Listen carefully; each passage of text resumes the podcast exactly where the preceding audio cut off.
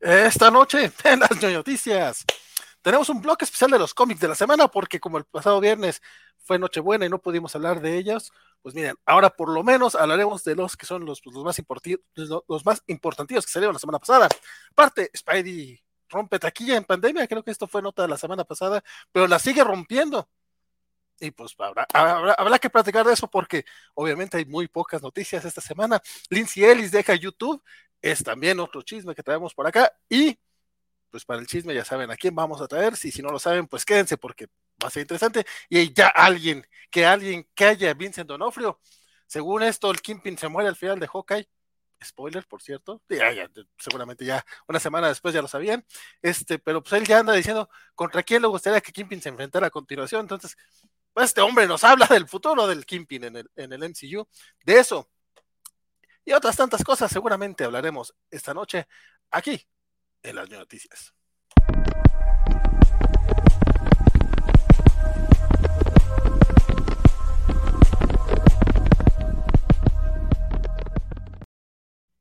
¿Qué tal? Mi nombre es Valentín García y esta noche, como cada semana, me acompaña mi estimadísimo Hola, ¿qué tal? Yo soy Gerson Obrajero. Eh, muy buenas noches, México. Eh, buenos días, Etiopía, el país, ¿no? La estación del metro. De, Justamente, decir, metro de Etiopía, digo. Oigan, estrenamos este, eh, cortinilla, ¿eh? Estrenamos este opening, ¿eh? Mira. Ah, no, no, de hecho, este es el opening, es el, ¿cómo se llama? El que es no más de, mentiritas. Ya la próxima semana tenemos uno más chidito, es el que tengo ahorita nada más de. Pero ya para, ir ya calentando motores, ya estamos, nosotros ya estamos en el 2022, ya vamos con nuevas cortinillas, ya vamos con nuevos, con nuevos colorcitos para diferenciar los, los distintos programas y todo eso, mi queridísimo Gerson. Por cierto, último noticias del año, ¿eh? Quédense porque se va a poner bastante bueno. Yo no sé qué tan bueno porque no hay muchas noticias, pero mira, vamos a complementarle con los cómics de la semana. Bueno. El chisme siempre se pone bueno. Y para chismes traemos a mi estimadísimo Francisco Espinosa, ¿qué tal? Muy buenas noches, ¿cómo están todos, queridísimo Gerson? Muy buenas noches, nuestro queridísimo Valentíneto, el Jackie de, desde Durango, que aquí estaba defendiendo su etnicidad, estaba diciéndonos que él es pura raza de bronce, es este muchacho eh, de, raíces indígenas que está aquí con nosotros diciendo que él, él sí es moreno, no como otros, que, que qué van a saber de morenidad, dice Justamente. Quítate, quítate, Tenoch Huerta, Valentín García. Yo, desde que vi a, a, Yalitza Aparicio en Roma dije, yo puedo ser como ella. Exacto, y yo me identifico. Lo soy. Yo veo ese tono de piel y es el mismo que veo en los espejos todas las mañanas. ¿De qué los Óscares, mi querido Valentín? Exacto. Yo, no sé por qué, por qué hay tanta duda al respecto, pero bueno. Perdonen ustedes el racismo, pero es que mi queridísimo Vale creo que no, no distingue bien ciertas, ciertas tonalidades de, gris, pero muy buenos días a todos, gracias por estar aquí. Espero que hayan tenido una gran Navidad, que Santo Claus los haya perdonado todas las cosas malas que hicieron durante el año, les haya dado algún regalito. A mí el, el buen Vale me mandó un bonito Conan, bien coqueto, bien bonito. También mi queridísimo Rodrigo Díaz Paz también me mandó un precioso Conan. Yo estoy muy enconado el día de hoy, que además está muy a tono porque tenemos el bonito sorteo del Conan, la leyenda integral 1. Que si se está preguntando cómo podría ganarme ese Conan, pues lástima, Margarito, porque ya e, esa dinámica fue la semana pasada. Hoy hacemos el sorteo en frente de todos ustedes en vivo o a través de podcast, si es que no está a través de podcast, claro, también. Este, fíjate que mencionabas a buen Rodrigo, también yo le tengo que agradecer porque también me mandó regalito de, Amazon y yo nomás les digo, gente, si quieren regalitos, pongan sus wishes de Amazon, si no, luego uno, ¿cómo sabe qué regalarles? Eso, yo no sé cómo nomás tiendas han hecho ese, eh, tienen esa dinámica, es, es, muy, muy útil, es como, güey, aquí está mi wishlist, me quieres mandar algo, regálame algo bonito, Ahí está, y de todos los precios. Exacto, mira, Panini, Panini Comics, Panini Manga, pongan su, su, opción también.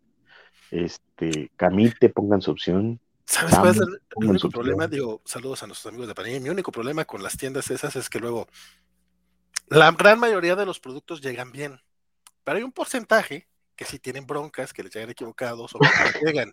Pues déjame, pues déjame decirte que así que tú digas, uy, qué diferencia hay con Amazon, este, no hay, ¿eh? O sea, la neta es que lo mismo pasa con, con, Será por también el, el, porcentaje que también puede ser similar, pero la cantidad de, cosas que manejan es mayor la de Amazon y se nota menos. A mí nomás me ha fallado de Mercado Libre y, me atendieron en, en joda.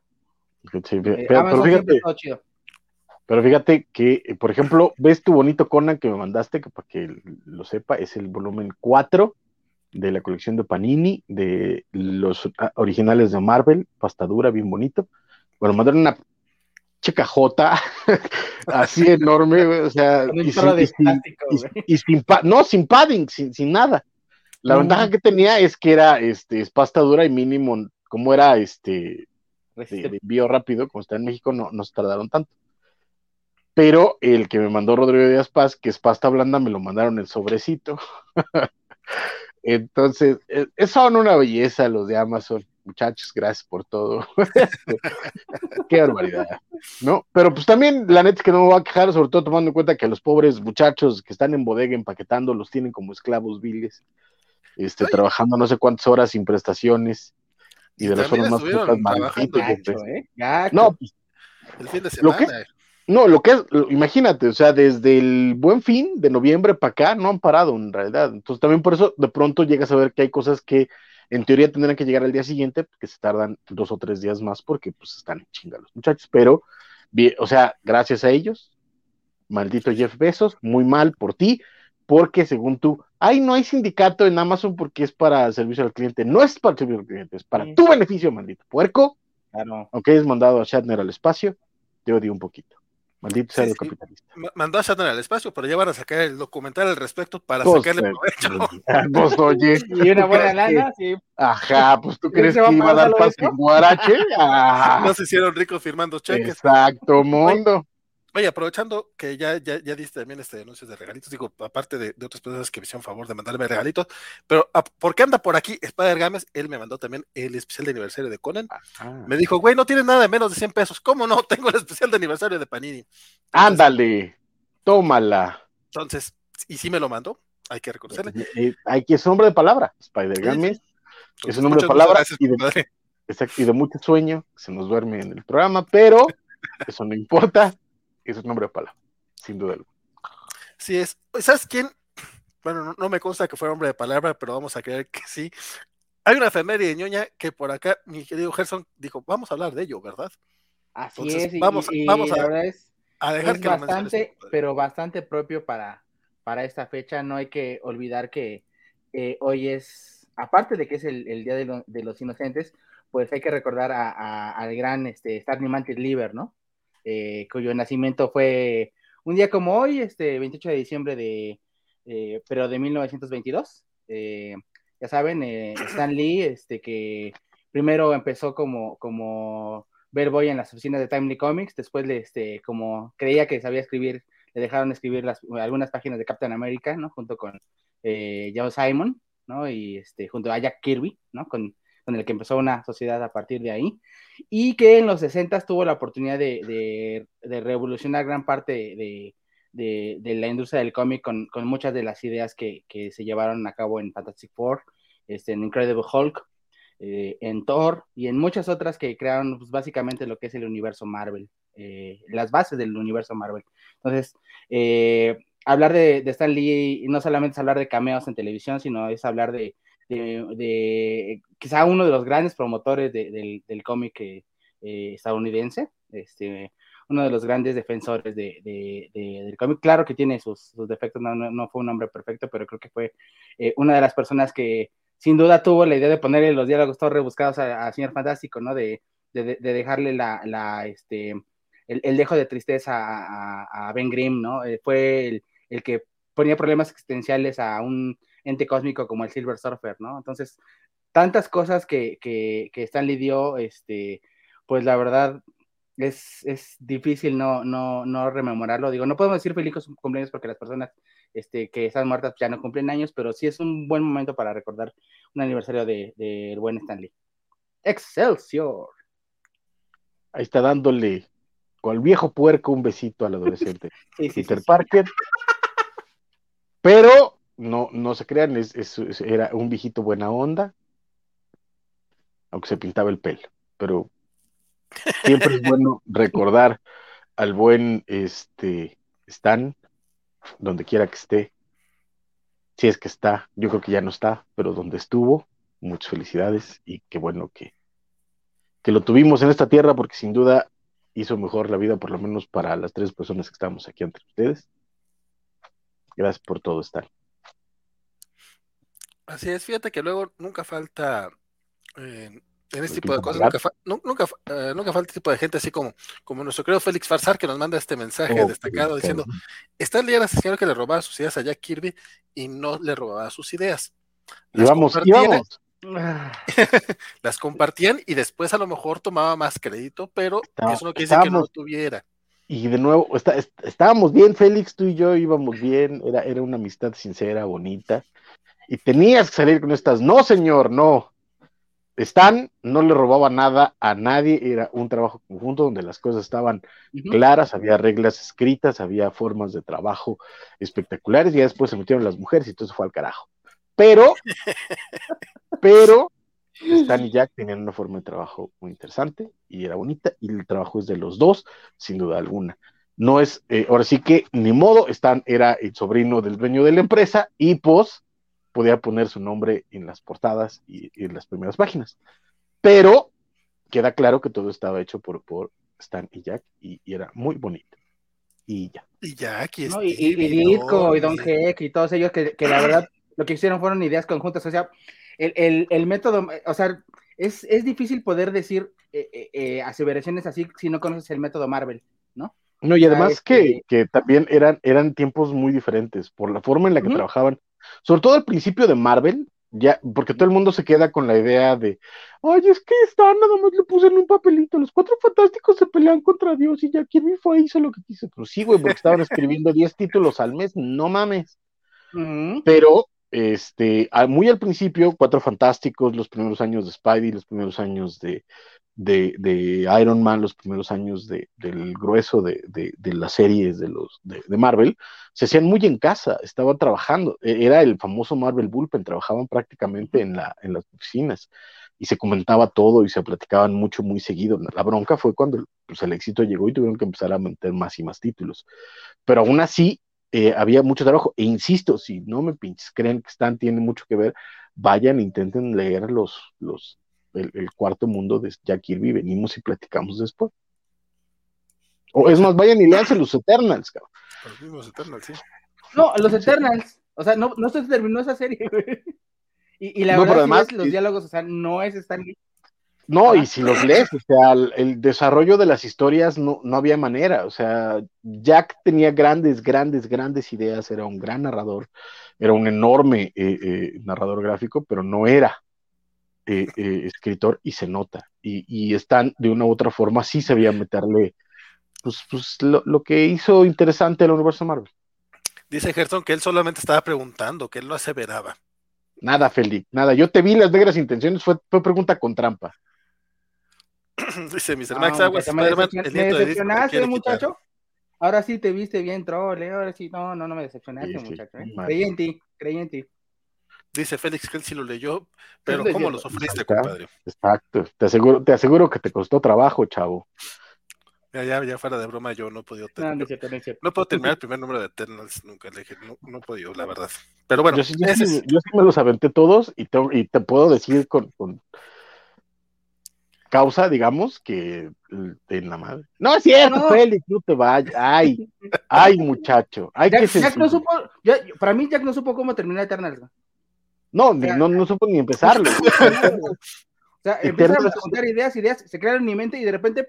Exacto, y es que, o sea, no, hay, no hay ni trama, o sea, de pronto hay escenas de acción, los personajes no tienen profundidad, etcétera. Y de nuevo, las ideas son maravillosas y lo que llegaron a explorar años después, por supuesto, y lo llegaron a explorar años después, eh, eh, creo que fue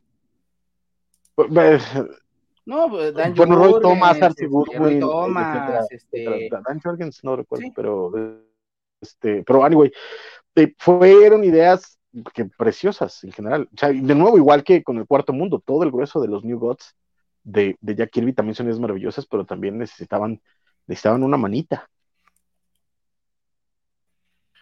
Pues sí, la necesitaban. Y la verdad es que, dejando de lado todo lo que se pueda todo lo que se pueda decir, a fin de cuentas, este, pues, la mano de Stan Lee creo que queda muy clara cuando lees los distintos títulos que, escribían o, co o coescribían o vamos, realizaban entre varios, si, agarrabas este, los fantásticos, si agarrabas el hombre año, agarrabas mm, Doctor Strange, agarrabas este Daredevil.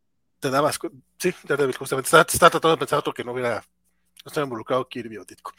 que, pero sí, eh, Daredevil, o sea, tenía el sello de la casa.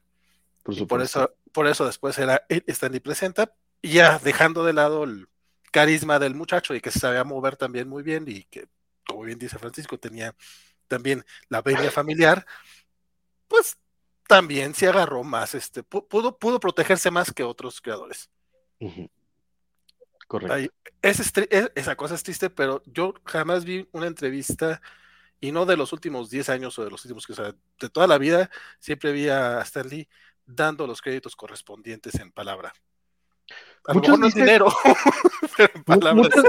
muchos, dicen que en los 70, justamente cuando dejó de, escribir cómics y le empezó a soltar todo el reino de, de Marvel a Ditko, de pronto sí se le, se le fue y empezaba a hablar de él nada más y no mencionaba tanto a, a, a, Kirby y a, Ditko. Pero en mi experiencia, yo las que he leído, o sea, vamos, tendría que ser este muchas cosas para leer entrevistas de, los años 70 en fanzines que ya no existen o que es difícil que lleguen a mis manos, pero, pero en todo caso en las que yo he leído siempre mencionaba a sus colaboradores y siempre reconocía su trabajo.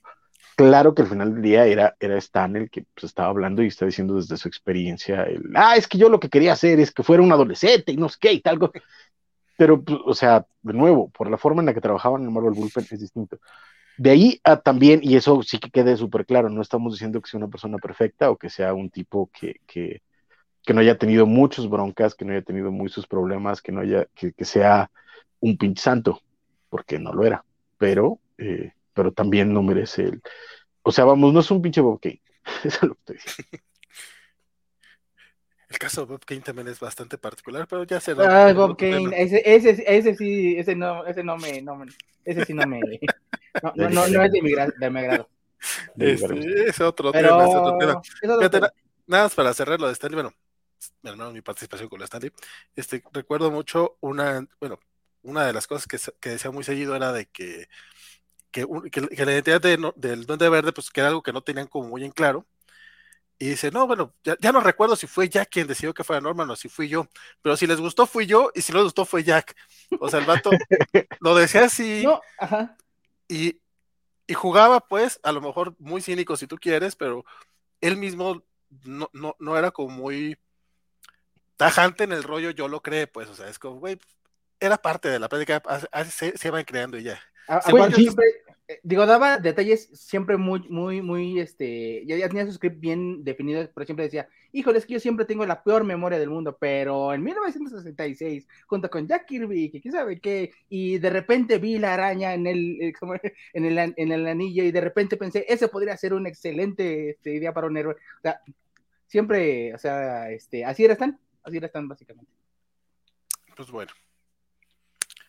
Como dice Francisco, feliz cumpleaños Stanley donde quiera, donde quiera que esté, si es que está. o que pues no esté. O si no está. está. ¿Sabes dónde está? ¿Sabes dónde está? Aquí. Oh. Fíjate que al menos conmigo sí. Sí, como yo, yo, sé que lo hay gente que, que, que, no, que no, que por alguna razón le tiene un hate este muy poco sano, pero, pero en el mío sí está. Sí, como. Don Stanley. Y pues bueno, vamos a la sección de los obituarios. Chan, chan, chan.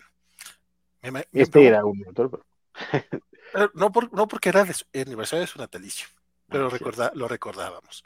Este, no, lo que pasa es que hoy, 28 de diciembre, ah, que, es Día de los Inocentes, pero créanme que no era broma, este, falleció John Madden, que muchos recordarán tal vez por ser este, uno de los eh, coaches de fútbol americano más, más, importantes, después comentarista, este, justamente de este deporte. Yo, la verdad, solo lo recuerdo porque era el monito que tenía en los videojuegos y nunca me gustó el fútbol americano, entonces tampoco es que lo que, que, me duela mucho, pero creo no, y narraba, y narraba, de hecho, algunos de los Madden.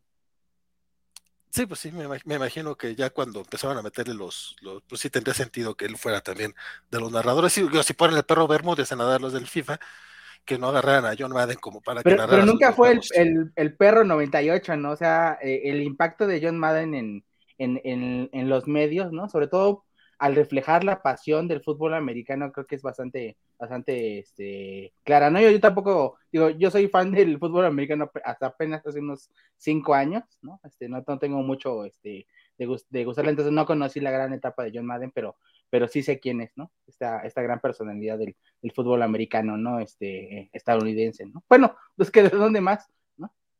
De los dragones de Barcelona, ¿no? No, no, no. No, la verdad es que, pues básicamente yo nomás quería decir que no me gusta el fútbol americano y que lo conozco por los videojuegos y que descanse en paz. Perdón. Ay, disculpen ustedes. No sé por qué hago estas cosas a veces. Este. Pero es niño de alguna forma, entonces sí entra. No, no, eh, creo que por la parte de, lo, de, los videojuegos, pues por lo menos sí entra el muchacho. El, señor tenía 85 años, este, pero de todas maneras, pues para que lo menciono, sin realmente no sé mucho de él. De otra persona que tampoco sé mucho, pero que sí eh, también falleció y estuvo algo involucrado en cómics. La verdad es que hizo pocos cómics, él es más bien era un novelista eh, de crimen. Es Andrew Bax, que falleció ayer, 27 de diciembre. Tenía el señor murió a los. Es del 42, quiere decir que. Me estoy haciendo malas cuentas. Pero tenía ya 81, 80 años, ¿no? 79 años, 79 años tenía escritor de Bloodline, y a lo mejor entre las cosas comiqueras, entre lo más ñoño que hizo, fue este eh, The Ultimate Evil, Evil, una novela gráfica, porque pues, novelista era novelista gráfico y no gráfico, eh, perdón por la mamada esa, este, eh, eh, Batman The Ultimate Evil fue el que, como el, cómic, mm, tal vez el más ñoño que hizo, porque los otros son más, más de corte de corte independiente. Yo honestamente este tampoco lo llegué a ver, creo que jamás se ha publicado aquí en México, pero una, una de las cosas que tenía este Andrew Bax principalmente es que era este activista para protección eh, de los niños, o sea, como, que buscaba mucho eh, llevar ese tipo de eh, generar atención a este tema y pues tratar de, cuidar a, los chavitos en general. Andrew Bax falleció ayer y la verdad es que no sé si eh, Francisco sepa un poquito más del tema. Yo la verdad ignoro un poquillo de, acerca de él. Pero si ustedes lo conocen, pues díganme, porque si ahora, ahora, ahorita que lo estuve googleando, digo, pude, haberme bajado toda la, la, wiki, eh, la Wikipedia y leérsela así directamente para, para hacer que les sabía, pero ¿para qué le vamos a hacer a la mamada? Si lo conocen, díganos, por lo menos eh, lo, poco que leí, sí, sí, suena que es alguien bastante, bastante interesante. Y esa fue la sección pequeña de obituarios. Ahora vamos a. Perdón, dime, Gerson. No, nada, este, adelante, adelante. Este, y pues bueno, arranquemos ya con eh, la vida ñoña, que eh, tenemos un tema, bueno, no traemos. Francisco Espinosa trae un tema que, que genera mucho, mucho chisme. La verdad es que eh, yo, yo, quiero enterarme del chisme de boca de, de, Francisco porque lo empecé a leer y dije, ay cabrón, esto viene desde Raya. O sea, dice que... ah, cabrón. Es, es, es, un tema ahí raro todo esto. De, pero antes de eso quiero quiero ver si Félix sigue ahí. No seas así, no te vayas. No, no, Félix sigue. Era Coto, era Coto, Félix, no te vayas. Dice, peor que lo de gente que ve regresando a filmar la siguiente película de. Ah, ya, alguien. Alguien bien, bien no, simpático. No, no, pero sí supe quién fue. Este.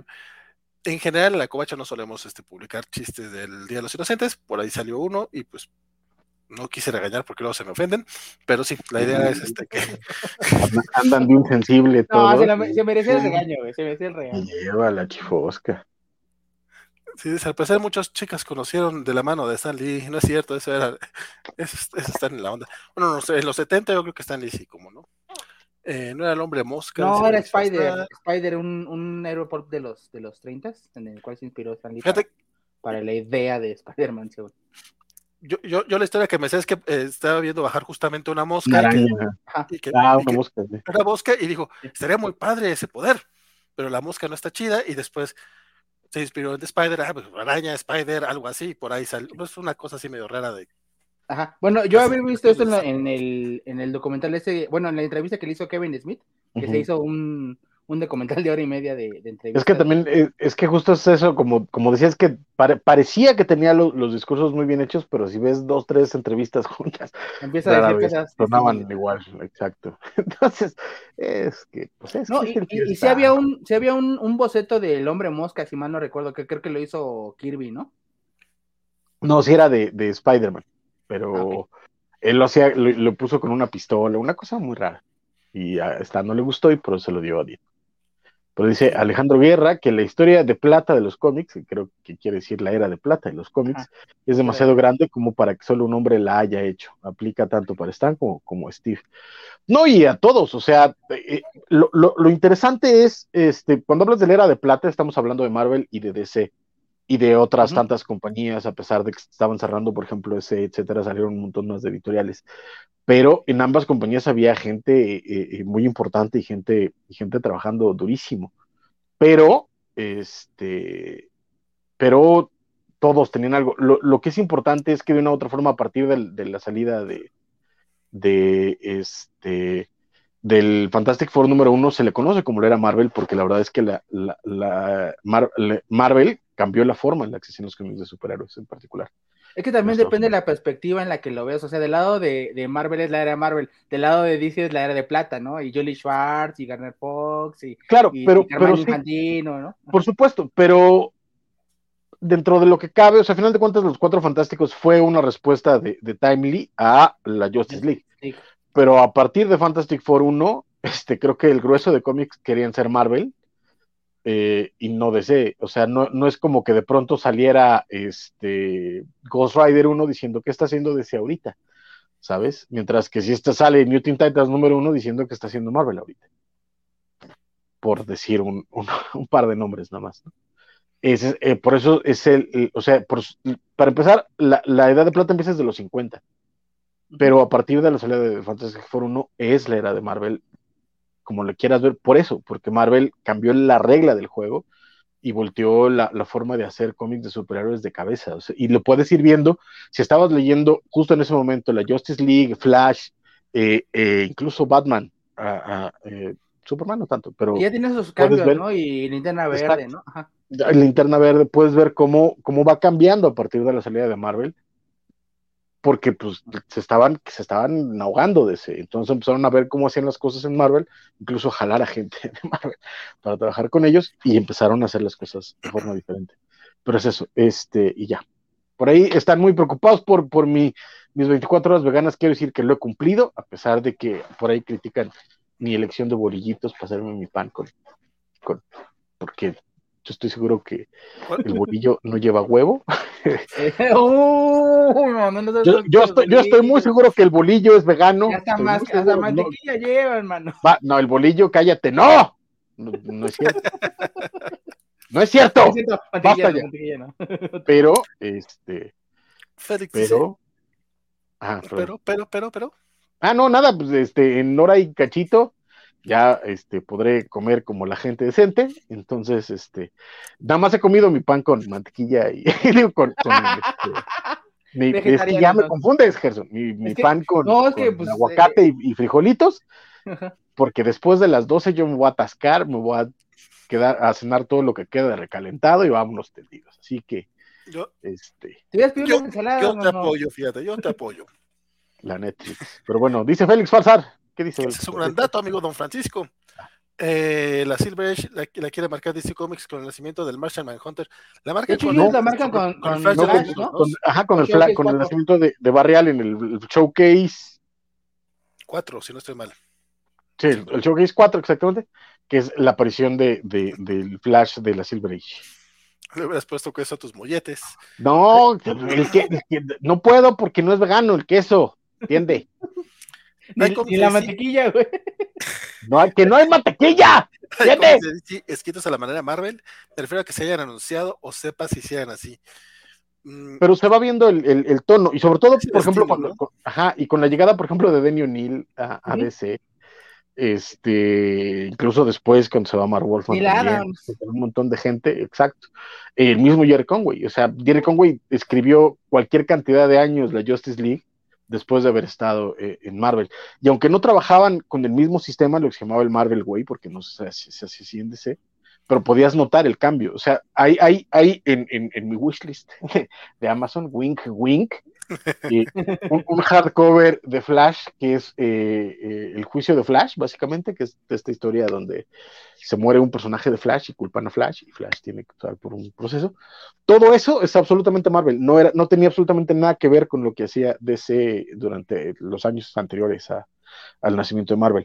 Y de verdad, o sea, no, no, lo estoy, no me lo estoy inventando yo, no es algo así. Agarren ustedes los, los Epic Collection con los, este, con los Silver Age, las cuestiones de Silver Age de DC, leanlos a la par y van a ir viendo cómo DC de pronto se empieza a marvelizar. Mm. Lenta, pero, pero constantemente.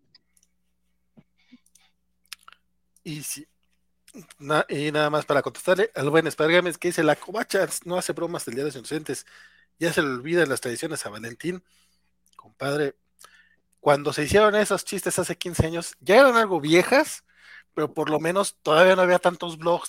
Ahorita, la neta, ¿cuántas veces no vimos la, ay, confirmar el Spider-Verse? Digo, saludos a mi, a mi, querido amigo Graf y a mi querido amigo Dark Claw, que creo que los dos hicieron el mismo chiste en sus respectivos sitios. ¿Para qué los mismos chistes? ¿Para qué? ¿Para qué? La neta, ya, o sea, ni son graciosos y ya, ya sabes a dónde van. Era, era, era, era, era otro management, mi querido Spider-Games. Esa es la cuestión. Aparte, tenemos. Un hostile takeover. Exacto, fue, fue, antes del hostile takeover, eso es lo que pasa. Aparte tuvimos 364 días de puro fake news, güey. ¿Quieres un día más de fake news, güey? Por favor. Aunque voy a, voy a tener que hacerte este shout out a Adrián Medina, que se aventó uno muy bueno en, en sector cómic que, dijo que iba a haber un cómic de eh, superheroes in cars drinking coffee, agarrando la portada, de, Que, viene Jerry Seinfeld junto a, junto a, Superman. Y aparte dice, la primera, la primera aparición de ellos juntos fue la portada variante y se va a lanzar el cómic. Y dije, ah, seas mamón. sí, casi, no, no, no, no casi. O sea, sí lo dudé, sí dije, güey, esto se... la tragaste. No, yo, ¿no? Yo casi me creo el de que oh, Panini había adquirido Marvel, güey. Ah, había sido los derechos de Marvel, Pero hace 10 años, güey, ahorita ya. También ese, ese lo hacen cada año, la verdad, ese sí. Pero no ese de, de, Pero... Medina en el sector, la verdad, sí, yo sí caí. Pero fuera de eso, todos los demás, toditos. Ay, ya, ya, ya. Digo, y los más graciositos fueron los güeyes de, de, los grupos de compraventa que sacaban sus colecciones a precios ridículos. Que, pero bueno, por cierto, Félix Farsar eh, es el, nos manda dos veces el mismo mensaje destacado. Dice, ¿y a poco se la creyeron? Inocentes palomitas que se dejaron engañar. Dice que su, su, momento de sentidez fue solamente una broma de los inocentes y ahí sí me la creí, fíjate. ah, yo también, ya estaba yo preocupado, llevo yo a llorar, Félix. Casi me sacas una lágrima, mano. Dice que estoy madurando, claro que no. ¿Por qué, se, ¿Por qué se traicionó como vale? Nunca lo he entendido. Es algo de gente grande. Pregúntale a Cacha. el Carlos Rambert fue el que. Pues, ¿qué, no, has visto este programa, Mr. Max? ¿Quién fue el primero que te aventó uh, ante las ruedas del autobús después del rosarcazo? ¿Quién fue? ¿Quién fue, Mr. Max? No, yo solamente. Dijo, fue culpa de Mr. Max que. Ay, ay, ay, ¿quién fue? ¿Quién fue Mr. Max? Yo solo dije, Mr. Max nos pidió a Rorschach y pase lo que pase, lo vamos a... después de eso, ¿quién te tiró a las vías, Mr. Max? Tú lo sabes, tú lo viviste, tú estuviste ahí. Eso es una canción de los 80. ¿Quién, quién la cantaba? Yo lo sé, yo lo viví. No sé de qué está hablando. Ah, se me fue ahorita. Ah, tengo la tonadita, tengo la tonadita. Yo el día de los inocentes hice la broma de que iba a ser un nuevo cómic homoerótico con personajes del fiscal suavecito y de un compañero de autores, Alejandro Guerra. Ay, qué rico.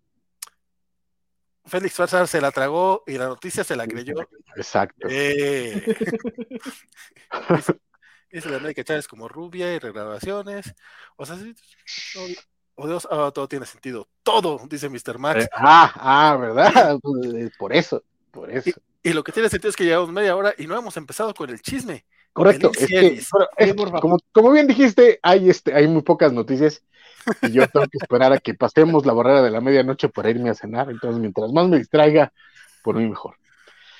Pues sí, este, este, esta persona que están viendo ahorita en pantalla, para quienes nos ven en YouTube y para quien no lo vea, pueden googlear el nombre Lindsay Ellis eh, y sobre todo buscar sus videos en YouTube, porque la verdad es que es muy buena.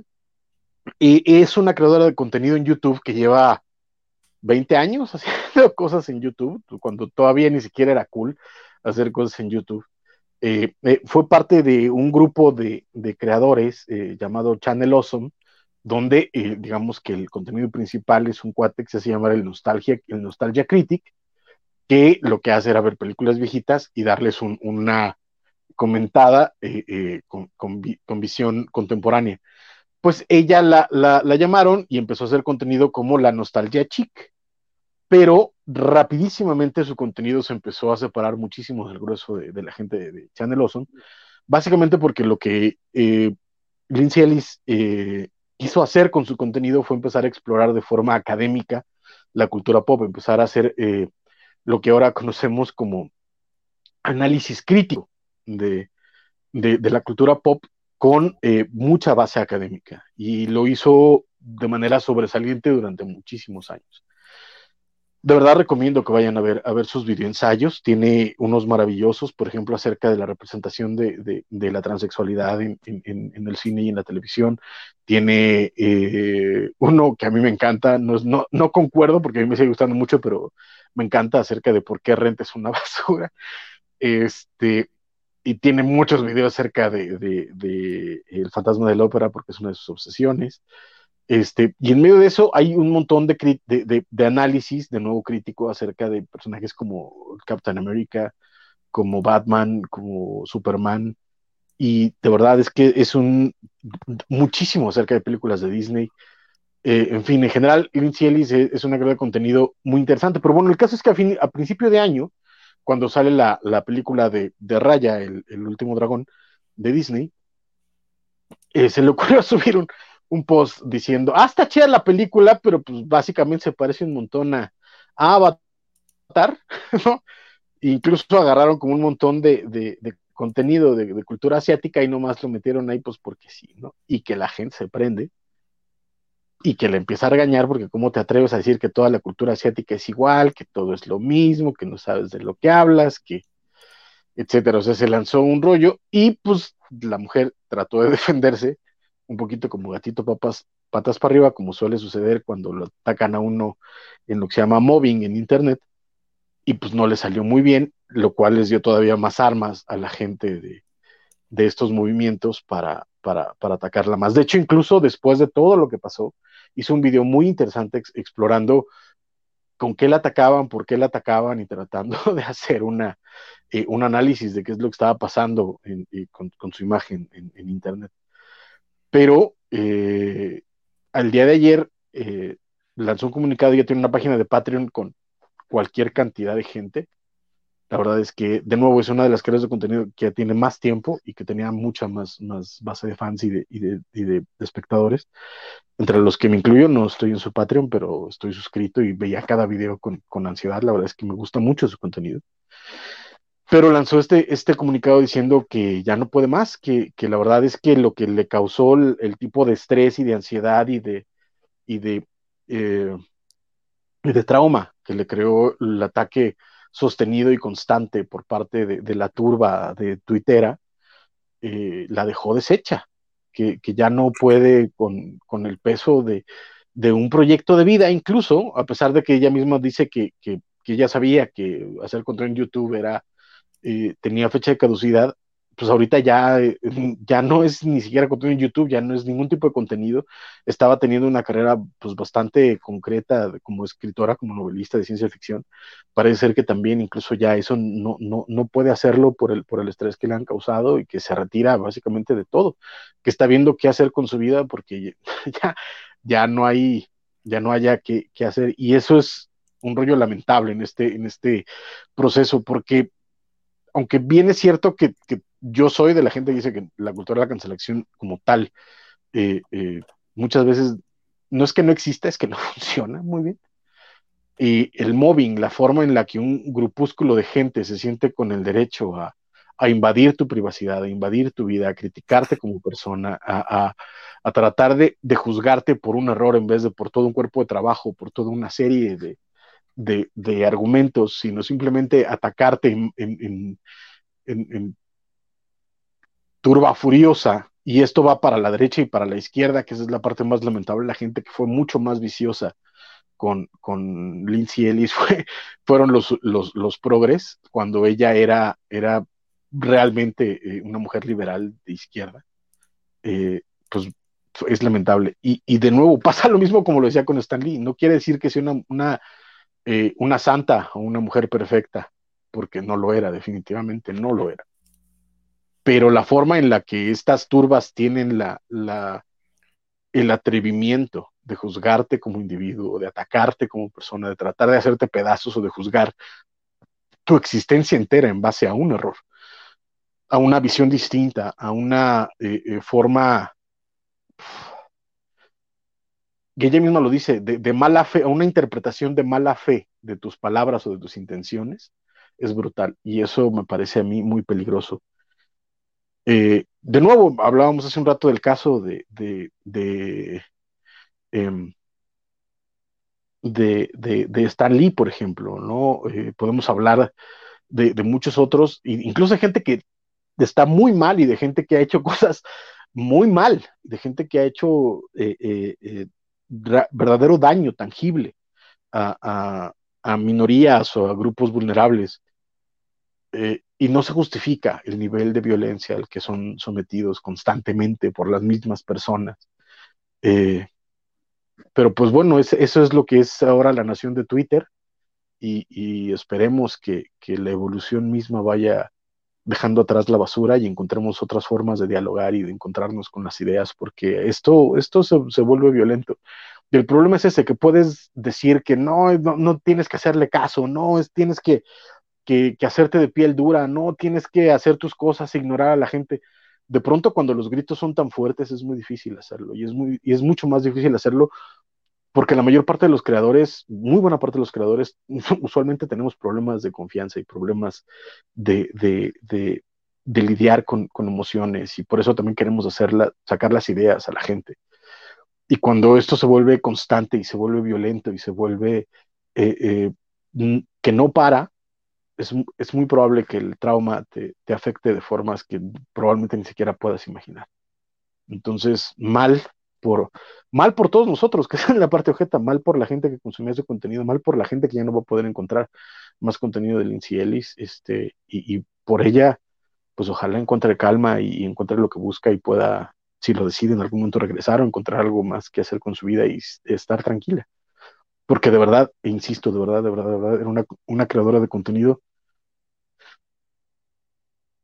muy, muy buena. Eh, eh, mucho de lo que hoy conocemos como videoensayos los empezó ella. Entonces, eh, pues eso, esa es la, nota, lástima, y, ojalá algún momento regrese el inciel.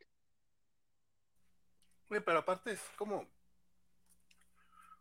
por lo que está viendo el tweet, es, todo así bien simplón, o sea, no fue, no fue agresivo, no, fue, no fue para, o sea, sí se nota pues que el ataque venía de, un sector muy hater. Es que hay, hay, banda, eh, creo que es lo lamentable de ser, de ser influencer, güey. O sea, de pronto la banda te odia por odiarte. Porque o sí. buscan a quien odiar, güey. Exacto, que, esa es la parte ojeta, porque por ejemplo, y de nuevo guardando sus debidas distancias, tienes a, Andrés Navi, todos nosotros conocemos gente que porque respira hay gente que se le va encima y de idiota no lo baja y de pendejo no lo baja, etcétera. Y ya no es ni siquiera en un rollo de, de, hablar acerca de la calidad o el desarrollo de su contenido, que puede ser muy criticable. Es atacarlo como persona. Y lo mismo se puede decir de Matt Hunter, y lo mismo se puede decir de, de, de, de Pablo del Castillo, de, de, Andrés, de, Gaby Mesa, de, Andrés, de, de gente incluso menos, este, menos popular, eh, etcétera. O sea, y de nuevo, no sé si vale, Al vale luego dicen que traiciona nomás por decirlo, o sea, pobrecitos. Sí, este, mira, no te puedo decir nada porque eh, más allá de la traición tengo un Conan en mis manos, gracias a ti, pero, De todas formas, pero sí, este, así soy de barato, gente, así soy de barato. Este, un cómic y todo se me olvida, no pasa nada, pero este, sí es, es, eso, y la bronca es esa, que es como un rollo de, que se vuelve personal, e insisto, no es que no, sean criticables, no es que hayan dicho cosas que fueran, eh, eh, mm, que estuvieran mal, o que no tuvieran cierto sesgo racista. Te pongo, te pongo, es, que esa, es que esa es la otra parte que también tenemos que aprender del, del, discurso y de, y, de las, y de las formas en las que llegamos. Cuando hace un par de años, y lo, menciono porque tengo un par de, ejemplos cercanos, cuando salió la nota de que la sirenita iba a ser una, actriz afroamericana, y que tienes un montón de banda, un montón de banda diciendo estupidez en redes. Hay, hay quienes decían, por ejemplo, ¿sabes qué? Esta no es mi sirenita, no la voy a ver, lo cual sigue siendo racista, pero es, su decisión y queda, y queda en ellos. Pero estaban los otros que decían, es que no deberían de hacer esto, Disney me robó la infancia, destruyeron la sirenita, etcétera, etcétera, etcétera. Y esa es, y esa es otra cosa, porque lo que haces con eso es estás sumando, sumando a las pilas para evitar, para, para cortar libertades o, evitar opciones para minorías. Las dos están mal, cualquier, cualquier nivel de racismo sería bueno que lo analizáramos, pero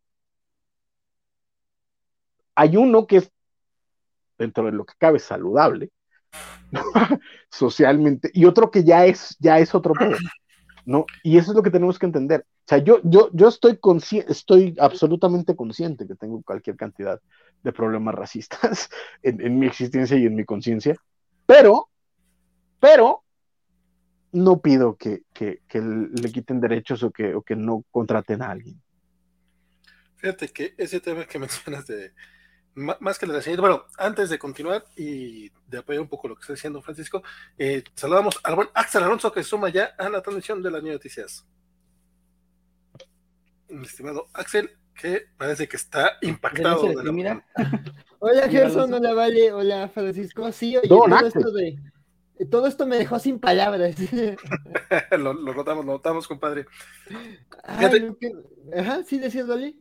Sí, no, lo que pasa es que hoy vi eh, gente compartiendo un tuit o una, una captura de pantalla de alguien que decía que, que, la gente no es que, no es que sean, no, no es que odien la, la, inclusión, sino que odien que los llamen racistas y buleadores cuando no están dispuestos a, a someterse a, escritos este, básicos, y no sea una tontería así, justificando su racismo muy, muy, muy, muy a lo estúpido.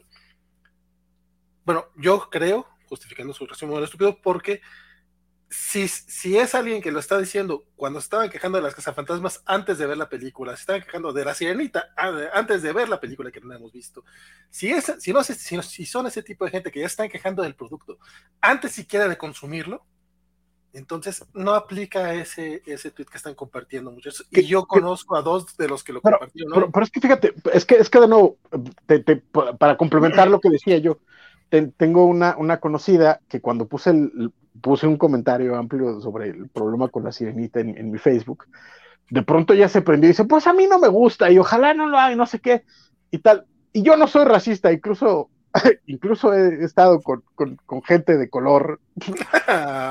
Algunos de mis mejores amigos. Exacto, y es como de, o sea, güey, es que eso no tiene absolutamente nada que ver, nada que ver. Y es parte, pero también entiendo cuando, eh, eh, y suena, y suena, no, no voy a, a, sobredefender, sino simplemente a, plantear un estatus, cuando a la Rowling se le van como si fuera prácticamente la encarnación de Hitler, por expresar sus opiniones. La Rowling está mal. La Rowling hace daño real, de, a gente real. Pero cuando, la, cuando ya se vuelven amenazas de muerte, cuando ya se vuelve un constante ataque, cuando agarras cualquier tweet, cualquier mención, cualquier cosa para tocarlo en contra, ella cree que está haciendo lo correcto, ella cree que está haciendo las cosas bien porque además dentro de, su fuero y durante muchísimo tiempo lo ha expresado y ha sido incluso motivo de ejemplo para mucha, para mucha gente, es, es de, formación feminista y es de ideas feministas. El problema es cuando eso se, va, se, saca de contexto, se buscan otras cosas y atacar, atacar la ignorancia con violencia no es opción. Y es lo que se ha hecho muchísimas veces y es lo que termina siendo estas turbas violentas. Perdón, Gerson, desde hace rato llevas la manita levantada. Este, Toma la palabra porque Vale no pela la manita levantada. Y este, Ay, muchas gracias, estimado Francisco. Y, él es el, él es aquí el moderador, mano, pero si no, yo te daría. Pero, di, di, di. Perdón, me estaba limpiando los lentes que no vieron, muchachos. Más, mi querido. Y yo por eso no dije absolutamente nada. Eh, miren, yo creo que, como, como alguna vez dijo el buen Francisco, y creo que estoy bastante de, eh, de acuerdo, este, opiniones como culos, ¿no? Todos tenemos uno, ¿no? Entonces, este, todos tenemos Algunos una opinión. más que otros, eso sí es cierto. Exactamente. Entonces, eh, mira, yo puedo, por ejemplo, discutir eh, con, con, Axel, yo puedo discutir con Vale, yo puedo discutir contigo, Francisco, este, alguna cosa que no estemos de acuerdo, ¿no? Este, y a lo mejor sí poder eh, que se acalora la conversación y, y, pues de ahí no pasa, ¿no? Este, al día siguiente y ya, ¿no? Eh, hay personas que, que pasan varios días, ¿no? Y, y realmente les, les molesta y, y, a lo mejor este, en algún momento tienen un derecho, pero a mí lo que me molesta es cuando ya empieza a afectar la vida. O sea, cuando ya no es este, ya no solamente se queda en la onda virtual, ¿no? O sea, de repente yo creo que hay personas que pueden soportarlo, hay personas que pueden, este, inclusive hasta reírse o, o alimentarse de esas cosas, ¿no? Pero hay personas, por ejemplo, como, como Lindsay Ellis, que, que, que claramente se ve que afectó su vida, ¿no? O sea, ya afectó eh, su forma de trabajo, su forma de vida, su forma de hacer las cosas, y ahí, y ahí sí yo creo que ya deberíamos de, de, de, medir, este, eh, qué tanto, este, o sea, la bronca de las personas estas es que atacan, atacan, atacan, pero nunca se ponen del otro lado. Imagínate si tu vida fuera un constante, este, joder, ¿no? Y que no solamente te jodieran a ti, sino jodieran a tus cercanos porque te conocen, porque a lo mejor algunos sí tienen tus ideas y algunos no, ¿no? Entonces, este, es, eh, no sé, yo creo que esto está escalando demasiado horrible, ¿no? Es, eh, eh, la fanaticada está tomando ciertas actitudes que ya no, ya no corresponden. Pues, nada más déjame tomar un, un ejemplo de, de, un, y que seguramente a, este Francisco le va a encantar porque, porque no le gusta mucho el fútbol. Eh, en el Fútbol Club Barcelona, el, entrenador pasado eh, se llama Ronald Kuman. Eh, no tenía muy buenos resultados, ¿no? Y pues mucho le achacaban a él este, este tipo de, juego, ¿no? Pues que no llegan unos aficionados y van y lo encaran en, su automóvil y, le avientan cosas.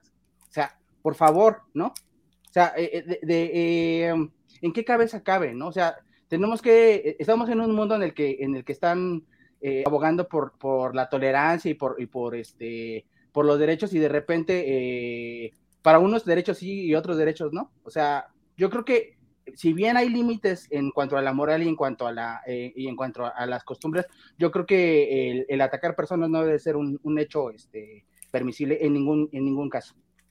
Este, yo eh, hace unos años también sufrí de bullying, ¿no? Yo, yo quiero imaginar Lindsay Ellis, este, lo que sufrió en redes sociales. Yo recibí bullying en redes sociales y no fue nada agradable.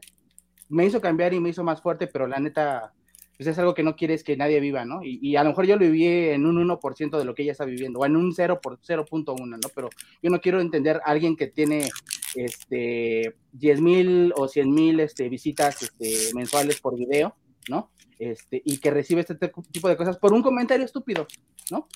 Que, igual puede decir, oye, discúlpame, o puede, como por ejemplo dijo Francisco, que hizo a lo mejor un video en el cual pudo darle una perspectiva diferente a las cosas, ¿no? Pero cuando ya afecta la vida, ahí sí están mal, están totalmente mal y, eso me va a hacer enojar bastante. Entonces, este, eh, ojalá este, este, tipo de, ojalá se dé tiempo Lindsay Ellis de poder, este, eh, reflexionar, de retomar su vida, de, de ver las perspectivas de, de, otra manera y pues que regrese un poco más fuerte y haciendo este, mejores contenidos, ¿no?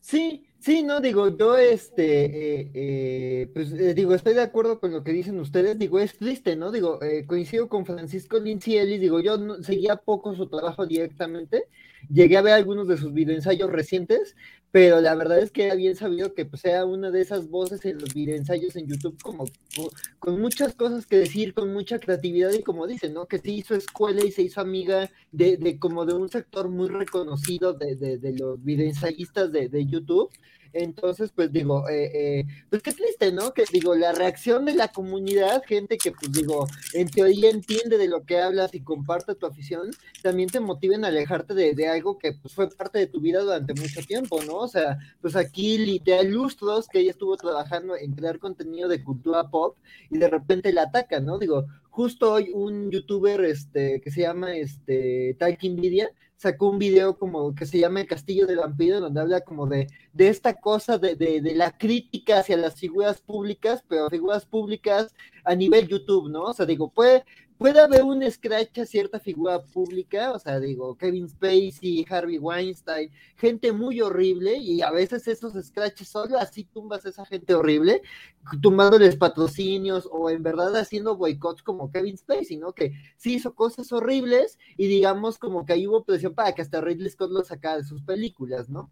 Este, digo, ya ahí está debatible eso o no, ¿no? Pero digo, ya con gente que pues es su fama de, de, de, de internet y que más bien son aficionados que de alguna forma se han especializado, o sea, digo, eh, eh, de alguna forma ella pues ya tenía una trayectoria como crítica y ya era, eh, era la crítica de, de, de, YouTube en cierto sentido, pero no deja de ser una persona que puede ser como nosotros o como alguien de, lo que, de los que nos acompañan en, en las covacharlas o, o, en otras noticias, o sea, como alguien que se ha clavado mucho y que de alguna forma se le abrieron oportunidades, pero no deja de ser como un fan especializado, ¿no? Que tuviera cierta formación, pero digo, aquí es como de ya cuando se le da también cierto estatus a una persona por su fama o su reconocimiento o por su labor, este, y de alguna forma ya se le exige mucho, ¿no? O sea, digo, ok, yo vi los comentarios que hizo sobre Raya, que además los hizo en Twitter, no en su canal, y pues es como su opinión personal, ¿no? Es como de, bueno, pues a mí personalmente ni mucha o poca experiencia, digo, pues es una mujer estadounidense, quién sabe cuánto cine asiático conozca, quién sabe qué partes del mundo conozca y cuál sea su experiencia, pero pues sí, para muchos que no hemos tenido mucha cercanía con la cultura asiática, nuestro referente es una caricatura gringa, o sea, eh, habla de eso, ¿no? Así como para una persona en Turquía, quizás lo único que sabe de México es el libro de la vida, o Maya y los tres, o, Chaspirito eh, o Mariela del Barrio, entonces tampoco te, si dicen, no, es que Coco me recordó a, a, a Mariela del Barrio, ah, linchémosla públicamente, qué poco sabes de la cultura mexicana, pues no, o sea, digo, cada quien tiene sus experiencias y pues, que fíjate, digo, que fíjate que, que, que es curioso que lo menciones así, porque recordaremos todos a la pobre Argentina, que un día eh, eh, dijo, ah, voy a hacer unos tacos, ¿no? Y a la hora de hacer tortillas agarró la tortilladora y la ponía sobre el fuego diciendo que así calentabas sí. la, la, la, tortilla, la, tortilla y cosas por el estilo. Que una cosa es, es, como burlarte porque es chistoso, ¿no? Y otra cosa es atacarla, como se le fueron sí. a ella, como se le fueron sobre los de Top Gear, como se fueron sobre muchos otros, que, que de pronto... ¿No? Pues, es, a la única a la que no, valía y... la pena, a la única que sí merecía odio, es a la que hizo menos a los frijolitos. Con los frijolitos no se meta, señora. Ah, no, no, pero, pero, pero los frijolitos también fue una disonancia cultural, porque, o sea, el, donde, donde ella viene se comen enteros, y, y, digamos, el frijol refrito sí es para los animales de, de, de, ganado, y a nosotros nos encantan los, los frijoles refritos. Entonces, pues, de alguna forma ella dijo así como de, de, de donde yo vengo, esto se le da a los perros, pero todos lo tomamos de la peor manera, y no, no, no, eso? eso también estuvo muy enfermizo. Y dices, es que justo... una señora Ajá, de un país que vino lleno de la guerra no se merecía ese bullying. Es que justo, justo, es, justo es eso, es, es, contexto. Tenemos que entender de dónde viene cada, cada, sí. cada parte. Incluso, incluso, vamos, fuera, fuera de actos criminales, que sí son, por ejemplo, lo que hizo Kevin Spacey es un acto criminal, sí. ¿no? a expresar una opinión como puede ser, de nuevo, por mencionar a la, a la TJK, pero es que es el más inmediato por, sí. por la, la, circunstancia que estamos, que estamos viendo, este, como la, la, la TJK, que directamente no está haciendo actos criminales, sí hace daño y sí, y sí eh, eh, eh, ayuda a que la opresión y la, y la, obtención de derechos de minorías se haga más difícil, sí. pero parte de, de, de, de, un contexto, ¿no? Sí. Cuando llegas y le enfrentas con, con, odio, con agresión, con violencia, lo que vas a hacer es que se vuelva más, más cerrada en sus opiniones, porque no hay razón, no hay argumento, no hay, no hay, eh, no hay conversación, simplemente hay, hay, hay este ataque de, de, de, de, llenas, llámense de la derecha o llámense de la izquierda, porque en ambos lados hay, hay gente que, que, que, va para las mismas. Y ese, es, y ese es el problema, que nos falta contexto, nos falta, y sobre todo sí. nos falta entender nos falta entender que detrás de un nick o, o, de un handle de Twitter hay una persona. y esa persona no es un tweet, sino esa persona tiene una vida, tiene, tiene sus motivaciones, tiene su contexto, tiene su cultura, tiene de dónde, eh, a qué está reaccionando. Sí. Y ese es, y ese es, el problema. Sí, no, y digamos, eh, acá, digo, perdón, Gerson, acá lo que me sorprende es que la crítica a Eli sea por un comentario que además dices, tampoco es como que haya llamado a atacar a un grupo, o sea, no, no, no, o sea, digo, digo, lo dejó atacar, pues digo, la señora es libre de emitir su opinión, pero ella está usando su dinero y su plataforma para atacar a un grupo. Y, si, y ella justo, la respuesta de ese grupo la usa ella misma para defenderse. Pero, por ejemplo, Lindsay Ellis dice, pues, no hizo, digo, quizás a lo mejor tuvo alguna respuesta desmedida en Twitter defendiéndose o, o, su defensa fue de cierta manera, pero para que por tantos meses se le haya atacado simplemente por, por un comentario de, de, oye, pues a mí esta película me, me refirió a esto, dices, ya está de más, ¿no? Y digo, yo alguna vez un, youtuber ya retirado, que mejor se dedicó a la academia, sí nos platicaba a mí y una amiga en un bar, así de, de, de, le decía a mi amiga, no, pues es que es muy famoso, y dice, pues te conocen y todo, dice, pero es fama de internet, dice, o sea, como, como en South Park, dice, es fama de internet, dice, no soy rico, solo soy muy conocido, solo tengo mucho escrutinio, y si además soy maestro, dice, entonces sí, o sea, yo sé que una mala decisión, un mal comentario se me puede meter en, en un, un maltrato con mis seguidores me puede meter en apuros, y dice, entonces, dice, no tengo, este, no tengo parientes ricos, no tengo nadie en Hollywood, dice, yo soy una persona normal, pero que ah, tengo muchos reflectores encima, porque pues de alguna forma mi trabajo me hizo notorio. dice, pero sí es un poquito, este, para mí sí es agobiante y por eso mismo nos explicó que por eso se, mejor se iba a estudiar al extranjero, ¿no?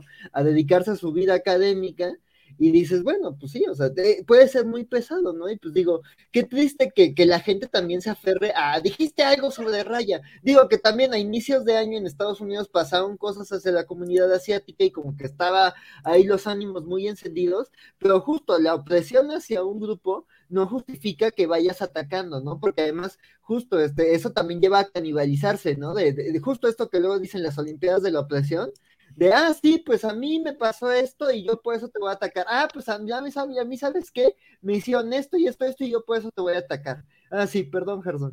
Eh, perdón, este, eh, eh, Axel. yo lo que quería contar es rápidamente una noticia que vi hace seis meses. Era un tipo que venía en una camioneta, de repente unos niños lo saludan junto con sus papás y, y, de repente él, este, creo que le decían que, que la puerta no estaba bien cerrada, entonces de repente él dice, ah, muy bien, gracias, ok. de repente, entonces cuando ven esa, esa seña, eh, arrancan y se van, ¿no? Este, molestos, ¿no? De repente le toman una foto y publican, esta persona es racista. ¿Por qué es racista? Pues porque utilizó OK. Y OK en, el pasado, hace como a principios de, a finales del siglo XIX, a principios del XX, era una sociedad de personas blancas que tenían ciertos comportamientos racistas y era el, ¿quién sabe qué? Y, sus siglas eran OK. Entonces todo el mundo eh, se refería a ellos como OK. Entonces era, según ellos, un símbolo racista. Pero ese cuate solamente quería ser amable, ¿no? Entonces, durante seis meses lo cancelaron y vivía en un pequeño pueblo. Entonces, en ese pequeño pueblo no le querían este, vender eh, alimentos, no le querían, no lo querían hablar con él, prácticamente lo aislaron, perdió su trabajo. Entonces, este, cuando él jamás tuvo un historial de racismo, o sea, cuando, eh, por ejemplo, yo creo que eh, las menciones de, de, J.K. Rowling son bastante, el mencionarla a ella es bastante acertado porque ella tiene un historial, ¿no? Y ella, de hecho, hasta se regodea, ¿no? De que, de, de que la ataquen, ¿no? Ella, este, eh, eh, le encanta este, promover esto, ¿no? Este, la mantienen activa, la mantienen este, vigente, ¿no? Porque pues eh, realmente, y es una lástima que, lo utilicen de esa manera, pero una persona, como bien decía Francisco, sin contexto, este, las cosas se echan a perder. En el caso de Lindsay Ellis, solamente fue un comentario y fue hecho de, a lo mejor, sí, cierto, desde el, desde desconocimiento, y, y, pero no es, o sea, es como, no sé, es es que también, es, tomar un, pequeño, un pequeño punto y, venderlo por un millón de dólares. Es que, es que, justo, a ver, es que hay que, hay que mantener cierto, cierto también nivel de, coherencia y de cordura. Si yo agarro y, le digo a mi querido Vale que es medio racista porque hace rato nos estaba diciendo que él es moreno, ¿no? Este, pues él, él, él no va a entender en su maldita vida por qué le estoy diciendo racista cuando en su cabeza no hay un ápice de yo quiero colgar negros en, árboles afuera de sus casas y quemar cruces. O no quieren dejar entrar en un lado por bueno. de piel, Exacto, pero es que, pero, esa es, esa es una, es, cuando pensa, cuando le decimos a alguien es que esto es racista, pensamos en, en, eh, en los grandes extremos, ¿sabes? En tratar de negar derechos, en, en violentar, en, segregar, eh, etcétera. Cuando el racismo puede ser una pequeña cosa, como decir, ah, es que yo soy mexicano, entonces también sé lo que es ser, ser, ser minoría, no, en México por, decir algo, o de nuevo, yo soy moreno. Yo sé, por ejemplo, y lo he dicho, si yo me paro o vale, nos paramos en Estados Unidos, nosotros no somos blancos en Estados Unidos, porque en Estados Unidos un blanco es color leche, ¿sabes? Pero aquí, pues sí estamos en el, en el, en el lado equivocado del pantone, si nos, si, si nos ponemos a defender ese punto. Pero de nuevo, cuando, cuando le decimos esto, no es decir, es que tú deberías estar en la cárcel y deberías morirte porque eres un racista mal. No, es simplemente ser consciente de que hay procesos en tu cabeza que te impiden ver cómo eh, el sistema completo ataca y minimiza a ciertas minorías vulnerables. Que es un poco lo que pasó con Nancy Alice. O sea, sí, los comentarios que hizo son racistas. Pues un poquito sí, y no, y no es gran cosa. Sería bueno que lo, que lo reaccionara, que lo, que lo analizara, pero sobre todo, no había mala fe en lo que estaba diciendo, no había agresión. Y no había continuidad, no, y no, y no era, no era un rollo de, de consciente o de mala fe, simplemente es, era un comentario desde su circunstancia, desde su concepción y desde su eh, eh, particular eh, contexto.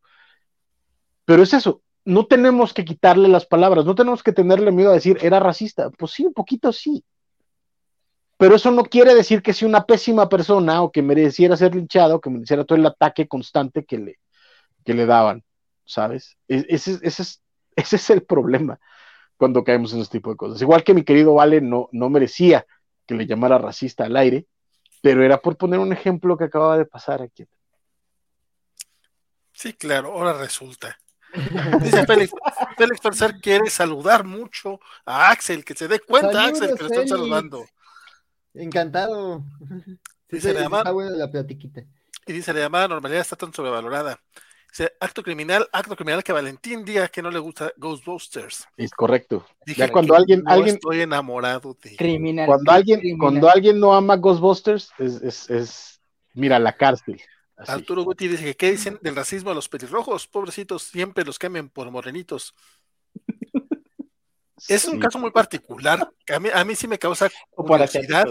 No, no, no entra como racismo, no hay una opresión y no hay tanto así como un grupo étnico pelirrojo. Entonces no entra como racismo, pero sí es muy curioso cómo, cómo sí hacen ese, intercambio en Hollywood. O sea, porque sí existe el intercambio, tal, cual. Exacto. Sí, eh, no, es, lo mismo. Pero no es racismo. Exacto. No es lo mismo, no es lo mismo una etnia a una mutación. Como para que tengamos claro esta diferencia. Sí. Félix que ya se vio recibiendo ese Conan de, tus manos, Francisco. todavía falta, todavía falta. Aguante ahí, a ver, a ver, si es cierto, a ver si es cierto. Y nos decía Lucha Mex que, eh, que viéramos el caso de Victoria Salas con Mario Sáenz y veremos muchas hipocresías. Armando, Armando Ruiz a través de Facebook nos preguntaba que quién es Navi. ¿Quién es un Navi? ¿Quién es un Navi? Uh, Navi es un youtuber. Y eh, Alejandro Guerra, eh, guardando sus debidas distancias, a mí los locutores de un podcast del que era fan me, me doxearon por hacerles una broma que ellos mismos hacen. Igual me bulearon en grupos cuando saqué un podcast. Yo no sé, no sé qué podcast seguías, compadre, pero. Qué malo, güey. Qué malo, madre. Pues, o sea, por ejemplo, el, el, rollo del doxing es peligrosísimo, peligrosísimo. Y, por ejemplo, eh, menciona, hablando, de nuevo, poniendo a la, JK de, ejemplo, hace poquito eh, ella armó un escándalo porque un grupo de activistas eh, eh, por los derechos trans se tomaron fotos afuera de su casa y la mujer se puso, llamó a la policía y, en redes se puso acá de no, es que qué, triste, qué lamentable, están este, poniendo mi casa para agresiones. Cuando tú buscas tantito y todos los fans de Harry Potter se han ido a tomar fotos afuera de su casa todos los que van a, Escocia, todos los que van a Escocia, Ajá, tú, tomas un tour en, en, Escocia y te dicen, de aquí vive J.K. Rowling. Es como de diablos, ¿no? ajá, y, no, hay muchos fans tomándose fotos afuera de su casa, incluso con la dirección eh, eh, puesta, ¿no? Porque ella se queja. vive en un castillo.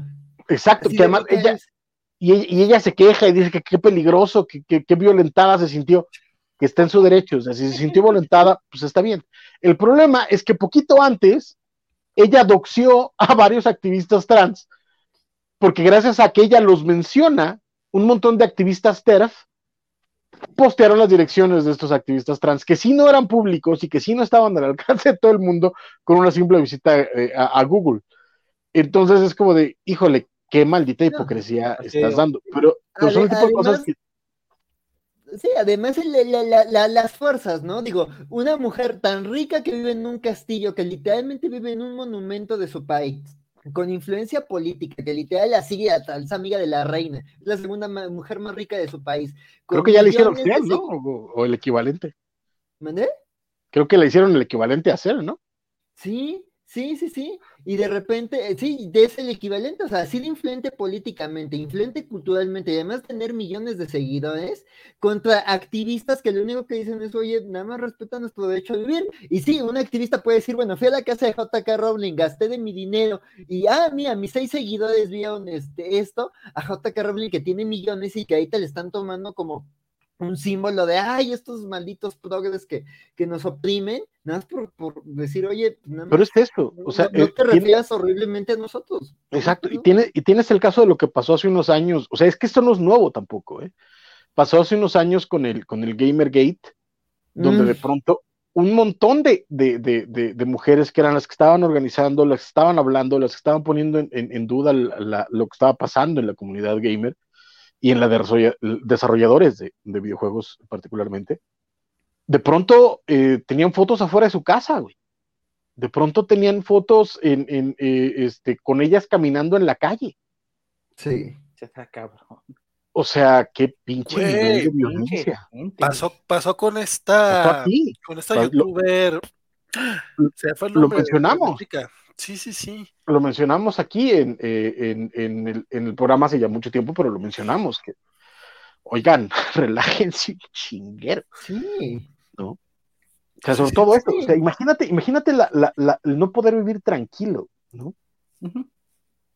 No, y que además en estos casos, digo, en estos linchamientos, pues también se ve la, la asimetría, ¿no? O sea, un linchamiento a una persona riquísima, sobre todo si es un hombre, o sea, por ejemplo, el director de Activision, que si hay un scratch colectivo y la comunidad está como de, oye, tú CEO de Activision es horrible y has permitido cosas horribles, al señor, mira, no le importa, o sea, es homofóbico, es misógino, es explotador, eh, eh, encubrió cosas espantosas de, de, violaciones, de acoso, de violencia muy fuertes dentro de su empresa, y, él y sus amigos multimillonarios, entre ellos alguien de Human Rights Watch, se están cubriendo las espaldas y el señor es muy rico y si lo despiden va a recibir una millonada.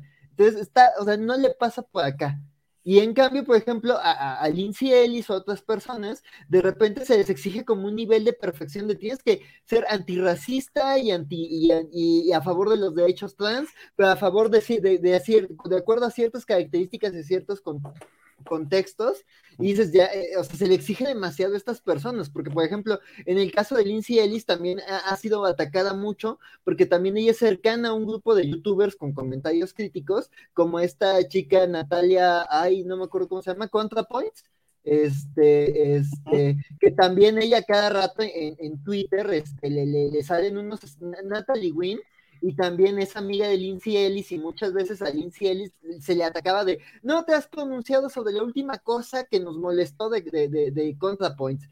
Y es como de, es es pues eso, o sea, de pronto, de pronto no, no basta con que seas, eh, eh, por ejemplo, mujeres, no basta con que sean feministas, es que tienen que ser feminista de acuerdo a lo que ciertos grupos de feministas quieren que seas, ¿no? Eh, si eres este, eh, eh, antirracista, tienes que ser antirracista al, nivel que, tal persona quiere. Si eres, eh, etcétera, etcétera. O sea, hay, hay, niveles de absurdo en el discurso que, llegan a la locura, y, pero sobre todo, de nuevo, llegan a la violencia. Y esa es la parte que ya no está chida, que, no, que hay que aprender a, a controlar y que también tenemos que aprender a identificar.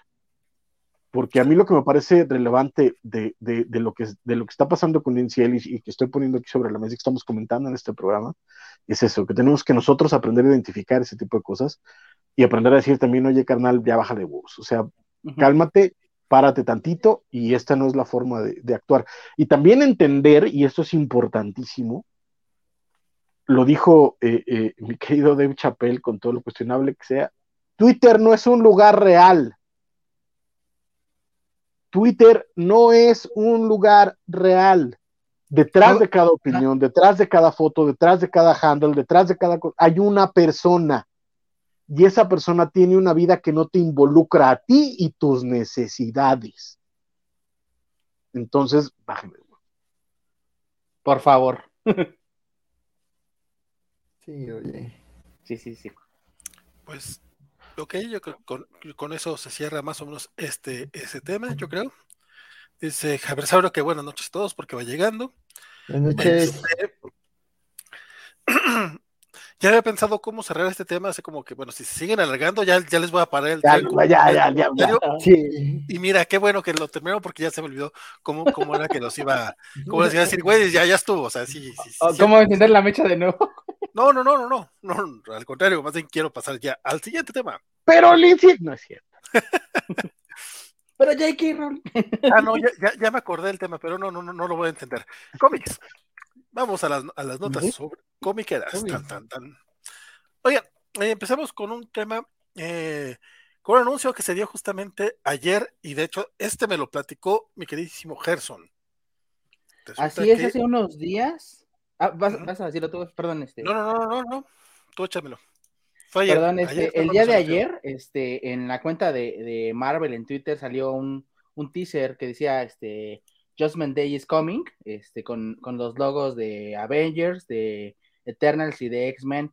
Se supone que va a ser un proyecto que va a estar eh, encabezado por este escritor de, de, eh, Immortal X-Men y de Eternals, que es este Kieron Gillen, eh, que la verdad a mí me, me, gusta mucho muchas de las cosas que hace este eh, Phonogram, este, The Wicked and the Divine y muchas cosas de, de las que ha hecho este sus, sus Avengers no, no, no, no, conecté mucho con ellos, pero, pero sí, este, digo, es un, escritor bastante, bastante importante, bastante prolífico, este, sigue las huellas de Grant Morrison, entonces, es eso ya, ya me, ya me, este, me, me atrapa. Este, él, pues, le, han dicho que la verdad, pues, eh, es una, varias ideas mezcladas que, que, están ahí este, contenidas y, la verdad que, se siente bastante eh, eh, honrado de que, de que eh, puedan encontrar bueno, usar a este tipo de, jugadores tan importantes del universo Marvel, ¿no? Este, en, un propio, en un propio este, cómic, ¿no? Este, digo, no sé si, aún no se ha dicho nada más al respecto, no sé si sabes si va a ser este eh, parte de esta onda de Destiny of X, este, que es su, su cómic de Immortal X-Men. Eh, digo, hace unos días salió una pequeña imagen de, de Icaris peleando contra, contra Miss Marvel. Este, si mal no recuerdo, no sé si sea del, cómic de Eternals porque lo, lo dibujó Sad Rivik, pero yo creo que va, más, va más o menos los tiros, ¿no? Este, digo, yo siempre creí, digo, desde el, desde el de Jonathan Hickman de, este, con X-Men, que, que, la onda de los X-Men era un enfrentamiento inevitable con, los héroes humanos, ¿no? Sobre todo con, con Avengers. Digo, ya tuvieron su pequeño roce con, los Fantastic Four este, en, una miniserie, pero tenía que ser un, un roce importante por, por lo importante que se estaba haciendo este, la nación de Krakoa en, el ron de Jonathan Hickman. Vamos a ver qué, qué, cosa nos trae este pequeño este, este evento, ¿no? Que, va a reunir estas eh, dos grandes franquicias y esta que siempre quieren hacerle importante de alguna forma, pero no han podido este, darle al clavo con, la creación de Jack Kirby, que son los Eternals. Vamos a ver qué, nos tienen este, al respecto. Sí, fíjate que me llama un poquito la atención el tema porque la verdad, digo, entiendo la, la intención de posicionar a los Eternos como una franquicia fuerte en el universo Marvel, con, con los personajes ya dentro del universo cinematográfico y todo ese desmadre pero pues es complicado. Digo, si bien este, este ron de Kieron Gillen sí ha tenido como muy buenas críticas, mm, no sé cómo le estaré yendo en ventas, porque tampoco le he ido, creo que no le he ido espectacularmente bien. la portada que tú mencionabas es del número 10 de Eternals, que sale en marzo, donde vemos a, a Icarus contra la Capitán Marvel. Entonces, probablemente algo tendrá, algo tendrá que ver porque el, el, el crossover que mencionas este, vendrá, vendrá posterior a eso, este, saldrá para verano, por ahí de junio, julio, será que veremos este, este, este crossover que no, no, hay, no, hay nombre todavía, como bien mencionaste, solamente se lee el día del juicio está por llegar o Judgment Day is coming y los tres logotipos. Entonces, ya veremos, no hay mucha información todavía, pero pues ya veremos, ya veremos a ver hacia dónde se va este desmadre. Eh, mi querido Axel, tú que eres muy fan de Gillen y que sí estás leyendo los, los Eternals de Gillen, ¿qué te parece esto? Pues mira, a mí la verdad digo, la verdad no, no tenía esta noticia en la, hoy no chequé mucho las noticias ñoñas, hasta, hasta que vi la, la, la el, el bullet de, de, que se iba a comentar el tema, me enteré.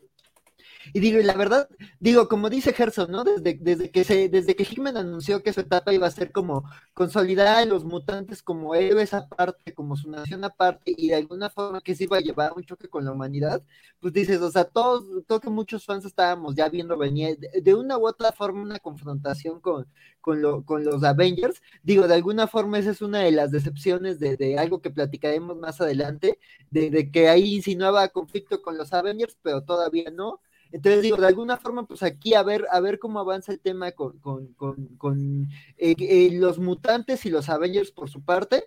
Este, digo, entre los mutantes y los eternos, no sé si vaya a haber conflicto o qué onda, porque digo, de alguna forma, pues es otra de esas razas, de alguna forma, pues los mutantes ahora con el tema de su inmortalidad, ya son un poquito como los Eternals, y digo, ahí le, se han hecho muchas comparaciones de, de, que pues de alguna forma, nada más que mientras los, los Eternals pues tienen un, números limitados, pues los mutantes es de proliferémonos y seamos una raza inmortal y cósmica, este, pues a lo mejor por ahí también podría haber temas, porque digo, en la, etapa de Gillen, justo uno de los problemas de la serie es el tema de, de, cómo funciona la resurrección de los Eternals, y que justo después del primer arco hay Eternals que, que se al tema de las resurrecciones, porque ven que ahí hay algo turbio. También para los que no están siguiendo Eternals, pues habrá que ver cómo entra el hecho de que para fines prácticos, Thanos es el presidente de los Eternals ahorita, o sea, es el Eternal Prime, pero digo, también en el tema mutante, este, pues digo, Gillen escribe tanto Immortal X-Men como, como Eternals, entonces pues ahí habrá que ver cómo, cómo funciona la cosa. Y respecto a los Avengers y los Eternals, ahí Gillen sí está insinuando un conflicto muy claro en su serie, en uno de los one-shots que, que ya reseñé en los cómics de la semana, justo no recuerdo si es este Ayak o no me acuerdo qué, cuál de los de los Eternals, quien está en esta misión como de, de era la voz de, de, los celestiales, era como la vocera de los Eternals ante los celestiales, y ella encuentra profundamente ofensivo y no se cree que, que, los Eternals le hayan cedido el cadáver de uno de los suyos a los Avengers. O sea, para ella los Avengers están profanando este pues, algo sagrado, o sea, el cadáver de sus dioses. Entonces, este, Ajá, sí, y, de, hecho, pues en los últimos números de Avengers hasta te incluyen un mapita de cómo los Avengers ya hicieron su base bien bonita en el cadáver, hasta en los intestinos del Celestial ya tienen ahí la granjita orgánica. Entonces, este, este, pues sí, este, la verdad es que a lo mejor por ahí pueden ir los tiros, ¿no? Por el tema de la inmortalidad y por el tema de, de la relación que, que las tres facciones tienen con los Celestials. Pero pues digo, a ver qué tal, a ver qué termina siendo ese, ese anuncio, si es un crossover, si es alguna cruce, alguna maxiserie de alguna forma, algo como, como Hellfire involucrando las tres cabeceras de estos personajes, quién sabe qué sea, pero pues a mí la verdad me, tiene enganchado y digo, con Gillen eh, involucrado de alguna forma en el proyecto, pues sí me tiene intrigado. Bueno, pues ya veremos, ya veremos hacia dónde va esto. Y nomás por no dejar y por dar otra nota de cómics, antes de pasar a nuestro bloque de los cómics de la semana, resulta que en las solicitaciones de Fantastic Four número 42 nos prometen una pelea en, de hermano contra hermano, o sea, Red Richards contra Ben Grimm, y según esto van a irse hasta una, una batalla a muerte. Entonces no sé si realmente Slot se vaya a animar a llegar a tanto con esta en, este número, que pues lo que promete es que eh, va a ser promete que uno de los, de los planetas pivotales del universo Marvel, esperemos que no sea la Tierra, eh, enfrentará una inminente destrucción. Jennifer Walters, la, sensacional She-Hulk, aprenderá finalmente cuál es su, su, papel en este caos y en medio de toda la carnicería, dos amigos de toda la vida eh, pelearán a muerte.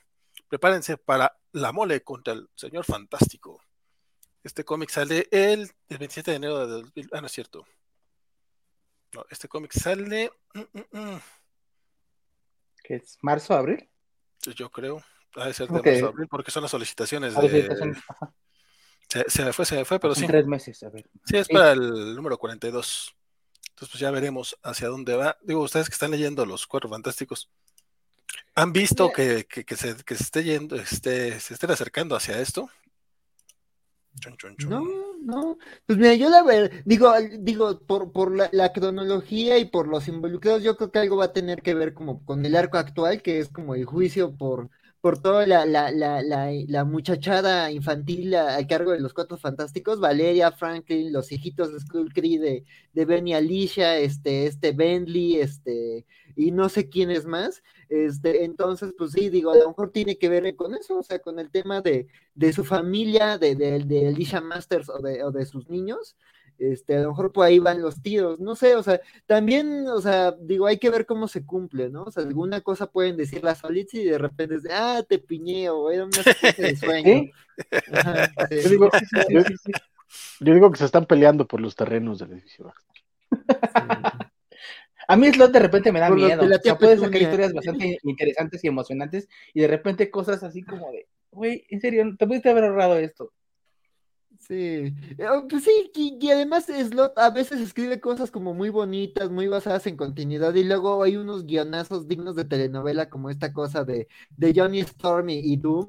Entonces sí es como de ay, el drama ahí de ¿Todavía sigue maldito este Johnny Storm? ¿Todavía sigue maldito Johnny Storm? Sí, todavía sigue de horny on main por, por andar de horny donde no debía. Este, sí, entonces. Ok. Te digo, esas cosas que podrían haberse ahorrado, pero bueno. Sí, a ver, ¿a dónde lleves tu slot?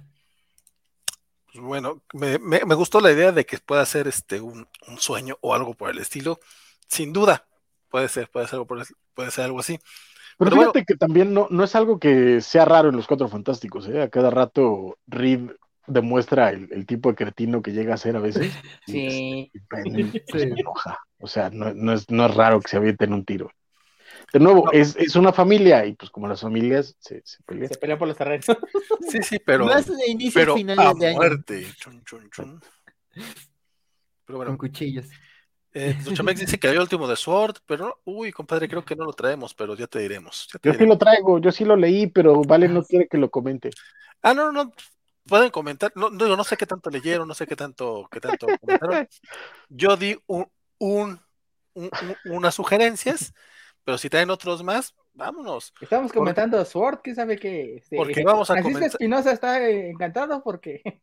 Porque vamos a comenzar con los cómics de la, de la semana, el especial mini, chan, chan, chan. Sí, resulta que el pasado viernes, como cayó en 24 de, diciembre, no, tuvimos, no tuvimos cómics de la semana. Y el domingo, que era una propuesta que no, había hecho mi querido Francisco, no, la verdad, Axel, la, verdad, sábado y domingo, digo, eh, mis respetos para los que se aventaron ese programa de, la Rueda del Tiempo el 25 de diciembre. Qué ganas, qué ganas. Pero bueno, ¿cómo? Eh, tampoco va a haber programa este próximo fin de semana. Y sí pasaron cosas chiditas y hubo varios cómics buenos. Este, pues dijimos, vamos a hacer un especialito de los cómics de la semana sobre todo porque hubo un par de arcos que terminaron, hubo un par de series que comenzaron y arranquemos. Y aparte hubo un cómic bien chido que Francisco quiere comentar en particular y vamos a empezar con ese, ¿te parece? Ah, estoy, hablando. Ah, el, el, el, Nightwing. El, Nightwing. El 87. Es que está bien coqueto, mano. O sea, ya te me olvidó. es la palabra, fíjate. Sí, sí, no, es, no, es, no es acá tampoco. ¡Ah! ¡Qué bruto! Esto es una cosa que va a pasar a los anales de. No, está chido, está muy bien hecho.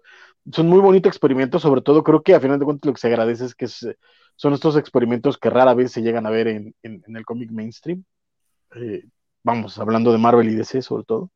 Que DC tuvo un par estos últimos meses. Exacto, es que justo mencionaba que junto con el Flash, de que mencionamos hace un par de semanas, este, de pronto, no ya un mes, porque justo hoy salió el nuevo de Flash, este, eh, pues ya DC se nota que está, está estirando alas, está este, en esta etapa adolescente de vamos a experimentar y vamos a ver qué hacemos y vamos a romper reglas. Después de la, de la dictadura que se vivió durante muchos años, ellos están en su movida madrileña. Eh, entonces andan, andan buscando su, sus voces y esto está chido porque además, eh, por lo que cuenta Tom Taylor, era algo que él y Bruno Redondo, que además aquí está pletórico, eh, querían hacer desde hace mucho tiempo y que incluso pueden ver desde la portada que tiene algo que ver, que son estas famosas escenas que hicieron muy populares, sobre todo con el nombre de araña, pero que después se volvió muy común hacer estas sombras para, para eh, bueno, sombras o, distintos, eh, colocar distintas figuras humanas como, como para tratar de, de retratar el paso del tiempo. Y es algo que pasa en el cómic. El cómic, la idea es que es un eh, panelote diver, este, eh, horizontal, donde el tiempo pasa en una misma eh, escena. Es un experimento muy padre, muy bien hecho. de nuevo, a final de, cuentas, a final de cuentas, creo que termina en la anécdota, porque la, historia no profundiza, no aprovecha la misma herramienta eh, pero, de nuevo, como arriesgue para un cómic de superhéroes, para un, como arriesgue para un cómic de después de todo lo que ha venido pasando en muchos años, por la forma en la que lo logran narrar, por la forma en la que Bruno Redondo se propone el reto plástico y, narrativo, creo que funciona muy bien. Terminas con una sensación eh, eh, de, de, que leíste algo chido, algo novedoso, algo, algo divertido, y está padre la bronca, y también lo, decía en redes sociales, es que tal vez no sea el primero, tal vez no sea el mejor tampoco, pero, eh, pero bien, bravo, muy bien hecho, muy bien ejecutado. De nuevo, Bruno Redondo está que no cree en nadie, y, Tom Taylor hace un guion bastante, bastante redondito, bastante lindo, muy concreto, y este, y de pronto, eh, eh, sobre todo, que te deja con esa sensación de, de que los personajes están chidos, de que son tus cuates y que están viviendo algo, algo interesante, y los diálogos están bien hechos, son básicamente entre Bárbara y, Dick. Y, me gustó, me gustó mucho. De nuevo, no, no, yo no creo que quede en, los anales de la historia, no creo que haya sido algo así súper rompedor o algo que, que de pronto eh, se vuelva piedra angular del noveno arte, pero está bien hecho y sobre todo, insisto, para de dónde viene y a dónde va, lo lograron muy bien. Así que aplausos, la neta, muy, muy, muy bien. Sí, sobre todo porque eh, eh, toma un recurso, digo, eh, guardaron sus distancias obviamente y pues inclusive el, la técnica de Will Eisner, ¿no? Este, Eisner aprovechaba, sobre todo en paneles distintos, ¿no? El paso del tiempo, ¿no? Este, e, en, diferentes este, movimientos, ¿no? Y, que era algo bastante padre, pero digo, no es algo nuevo, obviamente, ¿no? Hemos visto algunas cosas en Daredevil, hemos visto algunas otras cosas en, diferentes. No, deja tú. Eh, eh, eh, ajá. todo esto, o sea, y, con muchos mejores resultados, por supuesto, está en, el, en el Prometheus de, de, J.H. Williams. Sí. Pero aquí está bien, aquí funciona. es, un, es una bonita historia, es un buen cómic de Nightwing y sobre todo eso, que aunque lo lees de una sentada, o sea, la verdad es que si te tardas más de cinco minutos en leer todo el cómic es que estás cabrón, pero eh, eh, lo bonito es eso, que cuando lo terminas de leer puedes regresar y ver los detalles de la página, ver dónde estaban los movimientos, cuál era el truco narrativo. Está muy bien, está, está muy bonito y creo que, que de nuevo aplausos y como lo dije en redes, qué huevos tan azules de estos dos para aventarse este experimento en un cómic como Aparte, esto, esto va para un Eisner. O sea, esto va para un Eisner a fuerza. Totalmente. A fuerza, está Seguro, sí. Sí, no, pues digo, es un, la verdad es un número muy bonito, mira, Francisco. ¿Qué? ¿Qué? Vas, vas, Axel, tú dale. Sí, es un número muy ah. bonito. ay, porque yo, oh, ay, porque yo sí tengo billete y fui y me lo compré, ¿verdad? Tu recomendación también. El rico Eh. siempre humillando al pobre.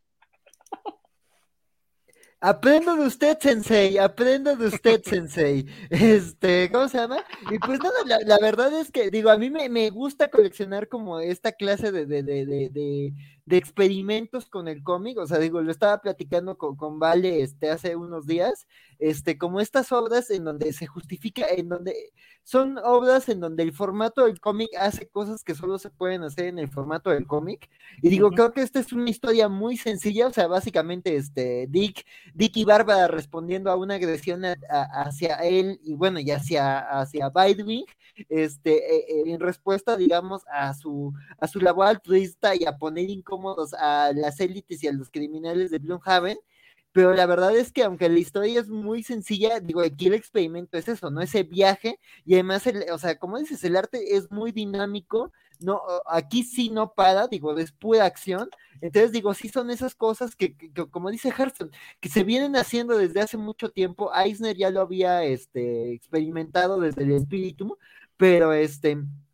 pe- Pero, pero son esos experimentos que a veces no se ven y, que siguen haciéndose y que justo justifican ya la tienda de cómics. digo, es justo, estaba pensando como mucho este número y, y la verdad es que, o sea, este sí vale leerlo como en algún, eh, eh, ya sea físico o en una plataforma bien, ¿no? O sea, en, un, en tu tableta o en una o en, un buen servicio en donde te lo presente como en una buena calidad como para tener ese efecto de que es un panel continuo, ¿no? Digo, aquí al pasar páginas quizás se, se, se rompe un poquito esa ilusión.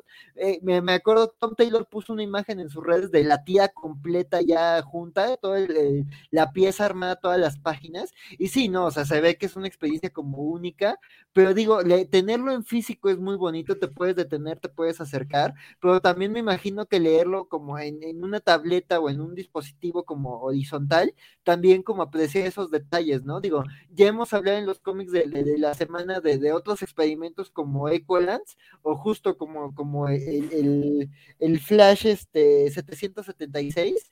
Este, que también te compraste. Sí, oye, sí, no me lo que dije.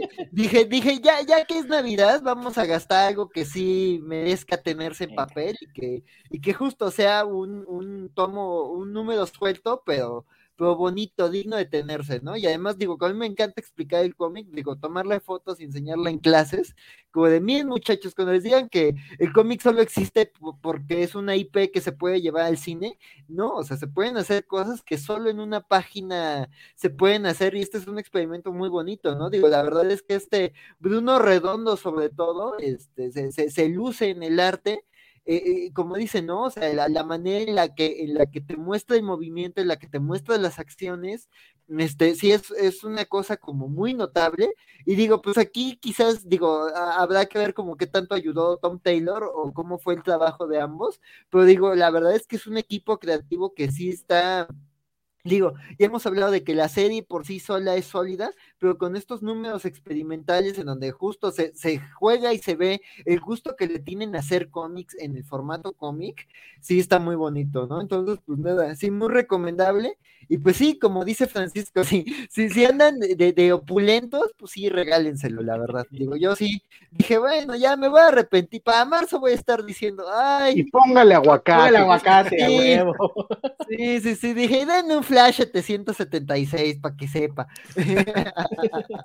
Oye, la verdad es que nos avisaron con tiempo para habernos suscrito y todo, pero pues no, no, no somos de los que prevén estas, estas, estas no. cosas.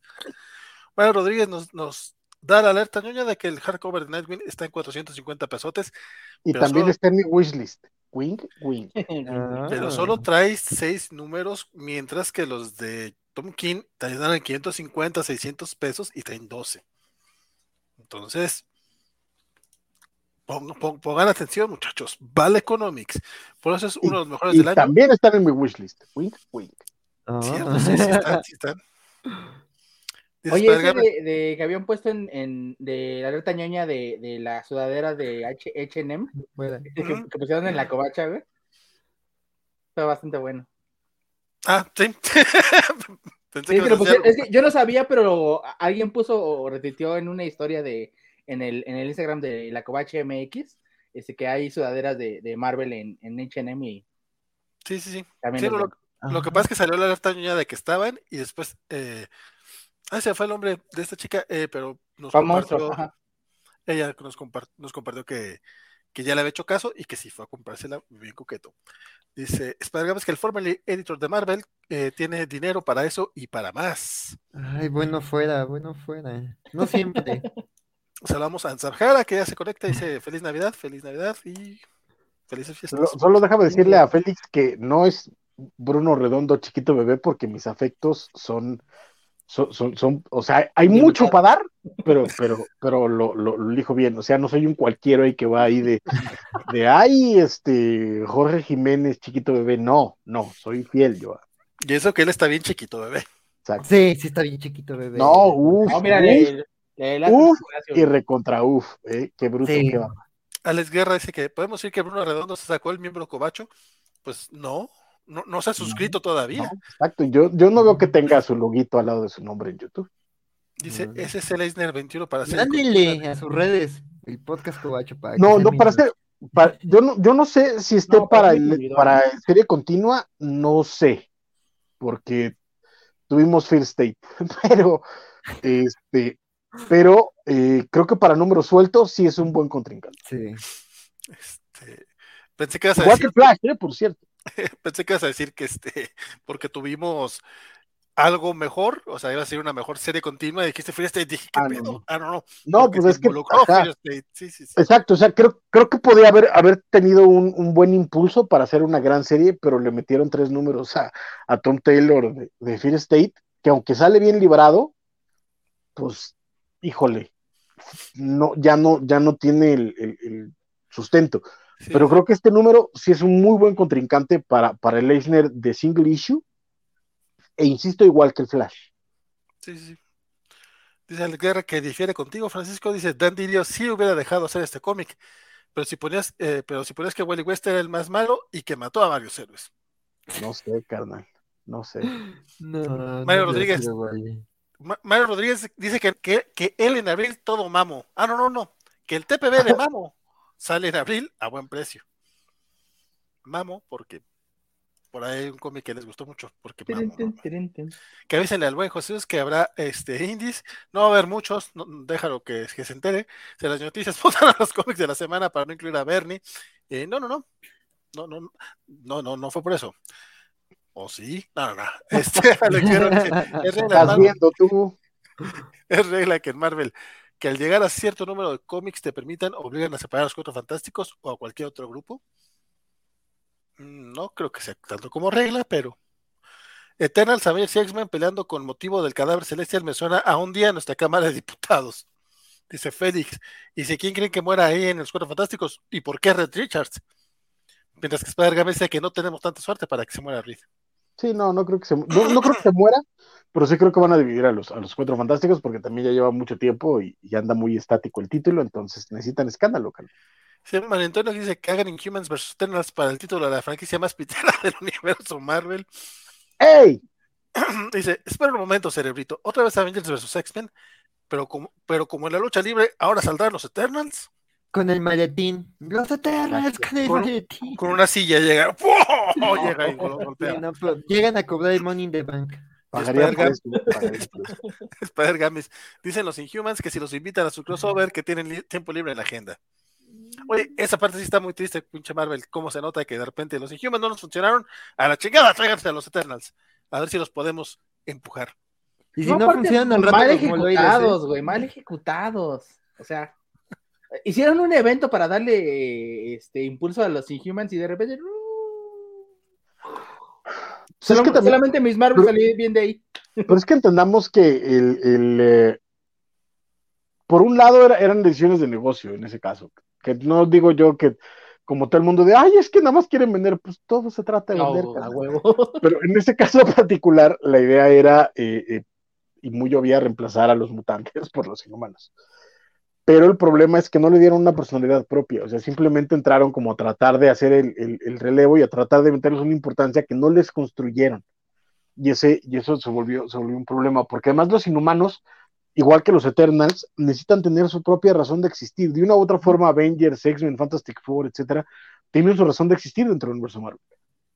Estos pobres carnales, pues, pues no, están demasiado cósmicos, están demasiado pasados de chorizo, y no les encuentran un, motivo dentro del universo Marvel. Entonces. No, aparte, por ejemplo, ¿cómo, ¿cómo, introdujeron a los X-Men en su momento? ¿no? O sea, los, los pudieron a, pelear contra este eh, contra cualquier villano, los, los llevaron al espacio, este, los enfrentaron contra eh, eh, villanos buenos, malos, este, trajeron otros villanos, o sea, este, hicieron que la franquicia se moviera, mientras aquí no lo dejan de estar en, en este... Pero es que también... Eh, eh, somos creación de los Celestials y pues como somos creación de los Celestials y como tenemos un propio pueblo, pues vamos a reunir al pueblo. O sea, es que... Salte ah, de ahí. Salte de ahí. Yo, yo, no sé qué tanto esa, esa, esa sea la razón, pero es que les falta su, les falta su Chris Claremont. O sea, con un poco, con un, con un poco de suerte, Kieron Gillen puede ser el Claremont Eternals, con un poco de suerte. Tal vez. No. Ni, siquiera mataron un Thunderbird, o sea. Pero, pero, es, que, necesitas, necesitas una, necesitas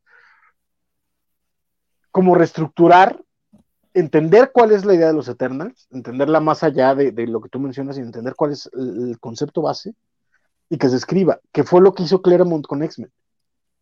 Los, los, sí los cambió, digamos, pero eso lo que lo hizo Lin Wayne, pero lo que él hizo fue como controlar bien, que la idea era que los mutantes eran este grupo perseguido y odiado, y fue lo que contó durante 20 años. Entonces, ¿cuál es la onda con los Eternos? ¿Cuál es la onda con los Inhumans? Y empezar a contarlos desde ahí, porque también, de nuevo, o sea, sí tienes una maravillosa, maravillosa maxiserie de Paul Jenkins con Inhumans. Sí tienes una maravillosa serie también de 12 números de Eternals por Neil Gaiman pero no fue pensada para que fuera largo aliento. Si no son historias como eso, como historia. No, hasta eso cuando, cuando los Eternals llegaron a San Francisco, como que se veía un poquito de futuro, pero de repente. No saben qué hacer con eso. porque no todo el mundo es Neil Gaiman, man. Entonces, cuando se va Neil Gaiman, pues, ¿qué hace? Eh, eh, se van a San Francisco, se, se, ponen de tú a tú con los X-Men, hay un Celestial ahí en, en, el pinche puente y no saben qué hacer con eso. No sé, qué, no, saben qué hacer con eso, pero eh, lo que tampoco sé es qué hacer con DC. ¿Alguien de otra cosa de DC que quiera mencionar que no tengamos si presupuesto? ¡Uy, mano! No digas San Francisco porque. Es Mark Uy, carnal. No, este, salió el, eh, eh, eh, es que también hay mucho guano, carnal. El, este, salió el segundo de Catwoman de Cliff, de Cliff Chang. Ay, ese ya no me dio tiempo. Que está, está muy coquetón, está, está chidito. no voy a ponerlo así como de, ah, qué gran obra, qué cosa tan, tan, tan enorme, pero creo que está chido y sobre todo lo, lo interesante para quien no lo sepa, la idea es que eh, eh, hay una noche terrible en lo que se llama como la noche de los tontos en, Gotham, donde, eh, no es spoiler porque de, de eso se trata la serie, se mueren, se muere, se muere Batman, se muere el Joker y se muere Nightwing. Y a la que logran atrapar para esto es a, Selina Kyle, a Catwoman, y la meten a la cárcel por 10 años, y después de 10 años ella sale de, la cárcel y ve qué es lo que está pasando con, Ciudad Gótica. Ahora que además eh, Harvey Dent, dos caras, es el, alcalde de, Ciudad Gótica. Y de ahí es, como, como eh, ella quiere entrar a, este, a la baticueva, pero pues todo está como muy vigilado, etcétera. Y la neta es que está muy linda, o sea, no me, no, no es enorme, no es brutal, pero bueno, uno, por un lado, el arte de Cliff, de, Chang siempre, eh, siempre se agradece, y segundo, tiene este, este rollito que parece, y, eh, quizá pueda sonar insulto, y espero que me lo tomen con, los dos granos de sal debidos, es como una continuación más de Batman sesenta y tantos, más que del Batman de continuidad normal, porque eh, eh, las personalidades que está personando de los personajes, parece que todo lo, lo, que, para esta historia, que obviamente está fuera de continuidad, pero para esta historia, todas las versiones de Batman entran en continuidad, todas las versiones de los villanos entran en continuidad, entonces hay partes muy divertidas, aquí está haciendo su ejército con viejos villanos de Batman que ahora eh, eh, ya están retirados, está cada uno como en su onda. Está muy divertida, yo la verdad es que la, estoy disfrutando y, de, nuevo, eh, Chang siempre se agradece. también salió el número uno de Batman A Dark Knight o algo así se llama, que es este cómic de Jock, que me gustó menos, pero también está, está, está chidito. Este, diría de qué se trata, pero lo leí el martes pasado, ya no me acuerdo. Pero sé que estaba, estaba, estaba chidito. Y bueno, de nuevo, Jock también es, es, un dibujante bastante, bastante padriuris. Y este, y el 9 de Batman Catwoman, está chido. Y el Sensational Wonder Woman, ¿sí se llama Wonder Woman? No me acuerdo. Wonder Woman? El que, el que tiene el dibujo horrible. Ese, el dibujo sigue estando igual de gacho, de hecho está un poquito peor, pero la historia está mejorcita. Ok. Ya, ya. ya. Ah, y otros parques, ya no me acuerdo, pero. Sí, no, yo la verdad es que eh, el, de, el de Dark Knight sí lo leí, pero dije, no me gustó como para mencionarlo. ¿De, qué se trata? Recuérdame, porque no me acuerdo. Tampoco me acuerdo. Eso sí, el dibujo es bastante atractivo. ¿Cuál? ¿De, qué está, de cuál estás hablando? ¿De Catwoman o de, o de Dark Knight? No, el de Jock. El de ah, One Dark Knight. Este. Pues, ah, ya me acordé que tienen que ir, ir de, de, de, de Arkham a Blackgate llevando a, a, a, Está, está chidito. No es así de, ah, qué bruto, pero está chido. ¿No? ¿Te gustó? ¿No? Sí, se me hizo, se me hizo muy.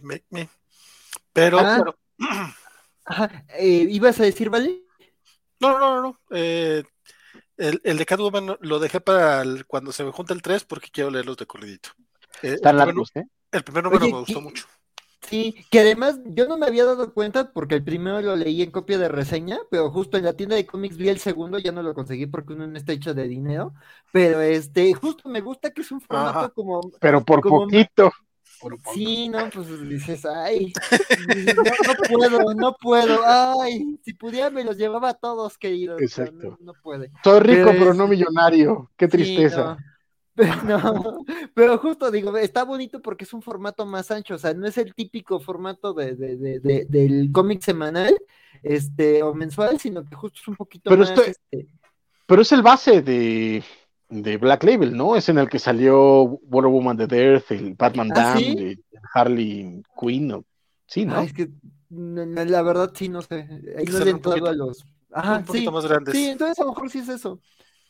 Sí, sí, sí. no, no sé, pues Black Label no me he enganchado, entonces sí. De, de Marvel, es que no ha habido. Pero es ah, que segundo ah, Woman de ver. Sí, eh, bueno, le voy a entrar, le voy a entrar ya al fin. Este, oye, nada más antes de, de, de terminar este eh, DC, nada más quería hablar de que justo hoy salió este nuevo Action Comics, el 1038, eh, el siguiente número de la historia de War Wars, de la War Wars saga. Y pues nada, digo, no, nada más ahí como mención breve, está poniéndose la cosa muy intensa, o sea, digo, para los que leyeron el, el Wars of War, pues digo, ya ahí ya están explicando el, qué pasó con la expedición de Superman y, digamos, eh, por qué está en la situación en la que está y digamos un poquito más los riesgos y, cómo estuvo la jugada de Mongol, entonces pues nada, nada más ahí muy rapidito, este, está intensito, está prometiendo, entonces también ahí, este, sigan Action Comics, si, si, si le han entrado, ahí, denle. La próxima semana le secuestramos el programa, vale, otra vez. Muy bien, va. De hecho, probablemente la próxima semana las noticias van a estar más o menos por el estilo, ¿eh? pero bueno. Pero tendríamos dos cómics de la semana en una semana, sería pesado. No, ya, ya vemos, ya vemos cómo lo hacemos. Pero bueno, este de Marvel se estrenó King Conan número uno. Y estoy casi seguro que Francisco sí lo leyó. Sí, como no, chula, chula, qué cosa tan bonita. Yo lo empecé a leer y me quedé como a la mitad, porque también es un oversized. Y dime qué tal, qué tal continúa, compadre. Porque el, dibujo de Max está de no mames, eso sí. Está brutal. De hecho, hay varios, hay varios, hay varios eh, splash pages que, ah, qué cosa. qué padre. Tan bella. Fíjate que lo, bonito que tiene este, este cómic es que no es, eh, o por lo menos, aunque lo es, digamos que espiritualmente, a nivel lectura, a nivel guion, no es eh, una continuación directa de, de, Long. De, ¿Cómo se llama esa madre? Eh, bueno, del, del ron anterior de Aaron, pero es que tenía un nombre. La vida y muerte de. The Life and Death of Conan, sí. The Life and Conan de Este, aquí, básicamente, te parte de un momento en el que Conan aterriza, ya, ya grande, aterriza en, en, una isla y tiene un enfrentamiento con un villano. No, es que no voy a contar mucho la historia porque básicamente es contarles la historia, porque en realidad el guion es muy dinámico, es muchísima acción, muchísima, muchísima acción.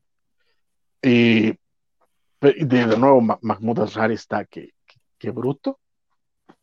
Y el, el cómic está muy bien, y sobre todo eso, que te, te cuenta, eh, ah, también te cuenta algo acerca de Conan, porque pues ves cómo era un poco eh, eh, su vida de rey, poquito, pero te cuenta como todo lo que tuvo que pasar para llegar ahí.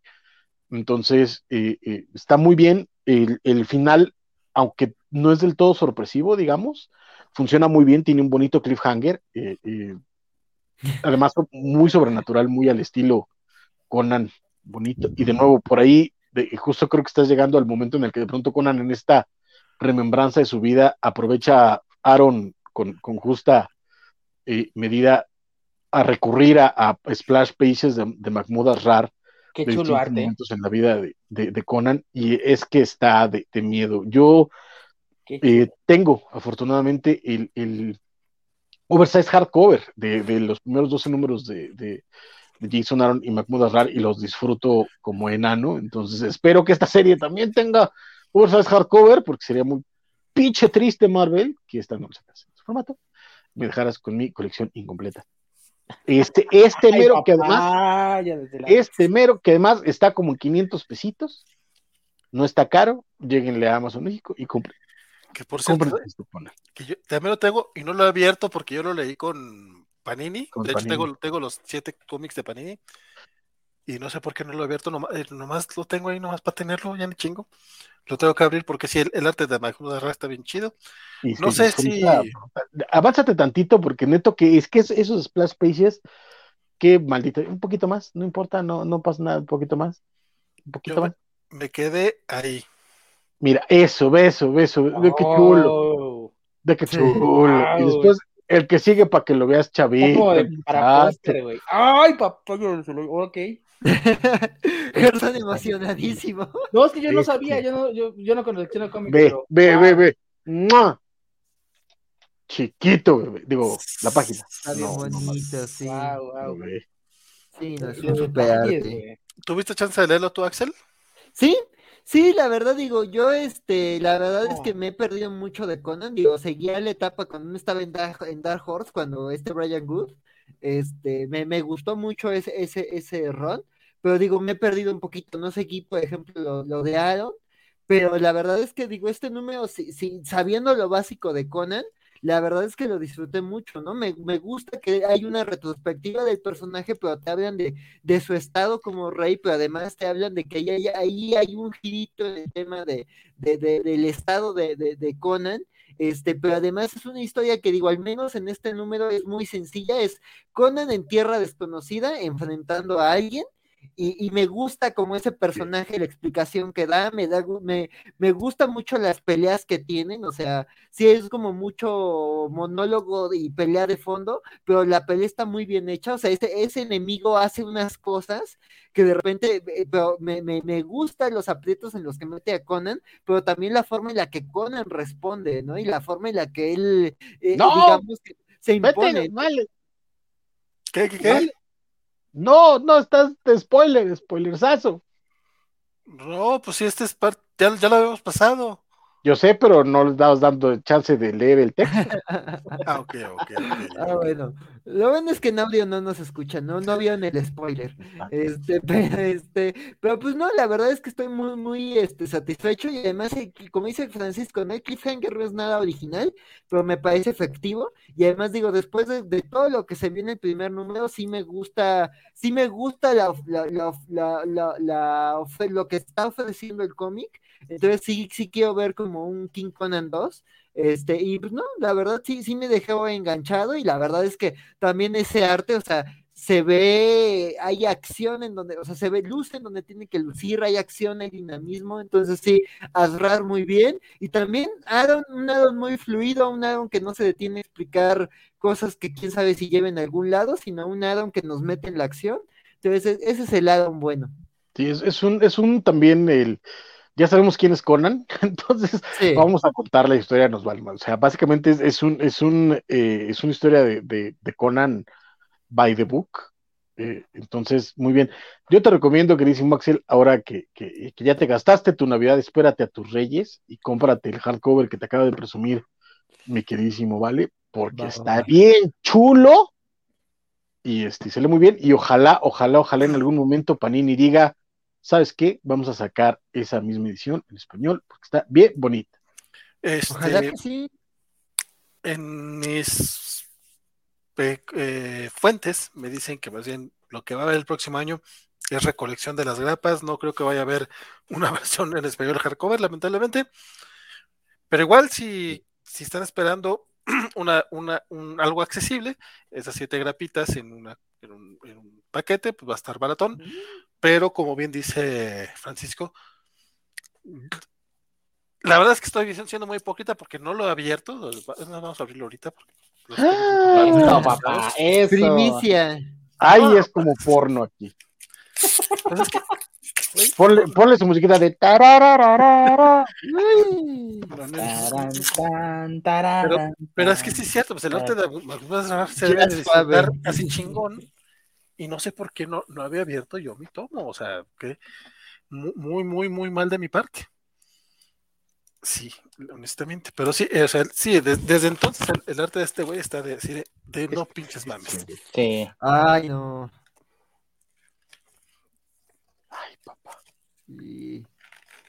Meme de DiCaprio.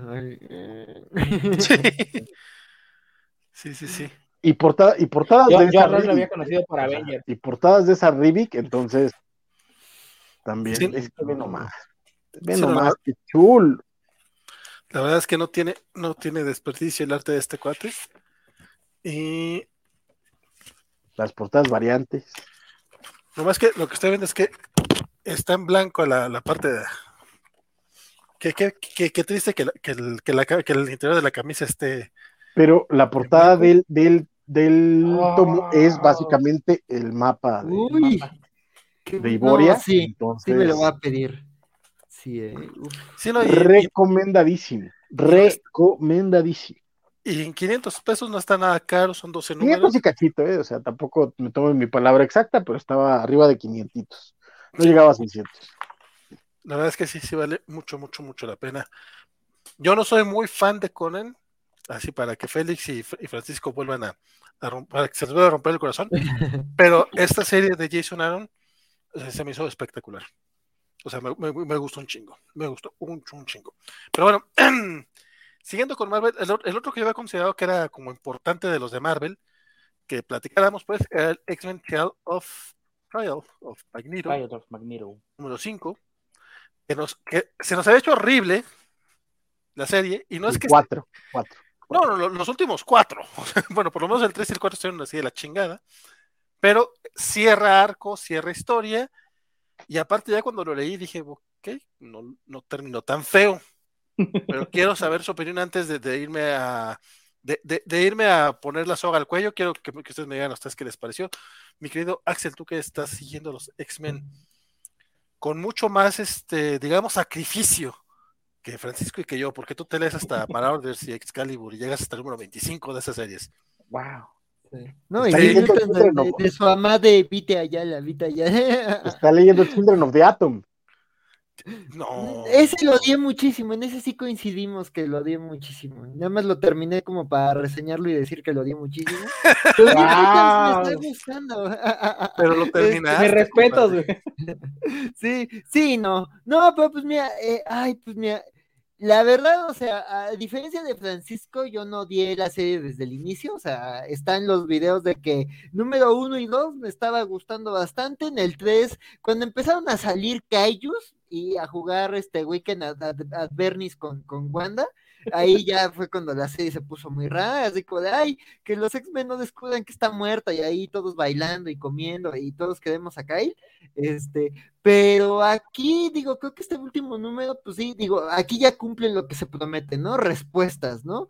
Eh, no, no todas las respuestas me encantaron, algunas están muy tomadas de los pelos, de alguna forma, digo, también muchas cosas ya se veían venir, este, de alguna forma, pues sabemos así que, que Wanda y Magneto estuvieron ahí involucrados en, todo este tema y básicamente es la explicación de, de, desde distintos ángulos de, qué fue lo que pasó, ¿no? Este, la explicación de X Factor de, qué pasó, de quién es el asesino en la versión oficial, la explicación de Magneto y Wanda de, por qué hicieron lo que hicieron y también cuáles eran las motivaciones este, este, iniciales de, de, todo este tema, ¿no? De este, de este asesinato y de, y de, de, por dónde fueron los tiros, ¿no? Eh, digo, tiene algunos momentos, este, este, carismáticos, digo, eh, la verdad, me, digo, eh, aunque sí algunos puntos las interacciones se me hicieron muy raras, sobre todo en estos números tremendamente fallidos del 3 y 4, la verdad es que creo que aquí tiene algunos momentos como que, digo, Leah Williams, ¿sí, le, es Leah Williams? Sí, este... sí, Williams. Sí, le, le, fallan ciertas caracterizaciones, pues en otros siento que como que hay momentos que me, que me gustan, ¿no? O sea, por ejemplo, esto que de Wanda como hablando con los Avengers de, oigan, pues digo, yo sé que no soy su Avenger favorita, pero pues gracias por haberse preocupado por mí y por estar acá al pendiente cuando me meto en Dios con los mutantes, ¿no? Este, digo, tiene esos bonitos detalles, pero en otras cosas se siente como muy inacabado la verdad, las resoluciones, por ejemplo, la explicación oficial de, de, quién es el asesino, me parece que tiene ahí muchos, muchos huecos. Este, es una, es, es una es una, las pistas esa revelación solo estaban este, e, en, un este, en un panelito de, de, de, la propia serie del juicio de Magneto, este, y, y es como de, ay, pues es que había estado en un bonito, en un, en un momento muy bonito y de repente resulta que es esto, ¿no?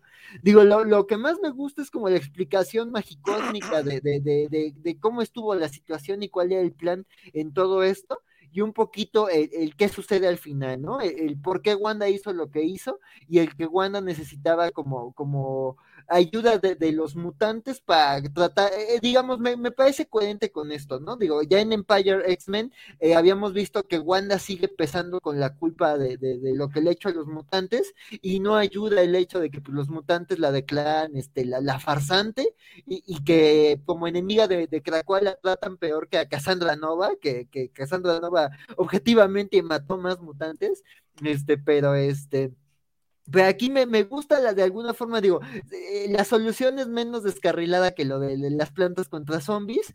Este, entonces, pues digo, aquí lo que intenta hacer Wanda no me termina de quedar claro, pero ya, digamos, leyendo como un poquito las implicaciones, dices, ah, pues digo, está simpático el detalle, este, no termino de entender, eh, eh, digo, esto se pudo haber explicado de mejor manera, este, digo, también ahorita que mencionaban, eh, cuando estaban hablando de los mutantes, no me acuerdo quién en los comentarios, este, hablaba de que cierto mutante está muy olvidado. Y pues nada, este, este, este legendario mutante muerto, el tío Ben de los mutantes, el Oki de los mutantes, pues ya está de regreso y pues ojalá, digo, también eh, habla, volvemos de lo que hemos hablado mucho en los últimos programas, ¿no? De que cuando llegó Hickman parecía que había como que una dirección y había hilos argumentales sueltos que Hickman estaba soltando y que la, la, la, la, la dirección de, editorial de Jordan White como que iba a saber encontrar y acomodar y pues digo, ahorita ya parece que ya Jordan White se le hizo bolas el engrudo. Digo, me, gusta que, si esto se recupera con, Destiny of X, que cierto personaje que regresa al final de este número, sí se, ate con e, ese Sinister Secret que, se nos había dado desde Powers of X. Este, pero por lo pronto, pues digo, es un final que, que abre ciertas puertas interesantes, pero me parece, me parece satisfactorio, no lo vi pero sí me parece precipitado y a veces como con muchos huecos, ¿no? Digo, me gustan los personajes que aparecen, me gustan ciertas situaciones, me gusta, por ejemplo, este ritual que hace Wanda, me, me gustó ese momento y me gusta como el significado que le dan, este, y que Wanda, pues sí, Wanda no se chupa el dedo y sabe cosas que otros mutantes eh, eh, eh, no saben. Digo, ahí está también el tema de, que si te clavas mucho en la explicación, pues dices, ¿cómo, cómo supo esto Wanda? Pero digo, la verdad es que está satisfactoria este final, pero la, la, serie sí se cae mucho, entonces yo no recomendaría toda la serie, o sea, a menos que seas un completista de, de Wanda o de los X-Men, que sí le entres al, juicio de Magneto, pero si no, la verdad es que sí es una serie que se desinfla mucho, al final sí es un poquito como Diana Simpson, de es un final y punto, pero este, pero pues no, no lo odio, hemos reseñado cosas peores, pero sí es un libro que se descarriló. Digo, sigue sin ser este Fantastic Four X-Men, de Chip Zdarsky, que ahí tampoco es culpa de Chip Zdarsky, es un escritor muy competente, pues ahí no sé qué querían hacer con el libro. Aquí, pues bueno, al menos aquí las consecuencias, pues digo, esperemos que se resuelvan de, mejor manera que, todo lo que dejó la, la mini de Zdarsky, pero dices, ah, pues digo, para la anécdota está, para las consecuencias de ese final está interesante, pero sí es un libro que se descarriló en la mitad. Lo siento, pero en comparación con esto, Empire es Watchmen Man. No está tan mal Empire. ¿No? ¿No? Comparado con. Irrelevante. No, no, comparado con Trial of Magneto, no. Es las plantas contra Es, es, Dark Phoenix Saga, güey. Ese evento sí fue de, ay, qué horror. Es de esas Tony King X-Men, no mames. Plantitas, plantitas. Eh. Ni me va ni me viene. Ah, ustedes son mi familia porque mi. ¿cómo? Mi madre es este, ¿cómo se llama? La diosa de la tierra. Ah, sí. Ah, ah. o sea, no, no, no. no. Oye, este Lucas Werner, que el dibujante, la verdad es que, pues muy, muy chafita, ¿no? Sí. De nuevo, no es este. No es, no es el de Wonder Woman. Híjole yo, yo, yo me voy a ver menos, menos, este, menos buena onda que Axel. Yo sí me voy a ir hasta con spoilers, porque es que no tiene madre. Sí, no, aparte, ese no es spoiler, va a haber una serie regular de la persona que revivió, entonces. Ah, ¿Ah sí. No, pero independientemente, de esto, o sea, no, pero ajá, pero independientemente de, que la revivió es el cómo y todo esto, o sea, el, coincido con, con Vale en el sentido de que en comparación de los anteriores, pues este número dice, ah, mira, hasta, hasta, hasta, parece chido, hasta, hasta parece como, como vaso de agua fresca eh, después de tres días en el desierto. Ah, no, eso sí. Pero, pero mi problema es ese, que termina siendo un número. o sea, un número después de tanta chingadera. O sea, básicamente, en realidad, la neta es que si agarras las últimas páginas de, ¿qué fue? El 7 o 6 de, de Sword, y este número, y terminas igual, carnal. O sea, la, razón por la cual Wanda murió es lo más random del pinche mundo. Para que me entiendan, la idea es que Wanda, cuando va con Magneto, le dice, tienes que matarme y tienes, y tienes que convencer al consejo de revivirme. Porque la idea es que Wanda, cuando muere y revive dentro de, de Krakoa, puede acceder eh, a través de, de, su magia, puede acceder a las memorias almas o lo que sea que utilicen en Cracoa para, para revivir mutantes, a todos los mutantes de los que no había backup. Es decir, pueden tener millones de mutantes más que murieron antes de que pudieran tener este, este tipo de, de, backup en cerebro, etc. Por eso regresa Thunderbird, que es el, el, primer mutante que se murió en, en el en, en, X-Men X, no me acuerdo cuál, pero cuando entra, entra, eh, cuando entra Chris Claremont. En Giant Size. Y lo mata el No, no, no, no, no, no, no muere. ¿Es en Giant Size? No, no muere en Giant Size. muere dos números después. Muere contra el Conde Nefaria. Ajá, muere dos números después peleando contra Nefaria. Pero, anyway, el chiste es que no había regresado nunca, ahora regresa y van a traer a un chingo más de mutantes porque este güey ya liberó. Y incluso, por ejemplo, va a traer a un bebé mutante que no había nacido, que pueden, que pueden estar. O sea, el pretexto para que Wanda muriera y se armaron tus pinches madre, podías librártelo, o sea, no tiene sentido, es un magofin. Quisimos haber dicho que a través de la magia de Wanda podrían arreglar el pedo y hacer esto y todos quieren a Wanda y son felices. es que Wanda no es mutante. Ah, mira, la neta es que yo ya no, ya no sé, no me importa. Pero al final parece como que sí, ¿no? Ajá, no, ya, es que, exacto. Ya se dio ese pedo. Ajá. Es que no es mutante, pero fue considerado, esa es la única que podía hacer este, esta jugada. Y dices, ah. Está, está de la. o sea, neto, es, es, es, pretexto, es mil, pretexto para, para venderte cinco números de la chingada, por cierto.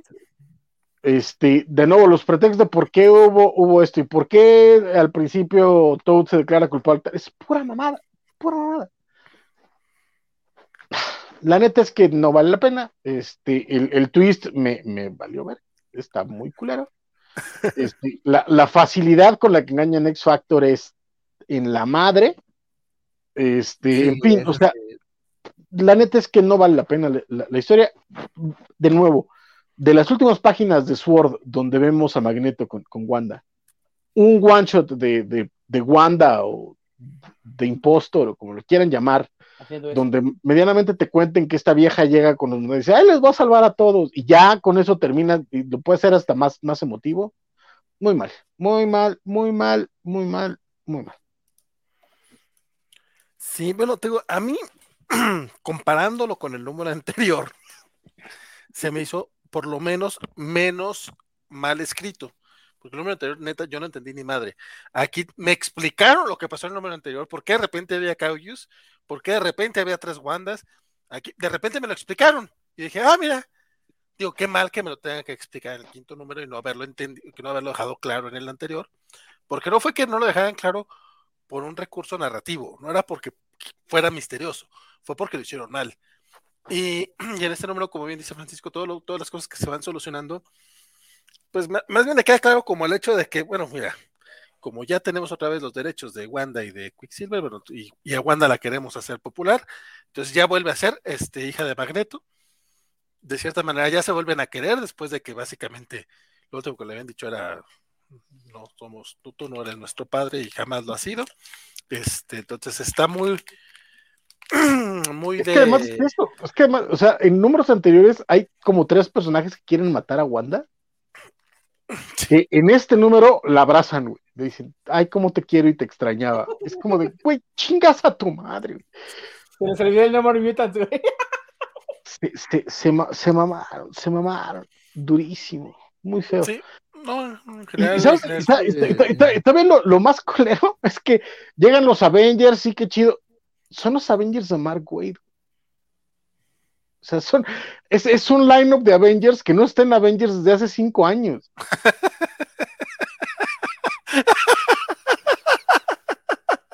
Bueno, pero es que son los amigos de Wanda. ¿no? no, sí, güey, pero.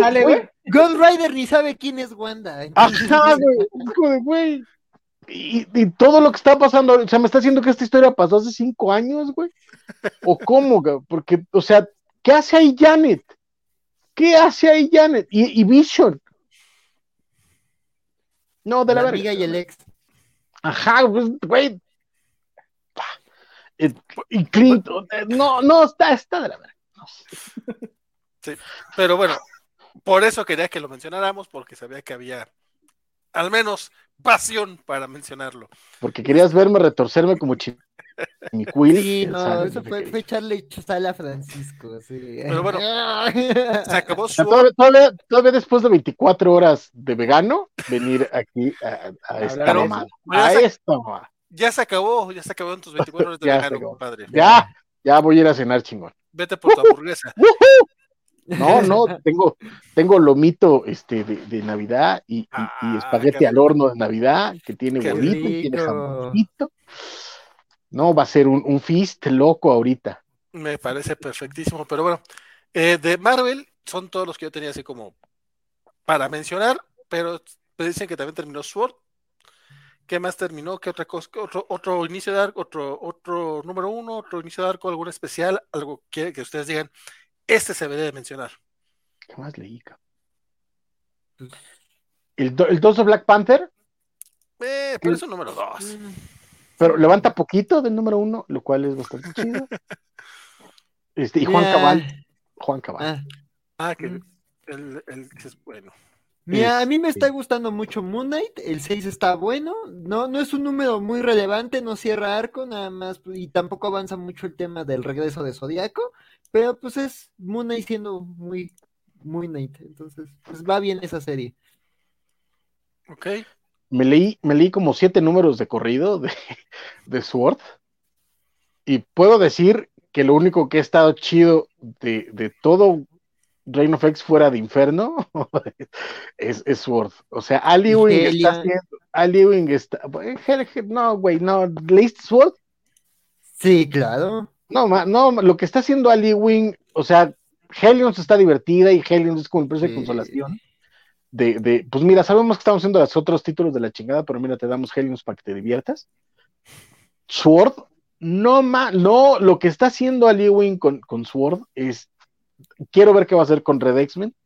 Quiero saber a dónde, a dónde, a dónde va con esto, porque, híjole, lo que, lo que habíamos comentado de Inferno, de que de pronto había estos planes, en medio de los planes y cosas que de pronto se estaban eh, descubriendo que habían pasado antes y que se están construyendo algo.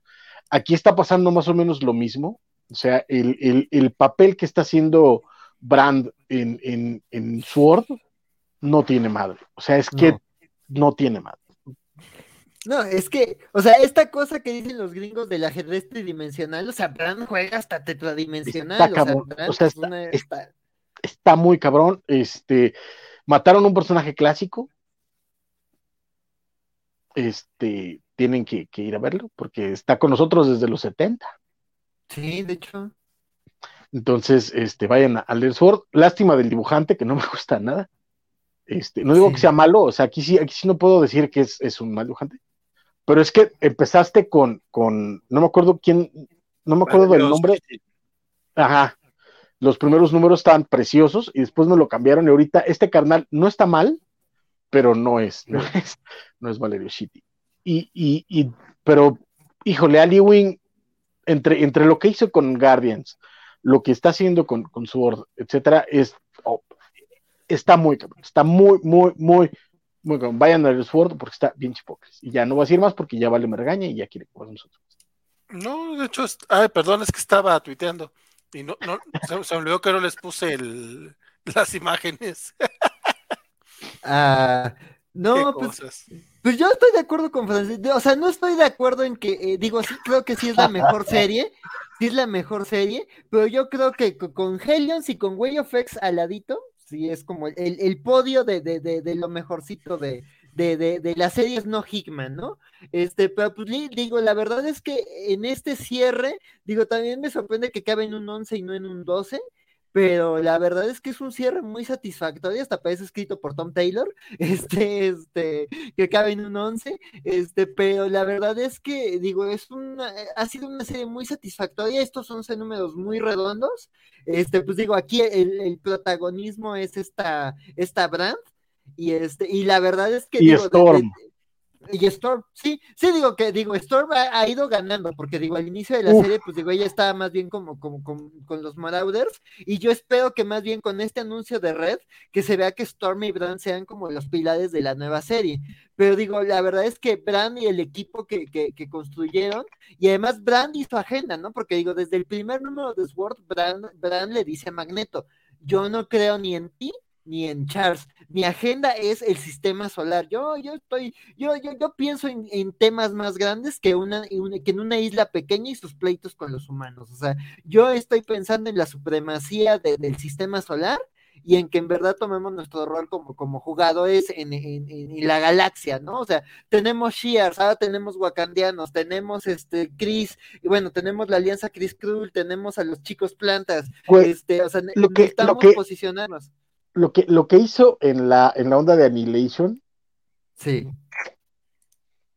No, que, es, que coordinó no mames, Brand, Brand, Brand, no mames, Brand. Y, y, este número redondea eso, porque Brand dice, es que en serio, dejen de pensar que yo soy de, una facción o de otra facción, mi agenda es esta, y que creo que aquí eso de, de, de dobles o triples agentes, o sea, se maneja muy bien y la verdad es que Brand es un súper personajazo, o sea, ella está en otro nivel de planeación, tiene, tiene metas muy claras y además el monólogo que da al personaje que muere en este número es una cosa, es una pasada, es como de, mira, yo no confío en estos por esto, yo no confío en estos por esto, voy a tomar tu puesto por esto, este, yo mi, mi agenda es esta, nunca me han preguntado ni esto de mí, y, y, hasta, y hasta me, encanta que hasta reconocen su historia, es como de, ¿y si crees que Hank McCoy es un culero? Hank McCoy es un chamaco baboso pensando en, temas pequeñitos. Ya, yo estoy a otro nivel. Si él es un culero, yo soy culera y media. Entonces, no, la verdad es que Brand es un, o sea, eh, se ve que esa mujer tiene todo un montón de recursos que no duda de usarlos y pues sí, la verdad es que sí estoy muy emocionado en ver también cómo, cómo juega eso en, en, X-Men Red que digo, me gusta que aquí ya se confirma que es la continuación de Sword, y además justo eso, que hasta Brand lo reconoce, o sea, el otro personaje más interesante de esta serie es Ororo, y vamos a ver más Ororo, y dice, bueno, no confío en Charles, no confío en, en Eric, o ya veremos, no termina de convencerme su enfoque con los Araki, pero pues bueno, a ver, a ver por dónde van los tiros. Este, entonces, pues sí, la verdad. Y no, y además eso de que Brandt está jugando con otro de los actores de, de, de, de esta etapa de los X-Men, dices, oye, otra vez, ¿no? Así como, como lo que decía yo de Otto con, en el edificio Baxter en, en, en, en, Devil's Reign, dices, estos momentos nos van a tener así chillando con el estómago estrujado, espero. Digo, confío en Lewin, ojalá sí sea el quien lleve X-Men Red, pero sí, la verdad es que... Se supone que sí es la... Bueno, Sí, ¿no? yo no lo tengo, yo no lo tengo claro. Tienes razón, tienes razón. No sé si va a ser Lewin. Parece que sí, porque han sido continuistas, porque ya ves que, o sea, la continuación de, de, de pues la sigue Dugan, este Gillen se queda con los Immortal, pero sí, aquí me falta que me confirmen que se queda Lewin, porque como dices, ¿no? Sí había estado como muy inquietante el ver tanto silencio respecto a las series de Edwin y que no hubiera un anuncio, entonces ya que al menos tenga un pie en, en, la, en la, cabecera mutante, tranquiliza y pues digo, si, si X-Men resulta ser escrito por él, pues nada, sigo confiando en que va a ser un gran título porque Sword ha sido una serie bien, bien, bien chida y sí, esa sí está recomendable para la lista de compras. Sí, totalmente. Un favorzote, vale, nada más, nada más dame este caprichito. ¿Te puedes ir dos números para atrás?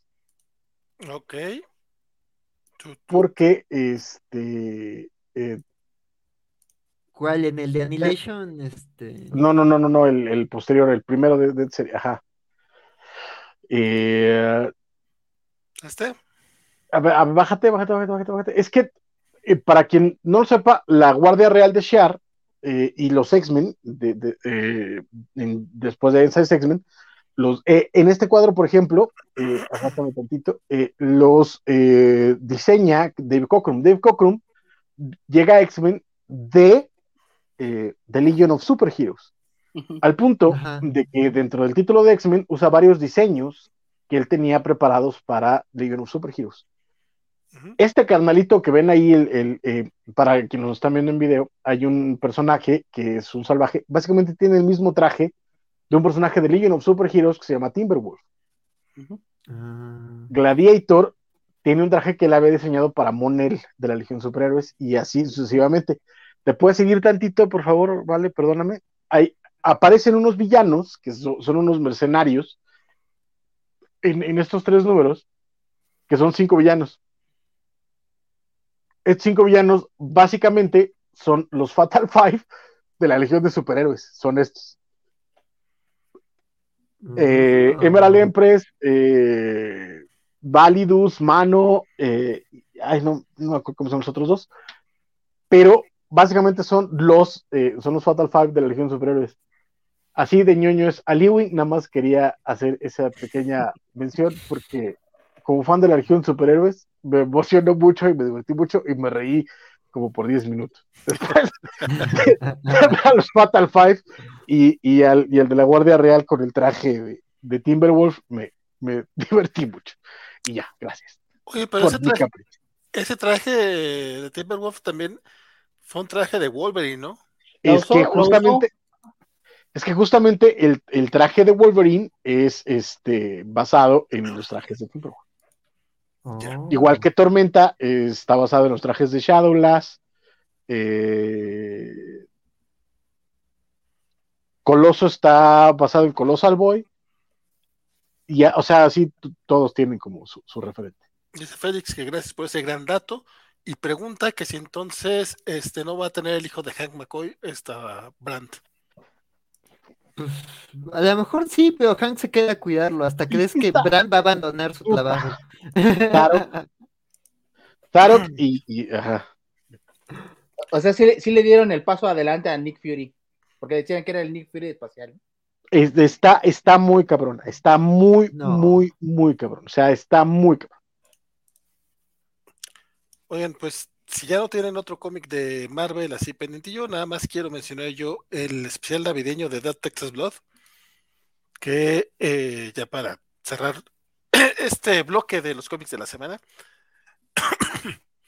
que fue el número 13 de, la, serie regular. Que si, si nos están siguiendo en los cómics de la semana sabrán que no le, no, no le hemos dado seguimiento a esta serie, que el año pasado fue de nuestras favoritas. Sin embargo, los primeros dos números del nuevo arco, el 7 y el 8, estuvieron un poquito lentones. Y yo personalmente sí fue así como de, luego, luego, luego le doy, luego le doy continuidad, luego me la chuto. La verdad todavía no leo el arco, pero vi que este era un especial de y dije, pues vamos a leerlo, a hacer un one shot. Sí, efectivamente es un número autoconclusivo y básicamente nos cuentan una historia de Navidad, este, pero muy al estilo, y no lo dicen al final también del número, muy al estilo de, los cómics de, de EC, de estos cómics de terror de los, de los años 50. Nos hablan sobre un sheriff, justamente en los años 50, que estaba acostumbrado a hacer lo que se le pegaba la gana, este, y cuando se enamora de, una persona que no es su esposa, pues decide matar a, matar a la doña. Y es una historia, pues muy, pues como dice, como dice Saxo, este tipo de, este tipo de historias de personas horribles haciendo cosas horribles. Básicamente de eso se trata de Texas Blood, de, este tipo de sureños, este, que, que la verdad, de tanto leer este tipo de historias eh, Texas Noir, vamos a llamarlo de, alguna manera, Texas Noir. Eh, American Gothic. Como se le llame, la verdad es que no, no te dan ni nada de ganas de visitar Texas para nada. Este, la historia es muy sencilla y de lo sencilla que está, tampoco quisiera eh, mucho, pero bastante efectiva. Es, digo, el, tema navideño realmente es solamente circunstancial porque el asesinato se da justamente un 24 de diciembre. Sin embargo, pues sí tiene cierto encantillo, pues de, lo que nos tenía acostumbrado al Texas Blood desde el año pasado. Me dieron ganas de, chutarme nuevamente, bueno, no nuevamente lo que ya leído, sino entrarle a lo que todavía no leo. Y bastante recomendable este numerito por si no han tenido chance de leerlo. No sé si alguno más lo leyó. Francisco, va. Sí, yo sí me, de hecho me puse al día. Este, cuando me, pasaste la liga por el programa, estaba yo leyendo los de Texas Blood. Entonces ya me uh. leí también el segundo arco. Este, y me leí este, este especial. Y eh, sí está muy padre el, especial. Creo que ahí, ahí, ahí ya, ya, me está causando cierto problema el tono del escritor, mientras que creo que durante la primera, este, el primer arco, eh, funcionaban bien muchas cosas. Creo que esté tratando de explicar demasiado algunas cosas, ¿no? Y tratando de, forzar ciertos tonos que ya no funcionan tan bien, pero sin duda creo que el, gran, gran, gran acierto de este, de este cómic es el, el arte de, Phillips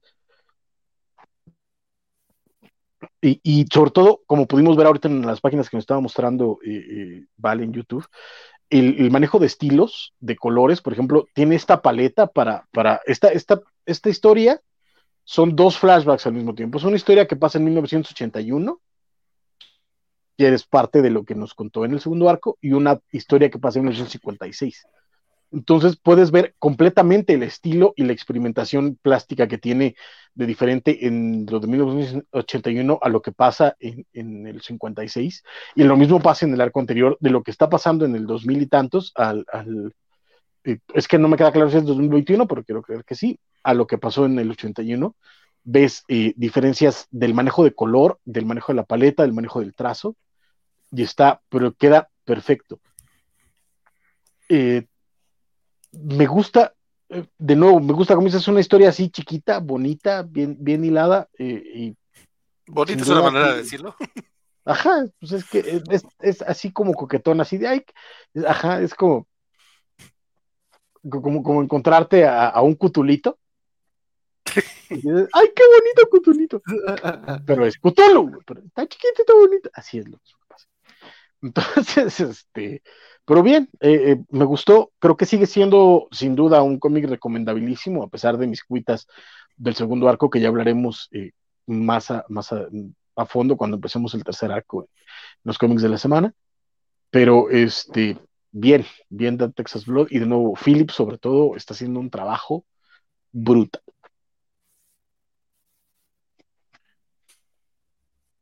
La verdad es que el trabajo de, desde el principio lo, lo hemos mencionado, ¿no? El, artista, la verdad es que está, que es el hijo de Sean Phillips, quien suele ser colorista en los cómics de Brubaker y de Sean Phillips, que aquí en, en, esta serie, pues él es el, dibujante principal. Y aunque sí tiene un poquito la escuela del papá, la verdad es que también tiene muy su, muy su estilo y se va labrando un hombre por sí mismo pues ya, ya, después le entraré bien a eso, a ese segundo arco de Texas Blood, que no es que fuera mal, nada más sentí que era medio lentito. Este, y ese número 13 a mí sí, sí me encantó.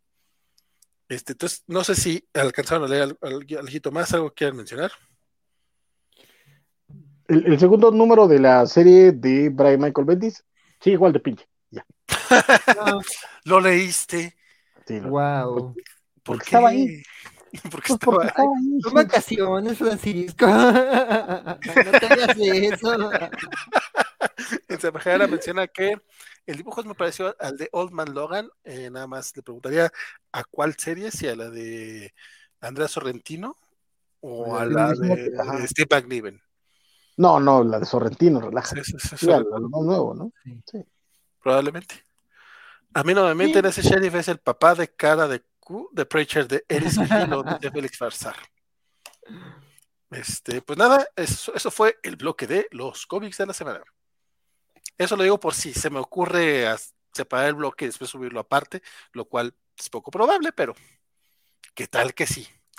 Pero bueno, sigamos pues con las noticias para que el buen Gerson pueda hablar un poquito porque lo hemos tenido un poco aburrido. Y pobrecito, perdónanos, Gerson. no, perdónenme ustedes por no leer cómics, perdón. Que consta que yo le pasé, ¿sí te pasé lista? Que pasa que no te la pasé, perdón. Traiciono como vale. Hashtag este, traiciono como vale. ¿Ves, Mr. Max? ¿Por qué? Oigan, este.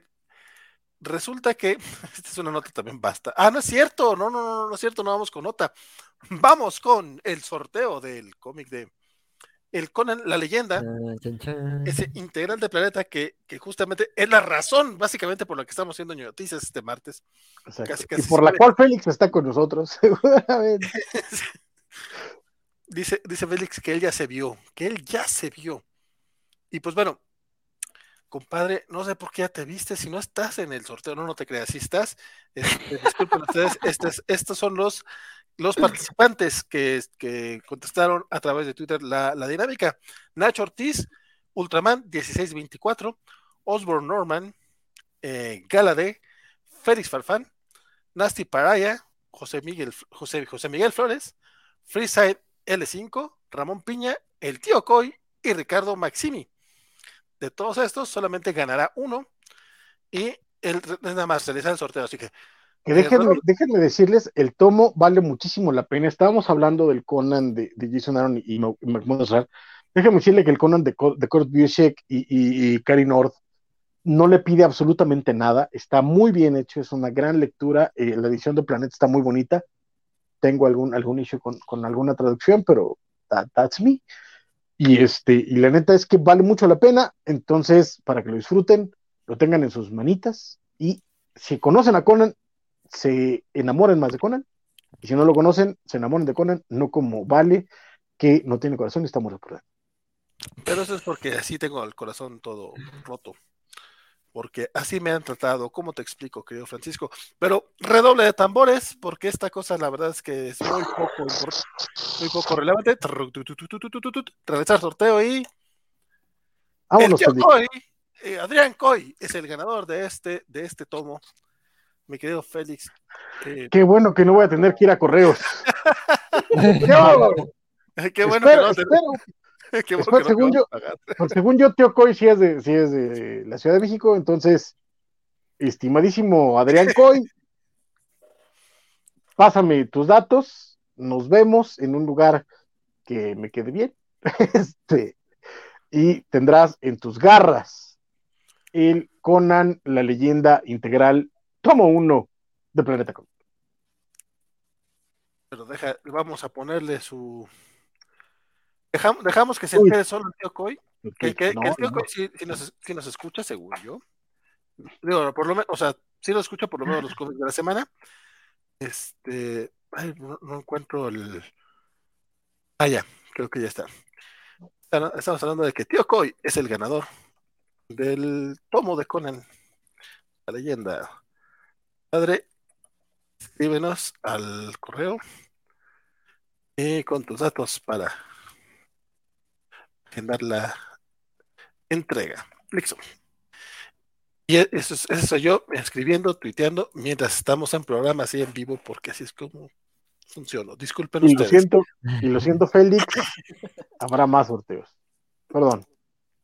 Don Félix, de todas maneras, eventualmente, ah. ya le dice felicidades el tío de todas maneras, es, es él sabe, él, él, le manda felicitaciones. este, y también dice a vale. No, sí, la verdad es que muchas gracias este, a todos los que participaron, porque como bien eh, mencionas, mi querido Axel, hubo, hubo, una participación bastante, bastante alta, regularmente no se animan tanto, qué bueno que, que, se animaron, y durante el próximo año, 2022, este sí hay plan de tener varios regalitos, de hecho, tengo que hablar con Jorge. Jorge González quería donar una Trinity para regalar mañana en el programa que vamos a tener de Matrix eh, ah, Resurrecciones, que va a ser a las 8 de la noche. Entonces, este, para que nos vean mañana, si no es por, si no es por el, por la película, que la verdad es que ha tenido muy bajo hype, este, le, di una semana para ver si levantaba el hype y nada.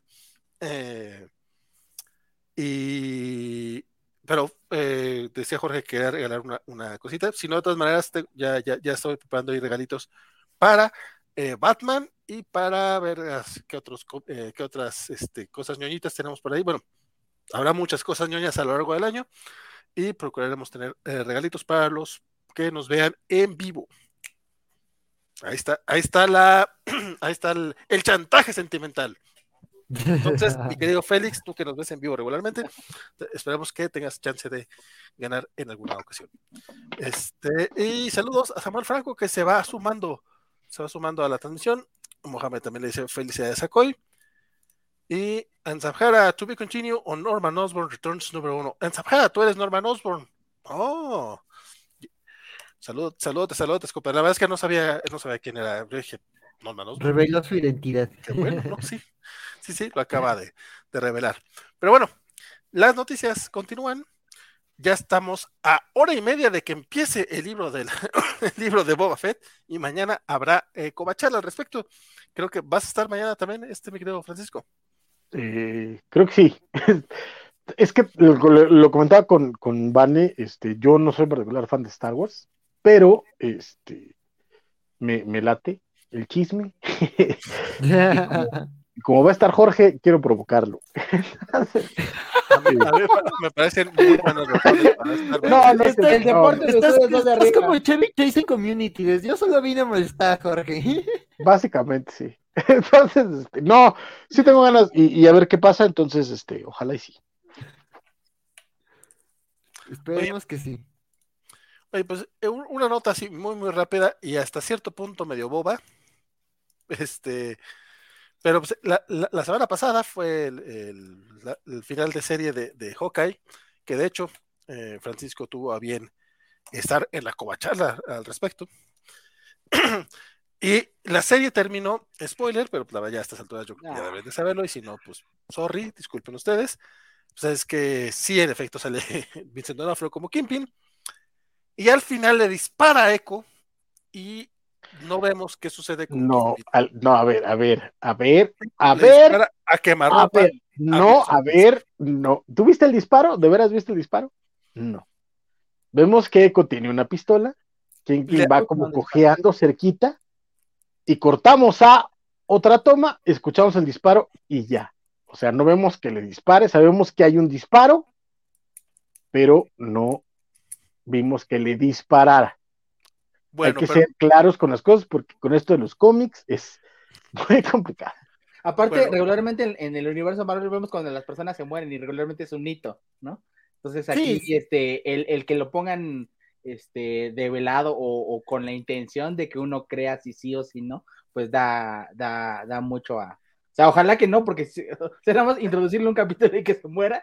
es, que, es que esa es la nota. Allá voy, muchachos. Venga, venga. O sea, te, te, por lo menos te dejan con la duda.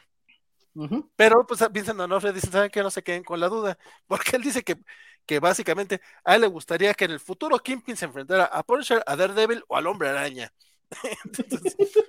entonces, Vincent D'Onofrio anda súper contento con el personaje, está contentísimo de regresar a ser Wilson Fisk. yo, no, más pienso en Kingpin en, una peli del Hombre Araña y me, me... Ajá, ya. Y, me, tiembla, me tiemblan los meniscos, mano. me trepidan los meniscos. Sobre todo el Kingpin que vimos la semana pasada, ¿no? Que sí pues, fue claro. Sí, no, el, el, traje de... ese sí es un tanque. Fue como distinto al, al, de, al de Netflix. Ajá. No, pero el traje de Family Business, ¿no? De la serie de Marvel. Ah, la camisita hawaiana. No, no, no. Deja tú la camisita, que, que por cierto fue el mismo Vincent D'Onofrio quien pidió que tuviera esa camisa hawaiana. Yo creo que vio la portada y dijo: Mira, seguramente es un traje muy, muy popular. Esa fue la portada, güey. No, pero, pero, no, pero ¿sabes qué? La neta, y esto sí eh, eh, lo, lo, lo, tuiteó Fabián Ciesa y tengo que concordar, solo Vincent D'Onofrio podría verse amenazante con una camisa hawaiana. Y la neta es que, o sea, si, si, lo ves ahí, o sea, sí se ve de, de sí da miedo. Sí, no, y, y, además imagínate, o sea, le lanzas una flecha a un señor en camisa hawaiana y no se muere, impone, impone. Y él como si nada, de te voy a aventar como, como Thor a Loki, digo, como Hulk a Loki, y no, si Kate estaba de, ay, qué miedo este señor. Lo atropella un carro, güey. o sea, agarró, agarró todas las flechas y las rompió todas juntas. Con sus dos manitas gorditas, así, las rompió todas. Sí, ese es el Kimi que conozco. Sí, no, o sea, muchos sí lo estaban comparando con el del videojuego para móviles, que en el del videojuego para móviles sí está el tú por tú con Hulk y con Thor y con todos, y dicen, no, ese sí está, ese está tanque, o sea, digo, al de, al de la serie, digo, igual sí son los mismos, igual y variantes, ya no sabemos, pero el de la serie, pues sí, Daredevil se lo dejó como Santo Cristo al final de la tercera, pero dices, este, o sea, le lanzan flechas, le lanzan el coche, pues, y, y, pues le pasan más cosas y nada más lo ves cojeando como si nada. Digo, yo la verdad, yo sí creo que, o sea, sí es mucho haberlo traído nada más para que salga en un capítulo y luego lo, lo maten. Entonces yo sí también espero que es, es, o sea, de que le disparan, le disparan, pues se puede disparar a muchas partes, ¿no? Puede aplicar la Jack Bauer de dispararle a la rodilla, puede aplicar como en el cómic de Bendis y adiós ojos y después regresan este, porque pues tecnología de cómics, este, entonces pues sí, o sea, digo, hay opciones y yo sí creo que vamos a seguir viendo a Vincent D'Onofrio. De nuevo, verlo ahí junto a, junto a, Spider-Man y Daredevil sí sería algo muy, muy bonito. es, que yo ya lo vi, o sea, de una otra forma ya lo vimos con Daredevil. Verlo con Spidey, yo, o sea, sí, la neta es que no, no podría pensar nada que me emocionara tanto, fíjate. E, es que a mí me emocionaría un team up de Spidey y. Ah, claro. y si sale Kingpin como enemigo. Están poniendo las piezas para que eso suceda, Mira, esperemos que sí. Considera, considerando que, según el acuerdo que tiene Sony con Marvel, es que forzosamente tiene que aparecer un, un personaje del universo Marvel un héroe, pues, junto al hombre araña para elevarlo, porque creían que el hombre araña no vendía solo porque están bien pendejos los de Sony, y por eso tenemos a Tony Stark tan prominentemente en los pósters de la primera película. Este, eh, ahí está claro, o sea, tenemos a Daredevil con el hombre araña. ¿Y a quién van a enfrentar? Pues a Kingpin. Digo, obviamente solamente a Jorge González le, le sale cuando dice esas cosas y se las hace en realidad, pero esperemos que así sea. Sí, bueno, también nadie de nosotros amenazó con meter la cabeza de horno. o que se hubiera estar destrozada, güey. Exacto, Kevin, Kevin, Feige no quería. Kevin Feige no quería tener eso en su conciencia, eso es todo lo que pasó. Sí, no. pero, pero es que, o sea, a mí me encantaría ver. O sea, Peter y Matt son súper amigos. La forma en la que tienen su relación, la forma en la que llevan, me encantaría ver eso en pantalla. Me encantaría ver a a, estos personajes interactuando y por supuesto enfrentándose a Kingpin o, a, o al de mafiosos de Nueva York, sería súper padre. ¿no? O sea, yo entiendo la, la, idea de que el hombre araña necesita super enemigos, pero muchas de sus mejores historias han sido contra, contra mafiosos, contra gente con alguna habilidad curiosa, pero que son mafiosos más que eh, megacriminales o científicos locos que. Sí, sí, ya tiene que salir Silvermane, Hammerhead, Tombstone. Hammerhead, ¡Ay, basta! ¡Basta! Porque... Tombstone. Oye, que antes de que nos antes de cambiar de nota, eh, este, eh, mencionar esto que dice el buen Mohamed, dice que eh, otra de las notas de Hawkeye es que sí había programada otra escena post créditos en la que se iba a ver a, a Kingpin, pero justamente como que las cabezas de Marvel dijeron, no, no, no, no, lo que queremos es dejar al, en el aire todo este drama de, de Wilson Fisk. Por acá alguien nos, nos, dice algo que si mal no recuerdo también Francisco lo comentó la, la covacharla la semana pasada, que de esta manera Marvel pues se blinda un poquito, porque si, si las negociaciones no se llegan a dar con Donofrio para que continúe, pues bueno, si matan a Kingpin. Pero pues si todo sale bien, ya pueden decir, miren, siempre si sobrevivió de alguna manera, o no le dispararon, o... ¿Qué Donofrio? No, puede Don, en eco. Donofrio trae, trae, ganas, o sea, no, no, no, no, está... El vato está desatado, o sea, el güey fue el que empezó con los chismes, o sea, si, si alguien sí. comenzó el hype de Wilson Fisk en Hawkeye, fue este güey diciendo, ah, qué buena serie está, y la frega es como, es que ¿qué? Sí. Exacto, si recuerdas el rollo de, de justo cuando terminó la tercera temporada de, de, Daredevil y dijeron que no seguían, Donofrio fue el que dijo, oigan, pero yo traigo ganas, esto, está, esto estaba chido, o sea, sí, chiquillo. No me sí. pueden dejar así. Exacto. Vamos, no. ¿alguien recuerda que este cuate fue la cucaracha de Men in Black? Sí, claro, sí, papelazo. Ah, yo no lo recordaba. Agua azucarado. Su, su, su, papel prominente ha sido este. Agua ¿Cómo, no, ¿Cómo va a querer desecharlo? ¿No? Claro. Sí, de hecho, no. eh, pero es un actorazo, ¿eh? o sea, uh -huh. sus, años en, en, Criminal Intent, lo honor del Criminal Intent. Ah. Ya sé, sí. sí. Eh, y, en fin, el, el, hombre, el hombre, eh, de hecho, curiosamente hablando de Conan, lo que son las cosas de la vida, porque todo, todo, todo da gira, da vueltas, un círculo, un pañuelo. Eh, hay una película biográfica de Robert E. Howard, el creador de Conan, y el, el, el que interpreta a Robert E. Howard es Vincent D'Onofrio. Ah, mira. Wow. Entonces, eh, sí, todo, todo, todo está unido. Bien, bien coqueto, bien bonito. Pero fíjate que eh, justamente después de todo esto, eh, le, di, le, le, quise dar un repasito a, a, a los sí. Daredevil de Marvel Knight.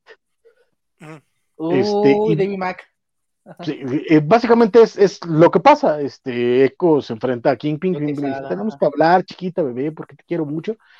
Y le dispara. Ahí sí, ahí sí se ve que le dispara. Pero eh, Kingpin queda, queda cieguito. No, Ajá, es, ¿no? Sí. no, no se muere, sino queda, queda cieguito.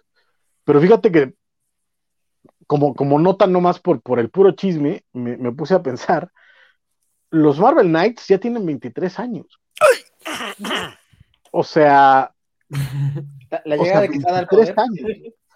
O sea, para, para, que, para que nos demos una idea, cuando yo empecé ya a leer cómics con mis manitas y mis ojitos, porque antes me los leían, pero ya, ya de, de yo unir las letras en palabras, eh, Marvel tenía 20 años.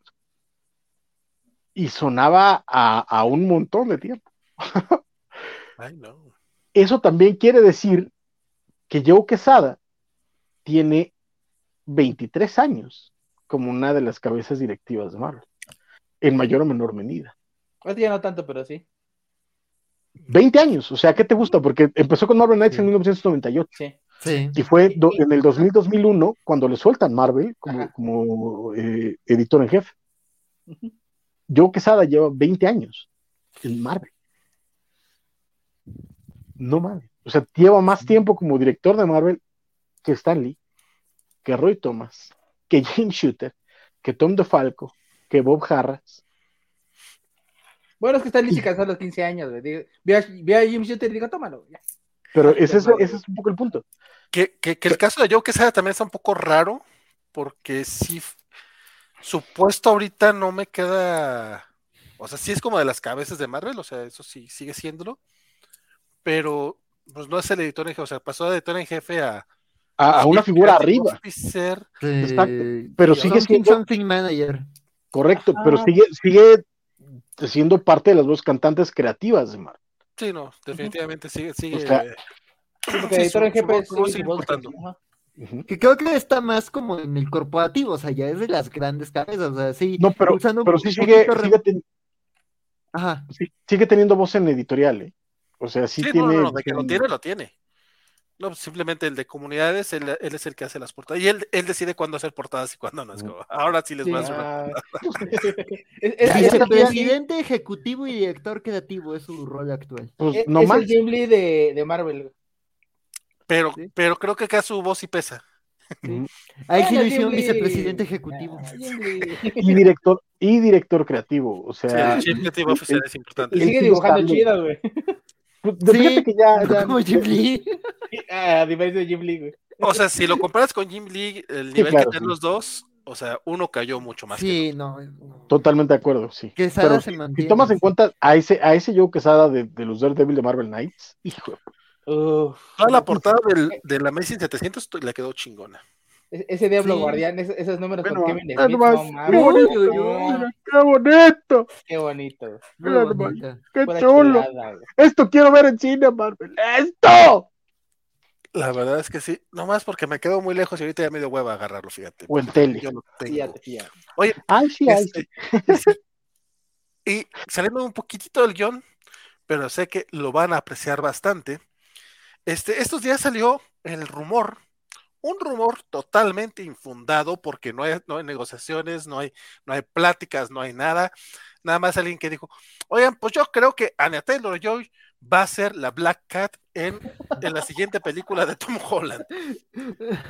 Y la verdad es que si, esto lo está haciendo los, los, agentes de, de Anya qué bien, qué buen trabajo para candidatearle. No sé si ella esté en el nivel en un nivel más alto ahorita de, de, hype o esté en el, el, exacto para meterse a la franquicia, porque pues ahorita está como... Pues carnal, te, comentaba, te comentaba que desde que terminó, bueno, desde como la tercera semana de y para acá, mis redes estaban llenas de Katie, de Katie, ¿cómo se llama? Eh, ah, sí, claro, Esta semana empezó a haber un Swift, ya no hay tantos, pero Ana Taylor Joy en memes de, como Black Cat, eh, ya empiezan a ver más, ¿eh? Sí, está corriendo como la pues, güey. Y déjame decirte, chiquillo. Como ño. Eh, pero, Felicity Jones ya estaba ahí, Felicity Jones también, bueno, que también es de hace seis años, pero de todas maneras, o sea. Ana eh, chiquillo. Mira, me hubiera encantado Felicity Jones pero, pero, Anna Taylor como, como la Black Cat de la, de la franquicia de Holland, del Spider-Tom, pues sí, la verdad me, me, encanta. Digo, pues sí, sí, sí, sí, ahora que parece que, que, Sony y Disney están cumpliéndole las promesas a los nerds y volvemos a ver cositas del universo de, de, Amazing, pues ojalá se le dé una oportunidad a Felicity, pero pues ahorita para el universo de, de Spider-Tom, Ana, me, me, encantaría verla. o sea, Axel quiere ver las cositas de Spider-Tom. Este, sí, no, básicamente, lo que pasa es que el chisme nuevamente es un chisme infundado, es de que en la, en la, en la siguiente trilogía de Tom Holland como el hombre araña, ya vamos a ver tanto a, vamos a ver a Gwen Stacy, a este, a Harry Osborn y a, a, a Felicity Jones y a Felicia Hardy. O sea, el que ya, ya va a empezar, ya van a aumentar el, elenco de personajes de apoyo un poquito más populares de, del hombre araña entonces, según, según los rumores, para allá va el asunto. Y pues la verdad, la verdad, la verdad, esto nada más lo quería mencionar porque quería mostrar este fan art de, de, Ana Joy como la gata negra. Que sí, a mí, digo, yo, yo, yo soy Team Felicity Jones, pero sí le da, es que esos ojos de Ana Bárbara sí, sí, le quedan muy bien como gata negra, creo yo. sí, le, le da un toque felinón. Sí. No, y digo, no se le ha visto a ella mucho, digo, fue Magic eh, en, New Mutants, pero digo, en cosas de acción no se le suele ver, se le, se suele ver como en cosas más como de, de suspenso, de época. Digo, a mí me encantó en esta película de Dead or Right, que creo que no se comentó mucho, la del misterio de Soho. Sí, sí, sí. Sale muy poquito, pero digo, eh, qué buena película. También la, la, la, protagonista que se me olvidó su nombre, qué buen papel hace. Y Anna Taylor sale muy poquito, pero en verdad, ya cuando entiende su personaje, da mucha seducción, tristeza y luego miedo. Entonces, pues digo, la verdad sí me gustaría verla ya entrándole a algo un poquito más de acción, ¿no? Porque digo, también pues Magic tiene su setting y New Mutants tenía sus intenciones, pero ya Black Cat, que es un personaje más de, de, de, de, acción, de, de, robos, que tiene como esta dinámica tan extraña con, con el hombre araña, ¿no? Con Peter, pues digo, sí está ya para de verlo, entonces sí.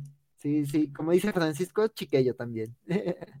Sí, no, la verdad es que sí está interesantillo el chisme. Este, Nuevamente es un chisme totalmente infundado, pero pues mira. fancast, pero pues. Sí, sí, sí. Y otro de los muy. Sí.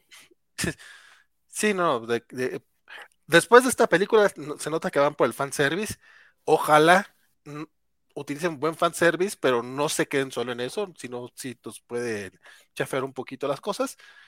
Pero otro de los fancasts que parece que están por hacerse realidad y como bien nos decía por acá el buen Luchamex, es el de Norman Redus como eh, Ghost Rider, que de, de, bueno, iba a decir que de confirmarse esto nada más nos darían otro, otro clavo en el ataúd de Agents of Shield, pero no es cierto porque el Ghost Rider de Agents of Shield es Jaime Reyes, entonces aquí, no, Jaime Reyes es es el no es Blue Robbie.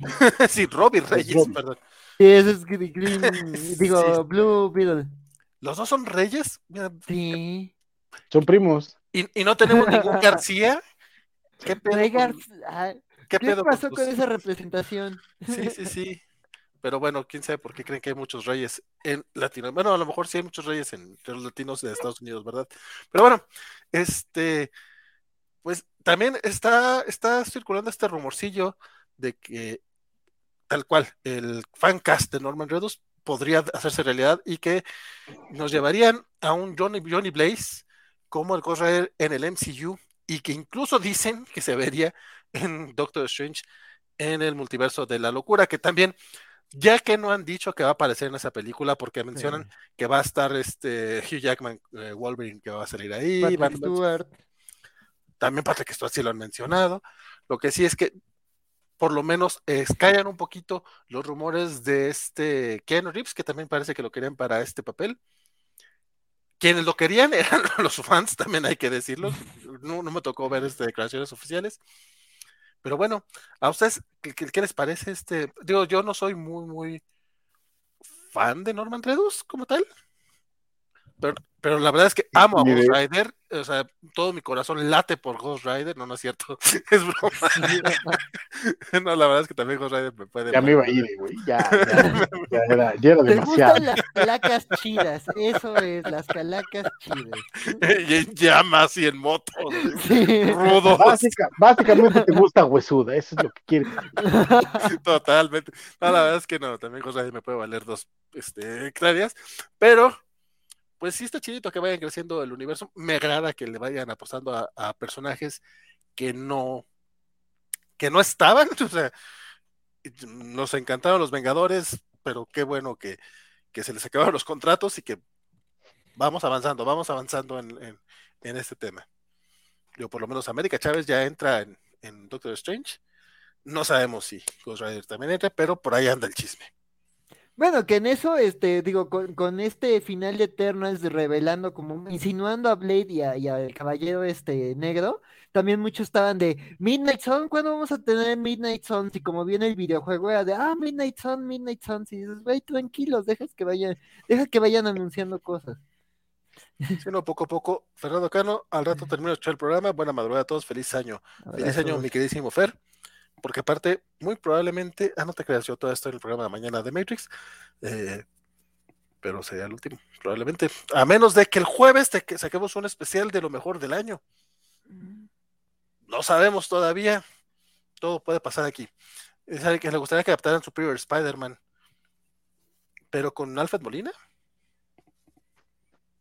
Anne Taylor Joy puede ser Magic, Black Cat, mi esposa, Sabina Sperman, lo que quiera ella, dice Alejandro Guerra. y ojalá sí quiera ser mi esposa. Este, Te vale soñar. Lástima que no vendió bien Televisa, eh, Punisher Marvel Knights, dice en Sahara. Este, ¿cuál? No, más o menos, ¿no? Bueno, por ahí anduvo. El primer arco, el primer arco de Marvel Knight anda en, pasta dura, no es oversize, pero en pasta dura normal, de estos de Marvel Select, algo así se llaman. Y no está tan caro, está como en 500, 600 pesos en, Amazon. Y es el, el, Welcome Back Frank. Eh, ah, el de Gardenis. Porque el primerito es esta chingadera con. ah, no, sí, no, este, este. Mientras no nos hablemos de él, mejor. Y eso que lamentablemente creo que fue el último trabajo de, de Bernie Wrightson. Ah, ¿en serio? ¿Cuál Sí, es lo. Digo, no, no estoy seguro que sea el último, pero estoy casi seguro que fue el último. No, es cierto, porque se murió hace poquito, ¿vea? No, entonces probablemente no fue el último, pero, pero era, era Bernie Wrightson, eh, que es lo lamentable, pero este. De hecho, creo que tengo el uno. No me acuerdo. Es que, es que ese de plano no me llamaba la atención. Pero el, los de Ennis, el con Back Frank, muy chidos. Es de, las cosas de Gardenis que sí me gustan. Chico, la, verdad es que, ese me gusta mucho, se me hace muy, muy divertido. Este, bueno, te, tengo como nota que, en un ratito más comienza el libro de Boba Fett, pero la verdad creo que eso es todo lo que podemos decir sobre el libro de Boba Fett, a menos de que ustedes tengan otra opinión. Y este, también esta semana se estrenó el trailer. El trailer ah, de. Ah. Perdón, perdón. El trailer de Batman. Eh, el tercer trailer de Batman, la película esta de eh, Matt Reeves con, con Zoe Kravitz como Catwoman y Robert Pattinson como, como Bruce Wayne. Este, ¿quién? Vamos, vamos a hacerle un vistazo, no mucho, porque. Después no, Warner sí se pone loco. ¿eh? Sí, no, no, y después de, de, todos los todos los videos de ayer que nos, que nos banearon con, la covacha anime, el video está bloqueado en YouTube. Sí, sí, sí.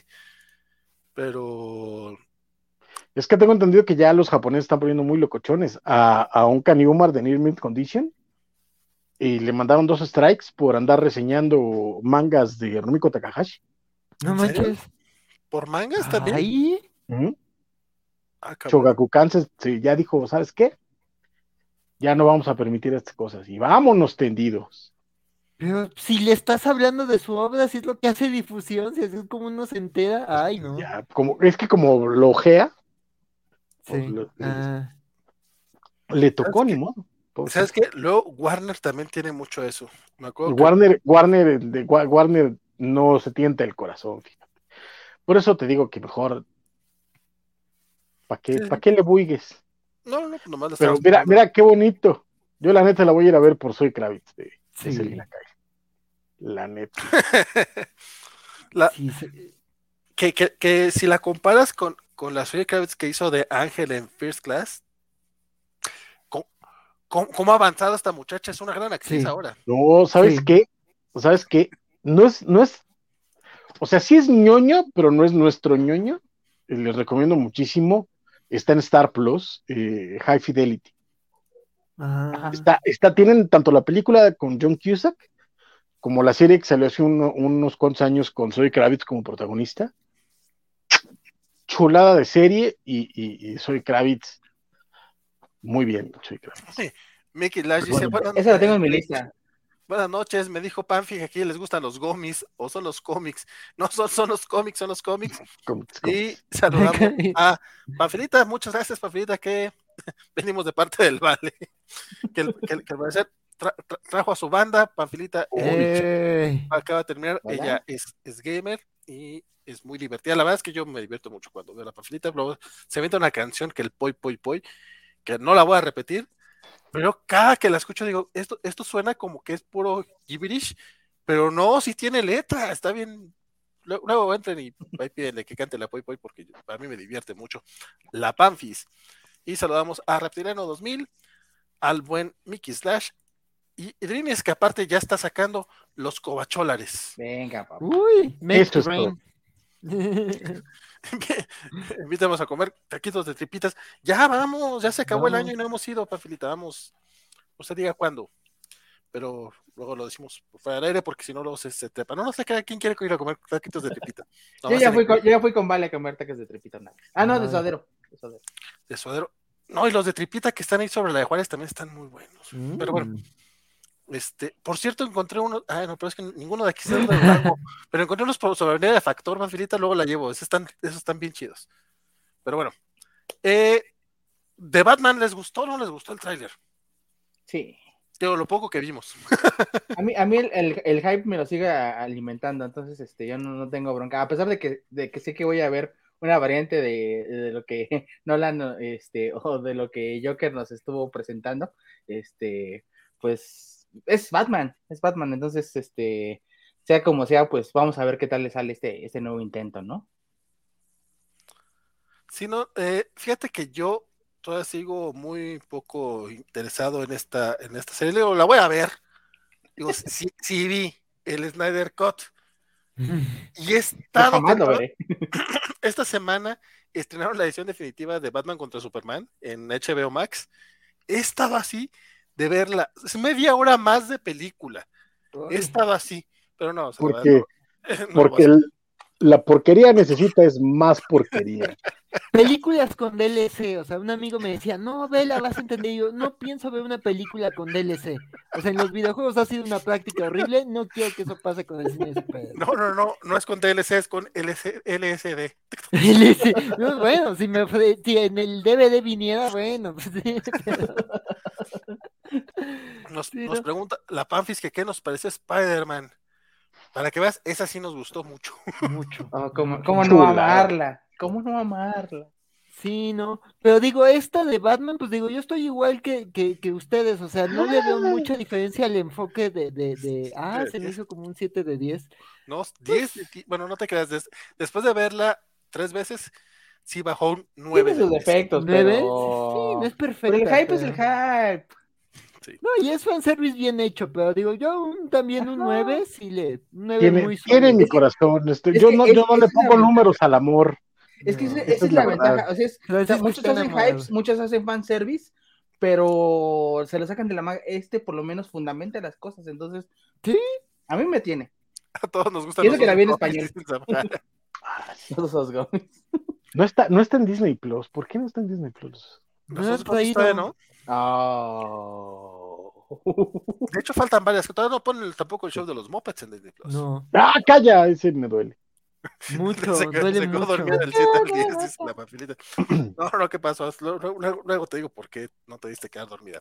Era necesario esta película actual de Matrix en pleno 2021 de efectives. Mañana a las 8 de la noche vamos a platicar justamente de qué tan necesaria era Matrix 4 y te platicaremos si es tan mala como todos dicen que es. Spoiler, yo digo que no tanto, pero tampoco es tan buena. No spoiler todavía, no la veo apenas, la compré en el tianguis de 15 pesos, dice Mickey Slash. dice Edu a mí sí me gustó el trailer, lo estoy empezando a tener fe a esa película, solo no me gusta su acertijo.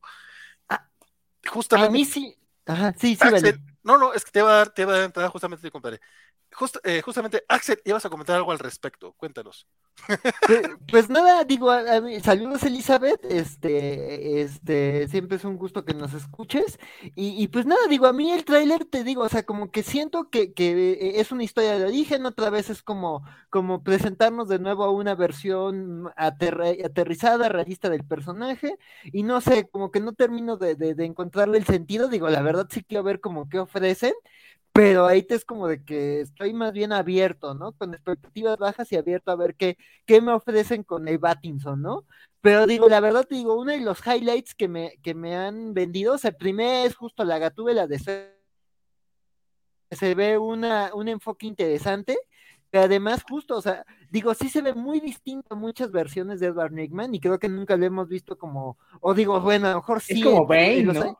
No, es como el zodiaco. A mí eso es lo que me está gustando, que es el asesino del zodiaco. Y el tema de los acertijos, más bien como que Matt Reeves lo está combinando con, con, el, con este legendario asesino, que es uno de los casos sin resolver de Estados Unidos, que aún este año siguen saliendo como, como traducciones de las cartas del zodiaco, de que aún fueron en verdad un acertijo que no se resolvió en la historia del crimen estadounidense, que además ellos tienen a sus científicos criminales, tienen al FBI, tienen aficionados, tienen a frikis que estudian matemáticas y que hacen traducción de códigos por tiempo libre y aún así no han resuelto quién era el zodiaco, ¿no? Digo, ya incluso todos los sospechosos creo que ya están muertos pero justo es como un caso paradigmático en la historia del, del true crime estadounidense, de que justo, o sea, era alguien que creó tal mito y tal, y tal incógnita en su perfil criminal que nunca lo atraparon, ¿no? Entonces, a mí me gusta que, que retomen ese personaje y lo usen como para mezclarlo con el acertijo, ¿no?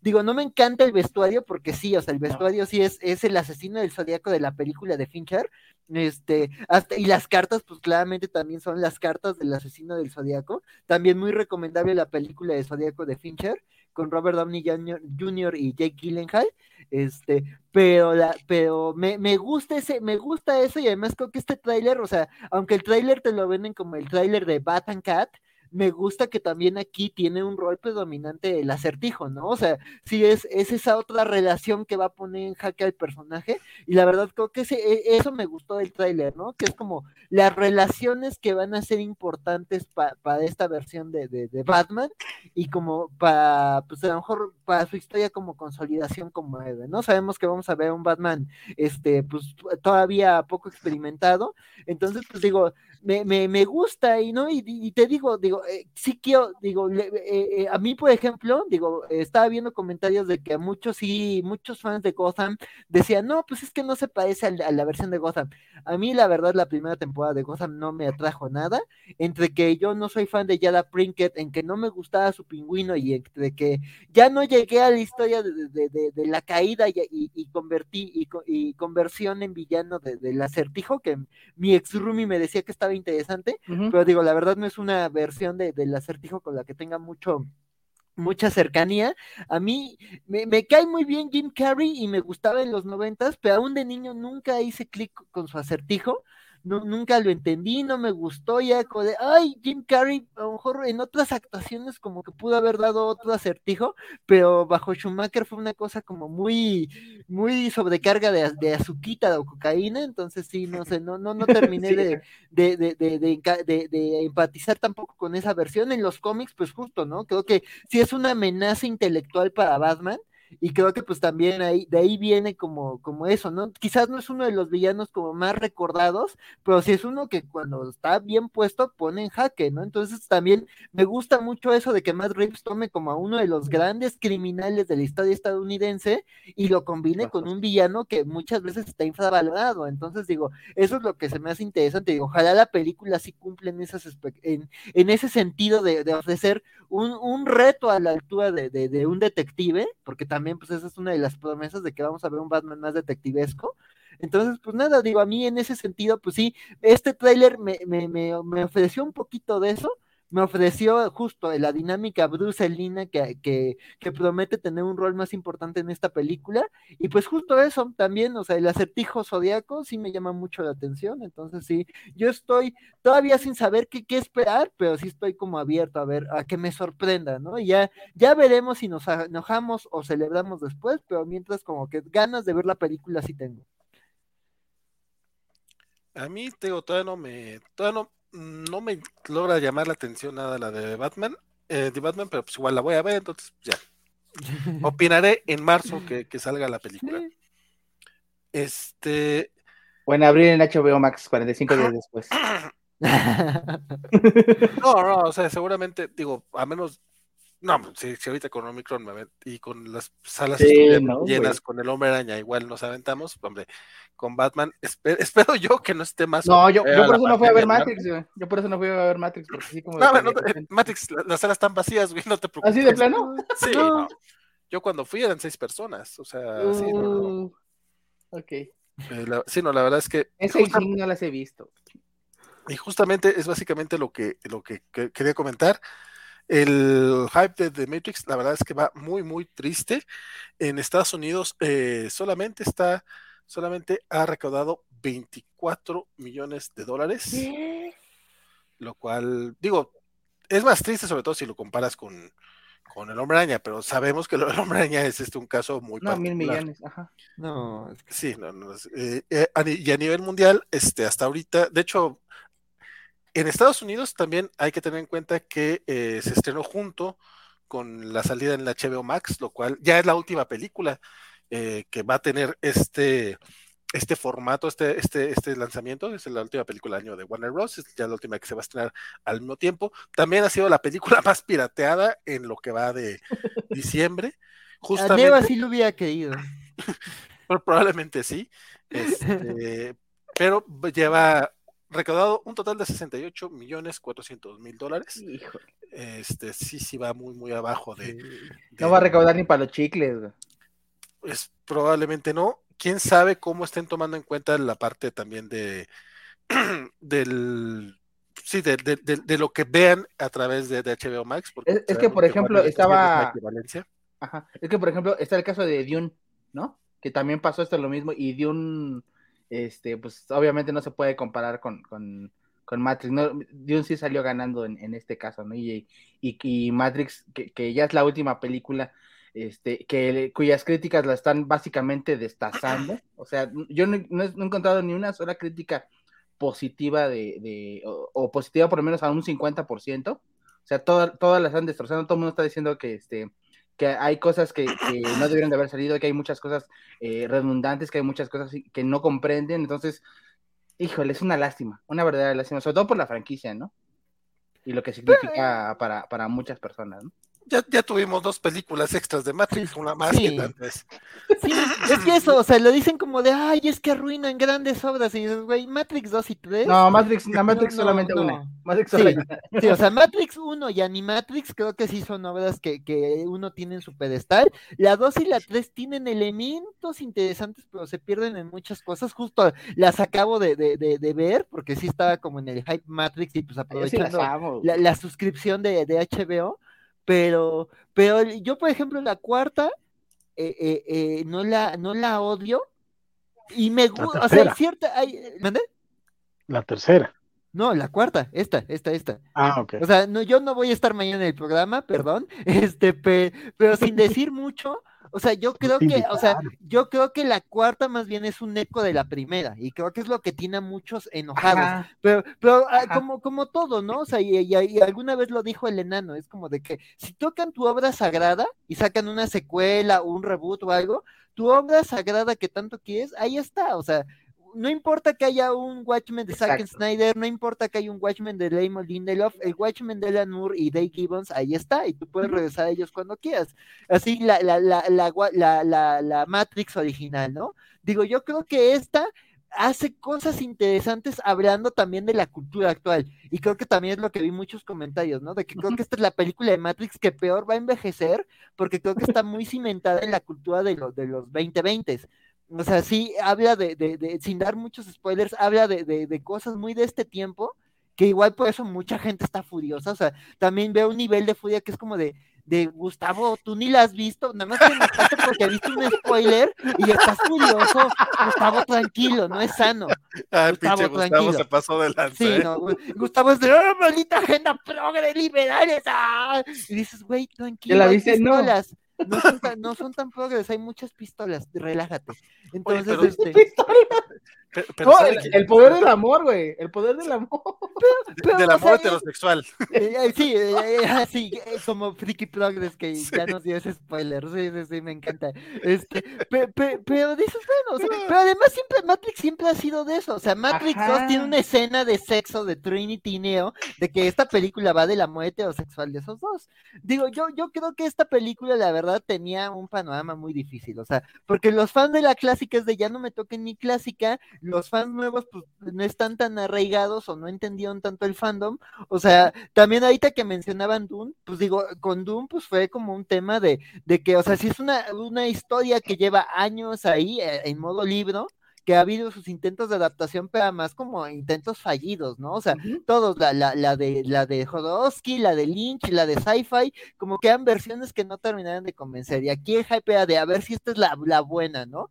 Y yo, por ejemplo, vi muchos fans emocionadísimos y haciendo en los grupos de memes de ciencia ficción era de, por favor, vayan a ver la película, y además está el tema de que no estaba confirmada una secuela de que justo no se sabía que si, si iban a terminar siquiera el libro uno. Entonces era de, por favor, queremos que dejen a Denis Villeneuve terminar, vayan al cine. Y yo también era de, me espero a HBO pero sí era como de, bueno, sí, los fans quieren que, se garantice una secuela como, está, entonces se fue, y aquí los propios fans era como de, ay, pues no sé si hacía falta, y digo, la propia película, sin entrar en detalles, aborda eso, ¿no? Entonces, este... este güey, sí, pero digo, sí, pero el tema de, de, que haya historias de que al final el todo se resuelva con el amor, pues mira, o sea, en un montón de películas, Wonder Woman, o sea, hasta digo, alguien que no es uh, santo de mi devoción, como, como Zack Snyder, o sea, lo resuelve con el poder del amor y se burla de eso, entonces es como de, ese no es el tema, pero digo, sí, la verdad es que hay muchas cosas que están haciendo que como que no, no, no esté generando el revuelo, que admitámoslo, o sea, la primer Matrix fue romper, Porque llegó a, romper muchas cosas, digo, ya se estaba, digo, está el tema de Dark City, ¿no? De que es muy parecido y salió un poquito antes, pero Matrix sí llegó a ser una revolución en el cine de su tiempo, ¿no? Y sí, por algo veintitantos años después se, se habla con fervor de esa película y la revolución que fue, pero ya las que vinieron no llegaron a ser, y las Wachowski pues les ha ido mal críticamente en todo, o sea, Speed Racer, que es lo antagónico a Matrix, les ha ido mal, Cloud Atlas nadie entendió, Sense8 pues sí gustó a mucha gente, pero era carísima. Este, este... tuvo su, su fandom muy, muy particular, ¿no? Pero no llegó muy lejos. No, no llegó muy lejos, y además una serie como con fandom dedicado, y además pues, también ahí se sumó que le escribía Straczynski, también los fans de Babylon 5 se sumaron. Este, pero por ejemplo, también esta de Mila Kunis, la de Jupiter Ascending. Ay, no, o sea, ahí, ahí, ahí no, no, no, ni, ni cómo echarle porras, pero, pero, pero este, digo, tiene sus, sus, puntos rescatables y sus cosas terribles, ¿no? Así son las Wachowski, bueno, en este caso solo es Lana, pero sí, o sea, pues mira, yo no la odié, pero sí entiendo por qué la gente no está tan emocionada. Y además ahí está, eh, eh, los que ya la vieron, está así unas peleas, o sea, yo en los grupos de memes de ciencia ficción, o en los grupos de memes de otra cosa, están así los memes de, de, de, de, gente enojada, gente defendiéndola, gente que, eso sí, todos de acuerdo en que lo mejor es esta Cristina Henwick, este, pero, pero sí, todos están así, ¡ah! Jessica Henwick. Jessica Henwick, Jessica Henwick, definitivamente entre que he estado perdido de redes sociales porque pues Navidad y entre que me parece que tú sigues gente muy fuera de mi círculo de ñoñosfero de este internauta, compadre, para mí la película ha pasado así sin pena ni gloria triste. O sea, yo no he visto spoilers de nada, no he visto gente emocionada de nada. Eh, nuevamente, o sea, cuando me dijo Bernardo, no, es que el domingo yo, aparte de que el domingo me parecía un día de hueva, le dije, deja a ver si, si se levanta algo el hype, porque la película está así en la lona. A mi, a, mi parecer, pues en mi percepción, al parecer también la de Francisco y la de Gerson. Me sorprende que haya gente tan apasionada, al parecer, en tus círculos, mi querido Axel. Qué bueno. Espero que esa gente mañana Para mí es gente decepcionada. En el especial de vivo de, es que un poco, un poco la bronca es esa, como este, de nuevo, este rollo de no saber o no entender si es un remake, una secuela, etcétera. Igual que Superman Returns, por ejemplo, que sufre de lo mismo, por cierto. No, no, pero esta es una secuela, esa sí no queda duda, ¿eh? No sé, güey. Es que Superman Returns no, no, no, sabes si volver al pasado o si querer avanzar al futuro. Es que es lo mismo, es lo mismo. Que un poquito es lo que escuché esta, bueno, más bien leí una entrevista con, con Lana Wachowski, que publicó alguien que además decía que está como muy, este, no todavía no es Guaco dice que sí, que va llegando, que ya me dieron un pollito, no, ahorita me voy a ir a echar, a echar lo que no comí en todo el día, mano.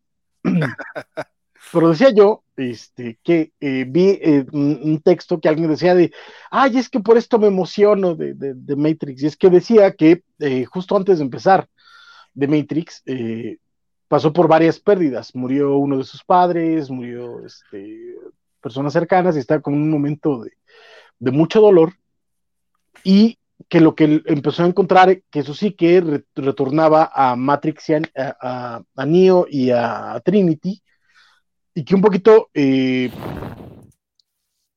regresar a estos personajes o revivir a estos personajes era un poquito como revivir a las personas que quería y por eso ah. hacía la película, porque era un poco como, como una forma de, sanación o de catarsis, porque pues el arte funciona así a mí lo que me preocupa un montón es que, pues sí, el arte funciona así, pero cuando lo compartes con la audiencia.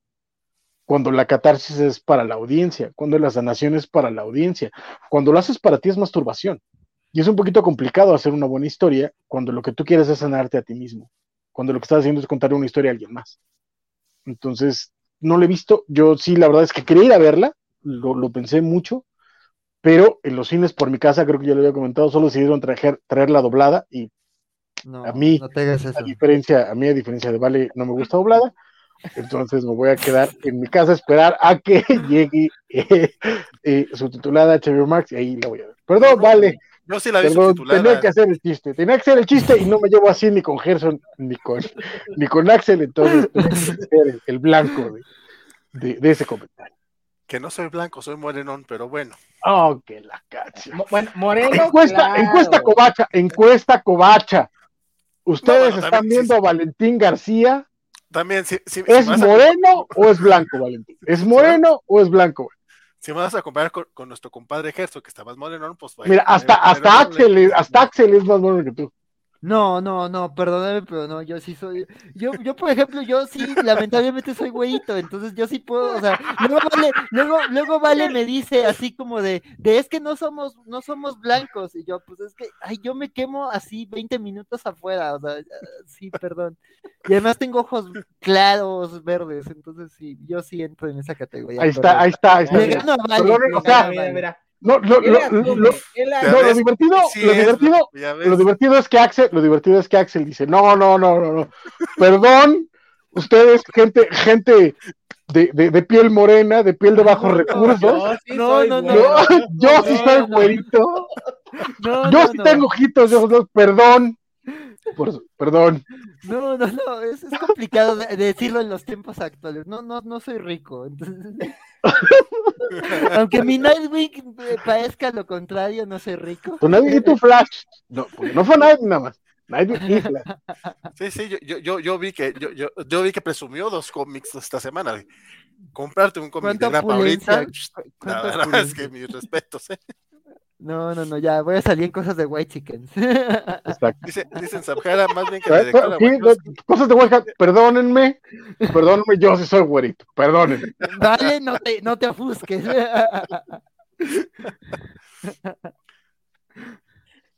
Pero de... Perdón, es que, es que Guaco está llegando, hay gente que no sabe este chisme. No, ese Guaco este, dijo, pero, cuente el chisme, el, chisme bien Exacto. Antes de entrar al programa, este, vale, está diciendo que no, no, es que yo soy moreno, yo, y, mi querido, este, Gerson y yo le decíamos, carnal, o sea, no, no eres moreno, pero ni, pero ni de chinas, carnal, o sea, no, hay manera que seas moreno, no hay manera. El, comentario era porque ustedes dicen que Gaby Mesa es morena. Gaby Mesa es morena. Yo, digo, la vi me la topé, estuve a dos metros de ella. Gaby Mesa es morena. Y, yo, y, yo, digo que, que, que le tirabas a Blanca. Y, digo, ella es morena como yo soy blanco, o sea, ese es el, porque también dices, es que dices, es que yo soy moreno, tampoco digo que sea malo ser moreno. No. Pero bueno. Dice, pero dice, dice Guaco que soy blanco, pero de tus chistes, fíjate. de los de Francisco. Sí, de los de Francisco. dice que la emisión no nos engañe, Axel sí es güerito, también dice, es, que, claro, sí, sí. Dice, te es humilde por acá. Este, el licenciado Gal dice de acuerdo con Axel sobre lo de Matrix. Y en Sabjara, Matrix 1 tenía un guion que no era de, lo, de las Wachowski, sino del guion de la autora y, creadora del concepto futurista de Terminator. Ah, no, de hecho, muchos de los conceptos de Matrix se los fusila de Grant Morrison y de Invisibles. No, de, de, de, Invisibles y de Ghost in the Shell. O sea, sí es una mezcla entre el cómic de Morrison y, y, este manga anime japonés. Sobre todo del anime. Sí.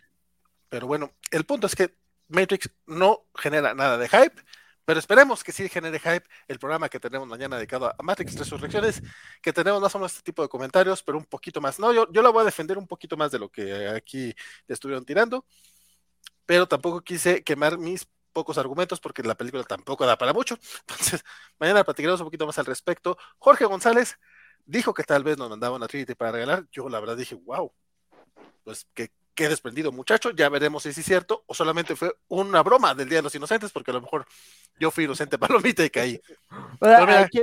Digo, se agradece el regalo, pero hay que ver si lo dio de emoción y, altruismo o es de estoy enojado, ya no quiero nada de Matrix, tomen mis Puede ser, ¿eh? Puede ser. Esperemos que sea lo primero y no lo segundo. Dice que Don Envid fueron los lentes nuevos para el vale. Fíjate que sí, compadre. Digo, no sé a qué te referías tú, pero pinches lentes se, se me, se me se me rayaron en friega. Fue horrible cómo se rayaron estas cosas. No. Eh, ni Hideo Kojima lo pudo levantar, pudo levantar Matrix, dice Zapjara. Este, y considerando que el tomo de Conan se quedó en la Ciudad de México, pues mira, vamos a ser extensiva la promoción de creo, que creo, creo que es de la Ciudad de México. Yo dije que, yo creo que es de la ¿Qué tal que no? Eh, ¿Qué tal que vive? el tío es de la Ciudad de México. Pasamos el, costo del, posible envío de, la Trinity, de la posible Trinity de mañana, para que sea este así más, más, más chidito. Pero bueno, ya terminando, terminando el chisme, porque nos queda el último gran chisme. Ah, la, que estrena Kingsman, el origen. Este miércoles estrena la nueva, la nueva película de Kingsman. Y ya, eso es todo. Parece que hay reseña Covacha. Este Eliseo Ugalde ya por ahí tuvo oportunidad de verla y subirá su reseña Covacha al respecto. Probablemente la próxima semana tengamos un en vivo dedicado a Kingsman el origen. Pero ya veremos también, porque tampoco es como que una película que esté generando mucho hype.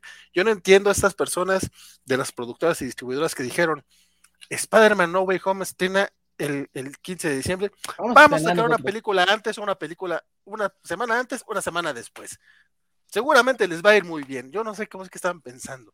No, además, pues esta es precuela, o sea, ni siquiera sigue como a los personajes que le has agarrado cariño o interés en las dos anteriores, entonces como que esta está, esta está rara, o sea, a mí solo me llama la atención porque el villano es Rasputín.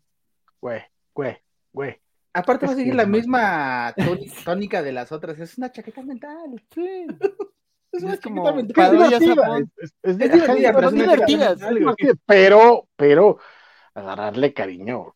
Ajá. Una chaqueta mental. Agarra James Bond y te Le agarras cariño al Tintin de Donofre. Oye, le, le agarras cariño a. Eh, sí es tan chistosito. Hoy, hoy tuvimos dos rides. Roboneno también, Robe, Robeneno, perdón.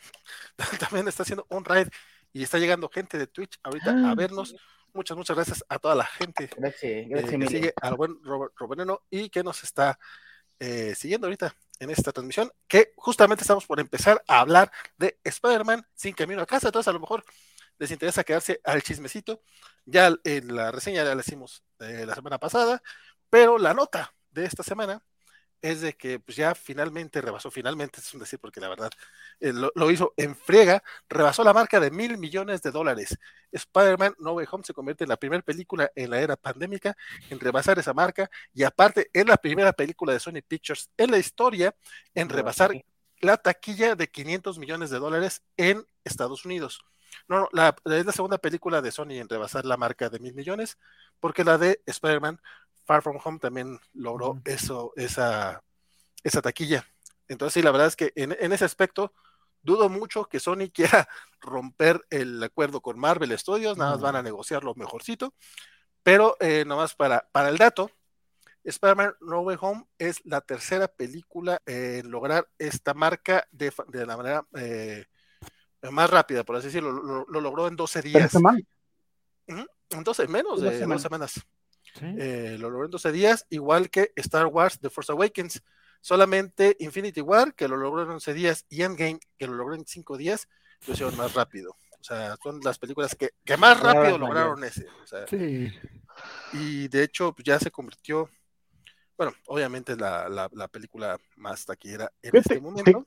según yo, hasta, hasta, donde recuerdo, el que tiene la mejor parte del trato de, de Marvel Sony es Sony. Sony. Donde yo recuerdo, por eso hubo Bronx en algún momento entre, entre, eh, eh, entre Homecoming y Far, y Far From Home, que andaban de que si regresaban o no regresaban, se podían, no se podían porque de pronto Disney dijo, oye Marvel, ¿por qué andas firmando estos acuerdos donde básicamente te le están, te, no, están acomodando chido y pues, ¿en qué quedamos, carnal, no? Por según yo, el trato lo tiene, lo tiene Sony, ¿no? Entonces, habrá que ver cuál va a ser el nuevo trato, pero yo creo que sí a Sony ya no le, ahorita, ahorita, ahorita, no le conviene este, decir, ay, me voy a poner mis moños. No. Sí, no, aparte se viene Morbius, ¿no? Este, ya este, como que eh, eh, eh, entrevieron de que va a haber más secuelas, ¿no? A pesar de que, de que Amy Pascal de, repente se, se, retractó, ¿no? De decir que eran más, este, a lo mejor un poco especulando para ver qué tan bien o mal le iba a la película, ¿no? Pero sí, tiene razón, Francisco, o sea, este, hay tanto que exprimirle a esa franquicia que no, la, van a, no la van a mil, Mil millones de dólares, o sea. No, o sea. Y de nuevo, si tu, empresa, si tu empresa es la segunda película que lo logra, y en pandemia, güey, o sea, ahorita, ahorita, ahorita, ahorita tendrían que estar diciendo a Kevin Feige, por favor, no te vayas. Sí, no, es como de. es más, ¿no quieres hacer otras películas, carnal? ¿No quieres que te demos otras franquicias que tenemos aquí atoradas, güey? ¡Ey, Kraven! No, te, no, deja Kraven. hasta hazte una de macros, mira, la tenemos aquí atorada. Hazte algo con, hazte algo con Robotech, Rey, ¿no? Porque, básicamente les acaban de dar la fórmula. O sea, ya, ya tienen con qué sacar dinero y si algo quieren las empresas en esta vida, pues es Sí, porque los rezagos que ha habido, los rezagos, el tener este putazo de lana, ¿no? Sí, sí, porque, o sea, Sony solito, o sea, ¿qué tiene que, que, pueda generar ese dinero? O sea, Morbius con Jared Leto, ¿en serio? O sea, esa era su esperanza si se tronaba no, pero incluso, no, pero incluso, incluso manteniendo la, la, idea de, de, de, Spidey como, como taquillero, es que no tiene nada. O sea, piénsalo fuera de, fuera de Spidey, ¿Qué otras licencias tienen? o sea, ¿qué, ¿con qué trabajo que tiene? ¿Mande? Los, los, cazafantasmas, los cazafantasmas que lamentablemente, con todo el cariño que tuvo y todo, todo, todo, la, todo lo que ha generado, eh, no, logró, no, no, ha logrado, ¿eh? Que le fue mejor la, la, que todos odian, ¿no? La que todos vilipendian, le fue eh, mejor en taquilla que esta, ¿no? Sí. Digo que también hay que tener en cuenta la parte pandémica. Sí. Eh, pero, sí, están, en el mismo nivel este, Answer the Call, la de 2016, con Afterlife. Están pero es, o sea, básicamente, de nuevo, no me sorprendería que llegara Sony con, con Kevin Feige y decirle, mira, toma todo lo que tenemos, hazte algo. Toma Ghostbusters. Men in Black. Men in Black. Men in Black, O sea, Men in Black International, o sea. ¿Sí? Oye, que después de, de, de Inside Job, oye, qué desaprovechado eh, Men in Black. Es una cosa que funciona muy bien, pero creo que eh, funciona, funciona más bien como parodias. O sea, Inside Job fue de mis series favoritas del año y es como Men in Black mezclado con Gravity Falls. Entonces sí está. Sí, surge ahí al que hagan algo con Men in Black porque es una muy buena idea y un buen concepto. Fíjate, nada más que con, sus, con sus 14, 15 días que lleva la película, ya está colocada en el ya en, el número 30 de las películas más taquilleras de la historia. o sea, sí está, digo, pues todo el mundo dice que, tiene que ver pues el, los cameos, que sí, Toby, que sí ando, que la chingada, que sí seguramente tienen, o sea, el, hype estuvo fuertísimo, en eh, que en ese aspecto, eso, eso también es muy cierto, pero la película anterior también había rebasado mil millones de dólares, o sea, sin todo, sí, digo, con todo el hate que le tiran a a, a, a, a las películas de Tom Holland y a John West. Pero es que es eso, o sea, nosotros también dentro de nuestro mundillo vemos el mundo de una manera muy particular, cuando lo, lo que lo ve afuera es otra cosa, o sea, el hecho de que, de que este Spider-Man estuviera unido al MCU, al, al resto a la gente le vale madre, si uh Spidey o la mascotita o las tonterías. Sí, sí, sí. Gente de esa calaña, pero... Eh, Pobre Jorge. Saludos, Jorge. Pero, pero eh, lo, que, lo que les interesa es que está unido acá y es una película que tienen que ver. Y de nuevo, Spider-Man de por sí es popular. Entonces, está, está, está muy cañón. Y la verdad, insisto, el trato le conviene mucho a Sony. O sea, suena feo, pero Marvel tiene, quiere a Spider-Man de nuevo, obviamente, todo, todo, todo esto se trata de dinero. Eh, quitando el dinero a un lado, a Marvel le interesa Spidey por tener al personaje en casa. Si Sony se pone muy, muy tarado, a Marvel no le duele soltar a, a, Spidey a nivel monetario por el trato que tiene con Sony. Lo tiene, lo, tiene por, por razones de querer tener al personaje en casa Entonces aquí es Sony el que tiene que, entender pues que las manos creativas son las importantes. Pues sí, definitivamente dinero, dinero, dinero. Aprende, algo, dinero. Solo el dinero es importante en el dinero. Sí, sí. Aprende algo. lo dijo el poeta. ¿Cómo se llamaba ese güey, el DJ? MC Dinero. MC Dinero. dinero. Yo lo recuerdo por Homero Simpson, la verdad, eso de. Claro, dinero. No todo es dinero en el dinero, pero sí también existe la, el, Aprende algo este dinero. Que ustedes, que ustedes mencionan. Pues mira, 15 días, la película se ve que va, va a tener piernas un poquito más largas. Entonces ya veremos hasta, hasta dónde llega Spider-Man No Way Home. Pero por lo pronto es una película bastante entretenida que sí mereció verla por lo menos dos veces en cine. Y ya veremos, ya veremos qué más, qué más le da. En serio, yo no entiendo. Eh, por ejemplo, mismo, mismo Disney, eh, yo sé que son películas de, géneros muy, muy distintos, pero yo no alcancé a ver eh, Amor sin Barreras en el cine. O sea, duró una semana. a la siguiente semana estrenan el mismo estudio, bueno, la misma distribuidora, no es el mismo estudio, este, estrena Spider-Man. Ya no tengo salas para ver. correcto, pero en ese, en, ese, en ese caso particular sí creo que había una lógica de que eran públicos diferentes. Sí, la onda... te quedas sin salas. Correcto, pero es que eh, la, meta con eh, West Side Story no era, el, no era la taquilla. No. de nuevo, obviamente todo es dinero, pero no era la taquilla y no era la este eh, que se mantuviera mucho tiempo. Era tenerlo justo para entrar a los Oscars. Es lo que quieren con West Side Story. ¿Quién te de premios? Esa es su película para la temporada de premios. Bueno, y hablando de los premios, que Kevin Feige y Marvel y Sony se van a, mandarla a, la película, digo, a que la consideren. Se van a, reír como igual, también mandaron, este, MGM mandó este. Eh, no Time to Die. No Time to Die. Entonces, este, tú sabrás, ¿no? Pero. Mira, si, van a, si van a considerar la casa de Gucci, cualquier cosa puede sí, considerar. Sí, no. Es que justo es eso. O sea, ya sabemos cuáles son, porque además está, está claro, está la casa de Gucci, va este Don Look Up y va este Bing de Ricardos, y va Bing de Ricardos. Y creo que Coda por parte de, de Apple, porque no es, no es Super Finch, es Coda, y no, no, me acuerdo cuál es la otra. Y bueno, y este, y What's the Story por, por Fox.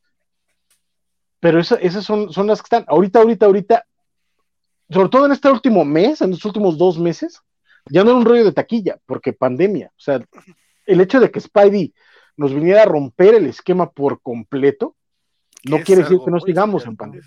No, es una anomalía, pero no. Y lo que les estaban considerando era, voy a, voy a estrenar de esta forma para entrar a premios, nada más.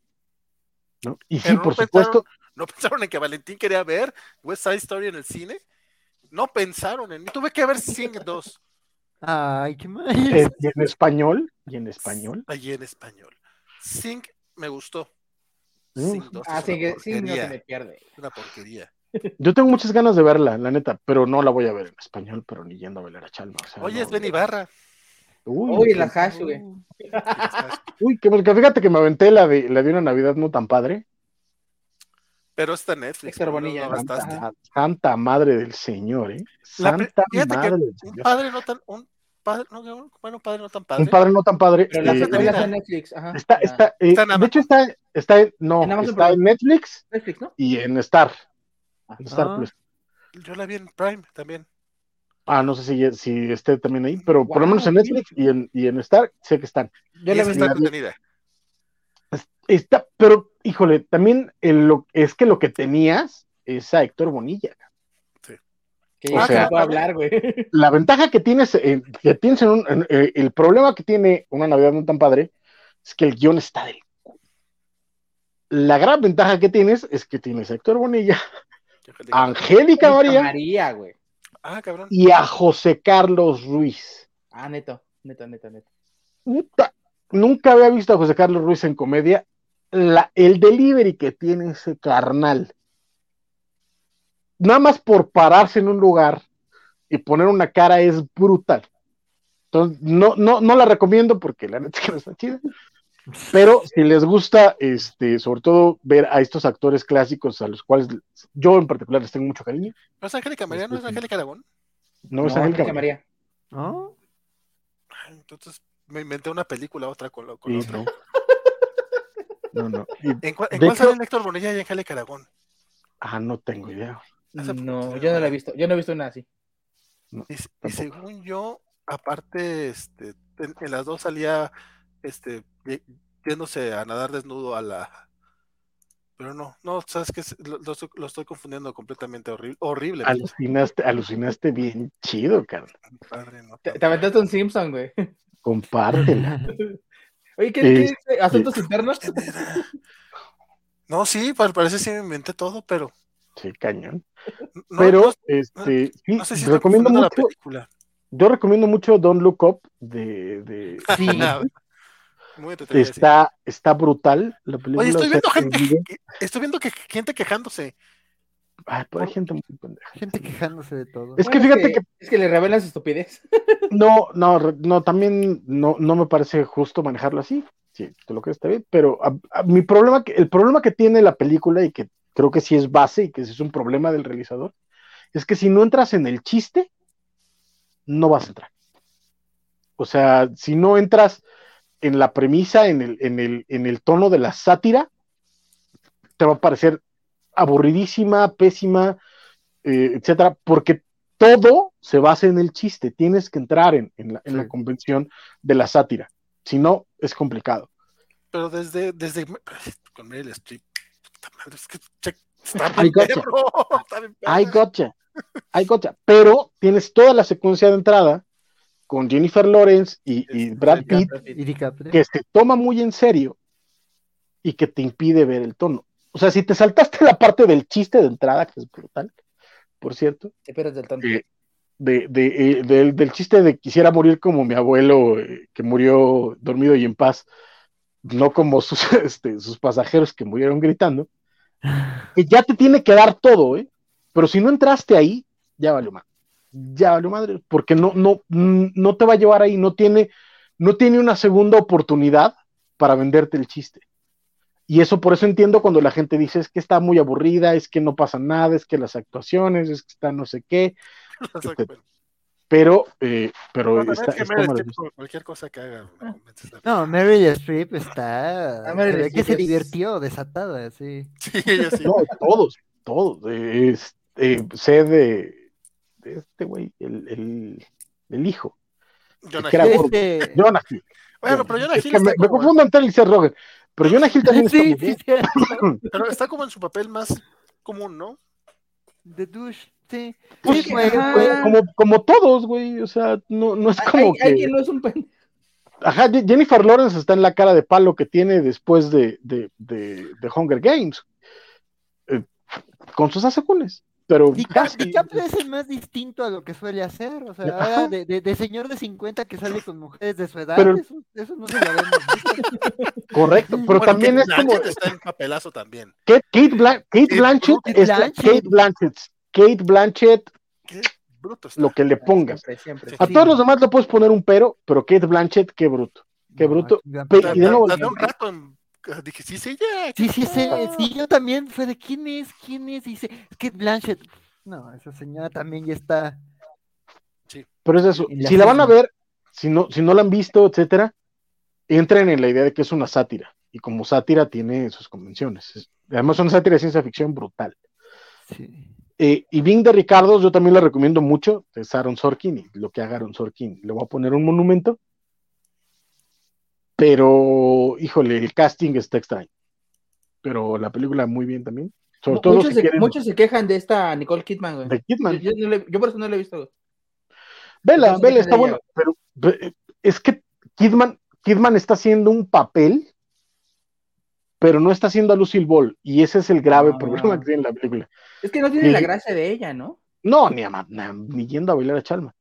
Pero, este, pero la, onda que tiene la película es que lo que te quiere contar Sorkin es acerca de, de, de Lucille Ball, su relación con su esposo y cómo los dos son una, fuerza de la naturaleza, que es muy Aaron Sorkin, eh, de esa construcción de personajes.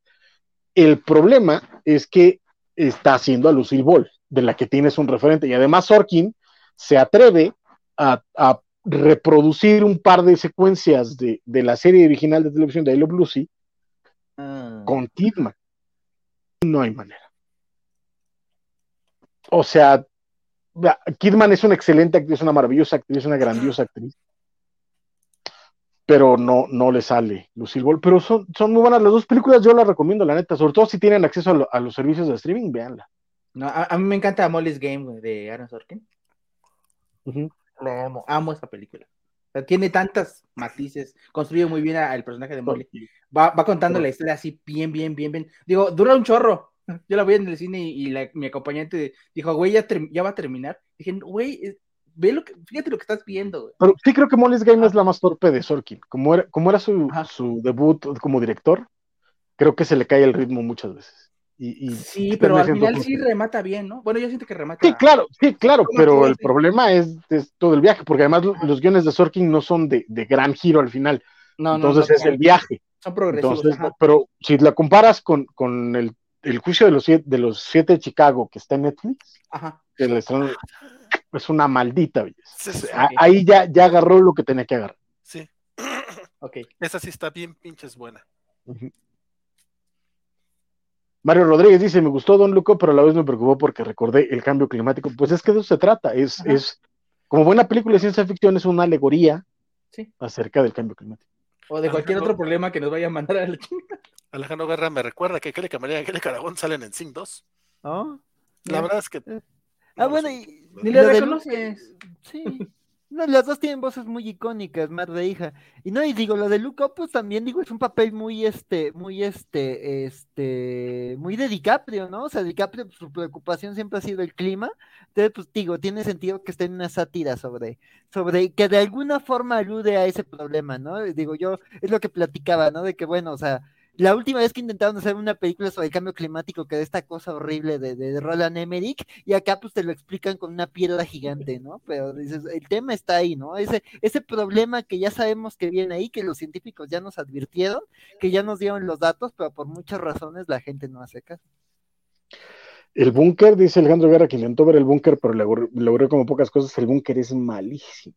Está del culo.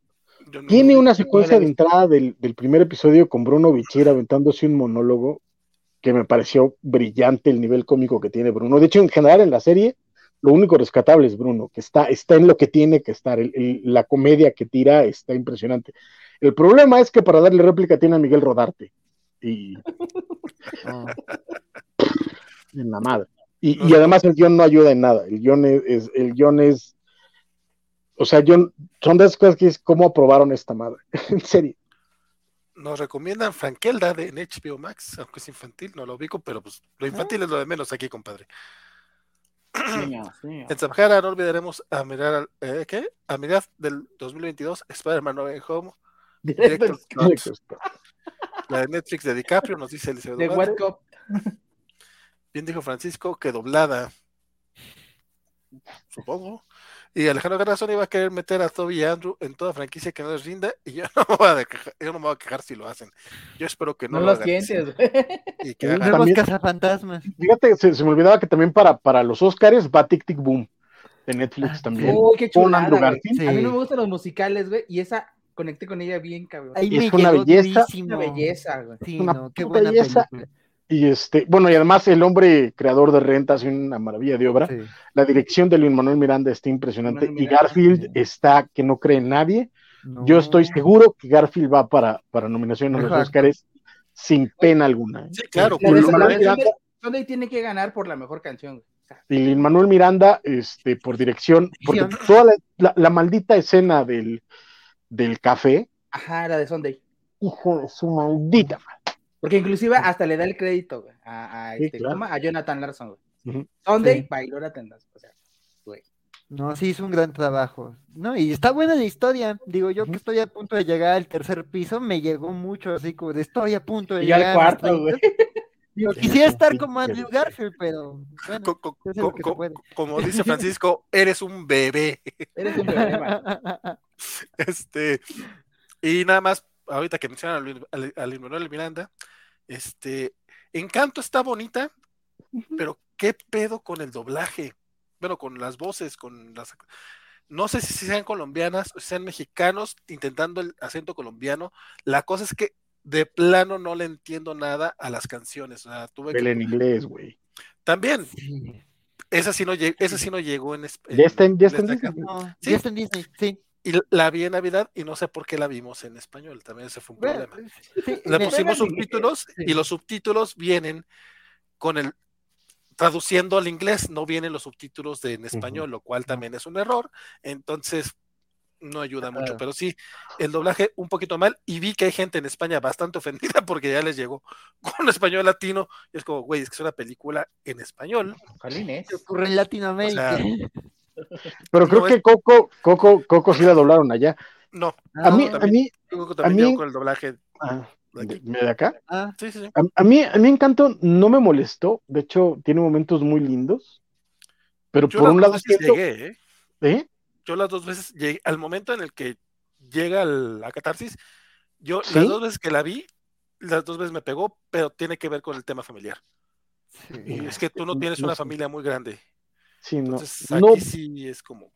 Ok, pero por ejemplo, en, Coco, sí casi llego. O sea, sí, sí, sí pega el final. Ah, no, ahí, acá, sí. acá sí no, no, no pude. Y este, y además me parece no, digo que no tenga, que no tenga la parte emocional, pero sí me parece que a nivel guion está muy plana. O sea, no, no me, no me termina de llevar a donde me tendría que llegar los momentos. Y creo que incluso las canciones de Manuel Miranda, que es un pitch genio, están muy raras para, para, para, para, para la idiosincrasia que está representando, para el tipo de familia que está representando, están muy raras. O sea, en esta, en esta mezcla de rap extraño que le funcionó muy bien en Moana, por cierto, y que aquí, aquí, está raro, aquí está un poquito extraño. No, no sé, no digo que esté mal porque está muy divertida, está muy linda, hay momentos muy padres. Este, el, tío me cae muy bien. Este, eh, el, alumno de filosofía y letras me. Sí. Ay, el con el café, oye, ese es mi personaje. pero por ejemplo, es que el, niño el niño, el niño de la. El, niño del poder con los animales está totalmente desperdiciado. Nada más aparece para hacer un par de chistes. y eso es lo que me pasa con toda la película. Pero no está mal, está linda y, bueno, Luis Manuel La canción que canta Yatra, que incluso en inglés está cantando en español, la de Oruguitas, o dos Oruguitas, creo que se llama. Oruguitas, dicen. Ay, no mames. Belleza de canción. No la entendía. No. Uruquitas, algo así de Tiene, sentido, tiene sentido, tiene sentido por las mariposas al final. Tiene sentido. Es que Aguaco dice que todos son actores colombianos, pero son Star Talents y ah. se les nota que no.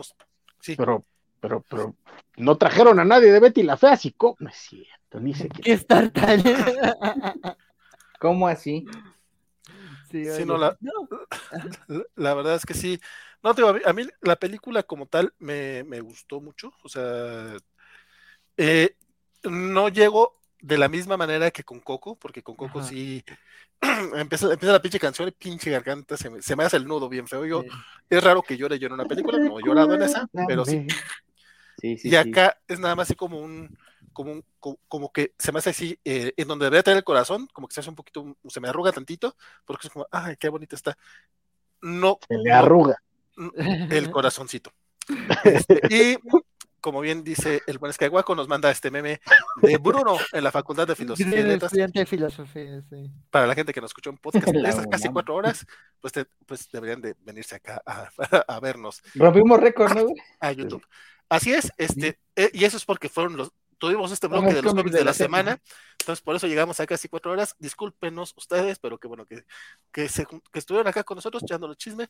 Pero ya, ya los, dejamos así en la puerta de, de Boba Fett. Definitivamente eh, de libro de Buffett dice es que guaco yo tuve bronca con que suenan muy neutros como queriendo ocultar el acento colombiano y eso solo lo hace más raro pero cómo así es que está muy raro, porque a, veces lo hacen muy neutro y a veces en ciertos momentos lo cargan, o sea, es lo que, como lo que hablábamos cuando hablábamos en los cómics de la semana del Voices, de que en ciertos momentos como que exageran lo latino como, como enfático y además porque pues ellos están hablando en inglés, pero acá como que los autores, los, como que los actores de repente es muy neutro y en otros momentos marcan mucho el acento, ¿no? Y también... es que ese era el encanto de Narcos, güey. Ese era el encanto de Narcos, por ejemplo, que, que dijeran huevón, que dijeran este. No, pero Narcos está en inglés, ¿no? No, ajá, no, pero, pero Narcos, cuando hablan en español, hablan en español, güey. O sea, ese no es. Se nos puede, excepto, excepto por el pobre güey que hace a, a, a El brasileño que pusieron. Ah, sí, cierto. Eh, eh, hijo de puta. Qué ganas de hacer sufrir a alguien, o sea. Sí, no.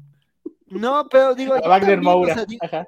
A Wagner Moura, sí, sí, yo la verdad, o sea, digo, esa, o sea, como, como decías, vale, este, como comentábamos también en, en, en, un programa, este, digo, yo creo que sí hay cosas que te resuenan mucho, pero también hay otras que, o sea, por ejemplo, también pensé mucho en lo de casita, ¿no? Y dices, o sea, está en el guion original, sí, también en Colombia usan tanto el diminutivo, o sea, o sea, entiendo el cariño a la casa y está justificado en la historia, pero como que eh, la partícula, el diminutivo, como que es algo del español tan, bueno, tan mexicano mexicano, que también, o sea, lo, no, ya, ya no, yo ya, eh, de esas cosas que cuando te dicen ya no lo puedes dejar de ver, ya como de casita, casita, casita, pero digo, la verdad, digo, sin estar tan clavado en Colombia, que también eso como que me gusta de la historia, o sea, que no necesitas estar tan clavado, digo, no es como en Coco que te presentan como este mundo nuevo inmenso, sino que esto es algo como una historia más chiquita, ¿no? O sea, sí tiene, digo, creo que sí tiene sus partes dolorosas, o sea, cuando te cuentan la historia de esta familia y cómo empezó, o sea, es lo que yo estaba platicando cuando, eh, con la persona con quien vi este encanto, que es como eso, ¿no? O sea, las, dos tienen ese común de que son traumas familiares eh, de, de, generaciones, ¿no? En uno caso es el abandono del papá y en otro es que, que los militares o cierto grupo eh, se, mató al abuelo y es ese trauma, ¿no? Ese dolor.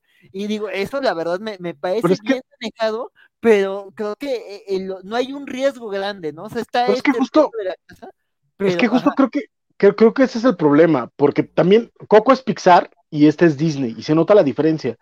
Porque en el caso de Coco, Coco solo se puede contar en México. O sea, no hay manera en el infierno que Coco pueda funcionar en cualquier otra idiosincrasia. No. Encanto sí.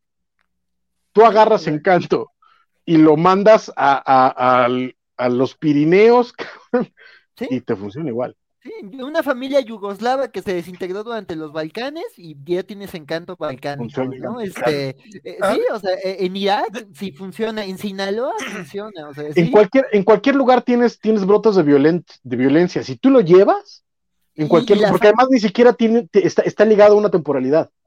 es un brote de violencia muy muy muy abierto, o sea, incluso podrías pensar que son los los conquistadores españoles o lo que tú quieras, o sea, no importa. O sea, y, digamos, lo que más te ata a, Colombia son las referencias como muy puntuales a la obra de García Márquez. O sea, las mariposas amarillas son como algo muy obvio. y además, pues, la, obra de García Márquez también tiene esto, ¿no? Como guerra civil eterna, que no sabes quién es el bando, pero sabes que van a llegar a, fusilar a Aureliano o a poner en problema a esta parejita del amor en los tiempos del cólera o mandar a matar a alguien en la boda de no sé quién. Es que es eso, es como, pero, pero es que... Silenciosa. Pero es que termina siendo como este, esta onda de un güey que se leyó eh, Cien años de soledad de García Márquez. Ajá. Tal vez este, el coronel no tiene que lo escriba y, la de la abuela, que no, ¿cómo se llama? Pero, ah. este, sí, sí es el cuchillo cebollero, ¿Sí? No, es otra. No me acuerdo, pero la idea es, o sea, se leyeron tres, cuatro novelas de García Márquez y dijeron, vamos a meter todo aquí pero no tiene identidad. Esa es la parte triste, porque las novelas, en particular Cien años de soledad de García Márquez, resuma identidad. Cañón. Aquí no. Aquí está todo tan diluido que es queda, queda plano. Y ese es mi problema con Encanto. Que insisto, no está mala. pero le pasa eso, que queda, queda en este lugar extraño. Y, hay personajes, y digo justo, o sea, está bonito que sea una familia, y digo, a mí también como, como mexicano me resonó, o sea, digo, yo no soy tan de, tan de familias grandes, pero digo, la familia de mi papá sí es un poquito así que todos viven en una casa, y ha crecido por generaciones la familia, y justo como que te resuena, ¿no? Y también ese mensaje de que, bueno, todos son especiales a su manera, pero también tú vives a tu manera, o sea, a mí, por ejemplo, aunque sí tuve el problema que dice, vale, que luego no entendías qué decía, la verdad, el, el número musical de la hermana de Luisa, de la, de la fuertota, ese me encantó, y lo que dice de que ella se siente como Atlas cargando el mundo, y que si ella es débil, pues la familia se afecta, o sea, se me hizo un número musical muy bonito, que sí habla de, de, de algo emocional, pero creo que es de los pocos, o sea, por ejemplo, el número de la tía, de la boda y de, de el número musical sobre Bruno, o sea, no hablemos mal de Bruno. No hablemos. Está muy buena esa canción. Sí, está buenísimo el número musical, pero me faltó conocer a la tía, me faltó conocer a Bruno. O sea, eh, mi, pareja hasta el final me decía, oye, ¿y Bruno quién era? O sea, Bruno en parte de la familia, ¿quién es? Le digo, es uno de los hermanos. Y dice, no manches, que es hermano de la mamá de, de, la protagonista y de la tía. dice, la mamá ni sale más que para darle arepitas a la hija. Y si ni siquiera intercede en el tema de la abuela, intercede en el papá. Las arepitas, ah, las arepas, sí, sí, sí, sí. También eso. Sí, entonces sí, este, pero dices como que falta eso, ¿no? O sea, el, tema de los hermanos que parecía muy importante al inicio se diluye y son más importantes los nietos, entonces sí, como que sí. y los nietos, y los nietos algunos, porque La, la, prima que no oye nada es, que además está bien coqueta. Pero es como, o sea, güey, ¿qué pedo? No, el, el, primo que se convierte en cosas. No sabemos bueno, nada de en otras personas, aparece dos veces de nuevo para un chiste, nada más. es, triste, es triste. Digo, está bonito conocer a Luisa y a Violeta, la hermana bonita. Digo, están, están padres sus números musicales, pero son los que más conocemos. Se diluye, porque además sí daba, o sea, sí tienes un reparto bien padre de personajes que da para una historia bien interesante. Y sí se diluye, y además se pierden sus temas. Digo, salvo chistecitos visuales, como dices, funcionaría en otro lado, ¿no? O sea, digo, en ninguna otra parte del mundo tienes niños que toman café, como si fuera cualquier cosa, pero es un chiste visual, no, no cambia nada la historia. Pero fuera de eso, la verdad, sí tiene cosas muy bonitas y la, me pasé muy bien viéndola. Mira, yo también al final sí estaba llorando, pero a diferencia de Vale, yo sí soy muy llorón, yo soy como Deku, por algo Deku es mi personaje favorito de My Hero Academia, soy bien llorón, entonces pues sí, yo estaba de, ¡ah! Pero sí, sí, le falta como otro punch, ¿no? Entonces sí. Mira, a Waco sí le gustó, entonces luego hago un programa con Waco para hablar bien, bien de encanto, porque ustedes la odiaron. No la odiamos, no la de personas sin corazón que lloraron y sin llorar. Ay, no. Lloraron de pura hipocresía. pero luego de Coco, ay, no. Bueno, lo que es que esa es, esa es la diferencia que menciona Francisco, que creo que sí es. Son muchas diferencias, ¿no? Es que es eso. Pixar, Pixar, Pixar se compromete. Sí. Disney no. no. Fíjate que hay muchas quejas en Colombia justamente un, ah, un, poco al respecto, haciendo esa comparación, digo, porque lamentablemente sí viene, sí viene siendo un poquito como, bueno, pues, es que es inevitable. Los tienen sentimientos, los, los sentimientos tienen sentimientos, los mexicanos tienen sentimientos, y mira, los colombianos no tanto, este, pero también. Eh, los, los colombianos se la pasan chido nomás. Pero de hecho estuve viendo hilos acerca de referencias visuales sobre el que va un poquito más a lo visual, de, cómo si tiene cosas muy de Colombia, eh, que la verdad, pues, si, si no eres colombiano, pues o no conoces la historia de Colombia. Los pues, vestuarios. A, mí la verdad se me, fue mucho. Sin embargo, la película creo que sí termina siendo muy latinoamericana en cuanto al tipo de familia. Y a mí en eso, en eso fue lo que me resonó mucho. Dice, y que su meta de, vida es tener una casa, o sea, muy latinoamericano, de queremos la casa. Sí, obviamente. La vida quiere la casa. Que, que, sí está, que sí es muy parte, es muy mamón de parte de la vela mágica esa, darles este cuartos con, con puerta que, que, se ilumina solita, con un, un retrato bien chingón, y a Maribel nada. Es sí, oye, casa gandalla. Eso, se siente muy mamón. O sea, que no tenga un don no hay problema, pero que parte de su cuarto esté así todo bien chafa, qué triste. dice Maribel descubriendo los traumas, Maribel Bruno, dice Luchamex, Luisa que me, que me entrene, Isabela le quitaron lo perfecta. Es que Guaco, aparte las de Pixar no son musicales, ahí notas una gran diferencia. También eso, sí. Bueno, sí, la de... pero en el caso de Coco... Tiene canciones, pero, no es musical.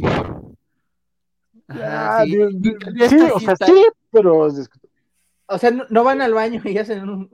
Y hacen un sí, no, claro. Sí, sí, sí, sí, no se quiebra, no se quiebra la realidad para meter una canción. No, pero las canciones, pero las canciones son parte de la historia. Sí, dice el no puedes contar la historia sin las canciones. No, y la música es vital. Y, y no funciona esa película sin recuérdame, pero digamos, no te cuentan el pasado del abuelo con un número musical como acá. ¿La bamba es musical? ¿La bamba es musical? Sí. Entonces, la bamba sí, ¿no? Entonces Coco es musical. Entonces Coco es musical. Ah, todas, las películas son musicales entonces. No, güey. ¿La Bamba es musical? ¿Qué banda? La, Bamba. La, la Bamba. Ah, la Bamba. 90, este, Damon, este, Luis. No, es que... La Bamba. Ah, es que ah, ¿verdad, no, porque, ah, ¿verdad, culeros? Ah, ¿verdad, culeros? Ah, ¿verdad, es que no, culeros? Solamente, por ejemplo, la música solamente sale para cuando Richie Valens este, toca con su banda, güey. Realmente no te cuentan una historia. O sea, no, por ejemplo, no hacen como en Rocketman, güey, que, que, adaptan las historias a la vida de Elton John. Y, y es una de las razones por las que sufre esa película, pero bueno. La abuelita. Oigan, pues ya dice Guaco Maluma es la voz de Mariano, el novio menso que solo busca casarse con alguien. Ah, mira. Este, Alejandro Guerra, me están diciendo que hay un encanto verso. Eh, programas bonitos de gran duración, dice Goldet. Sí, compadre, ya, ya vamos cerrando. Ya vámonos, ya. No, he comido, no sean así. Eh, eh, yo tengo la teoría de que Vale hace esto intencionalmente para que duren más de tres horas y nos hilemos con la serie de Disney Plus que esté por, por ver. Yo, yo, yo, yo, quería cerrar hace, yo quería cerrar hace 20 minutos, pero siguieron hablando sí, y vamos, nos seguimos. No, le, le, estamos haciendo muy larga para molestar a Francisco que no se reencuentre con su amada carne y ya nos pasamos. Oye, sí es ¿eh? cierto, pobrecito. Luigi cantando la bamba.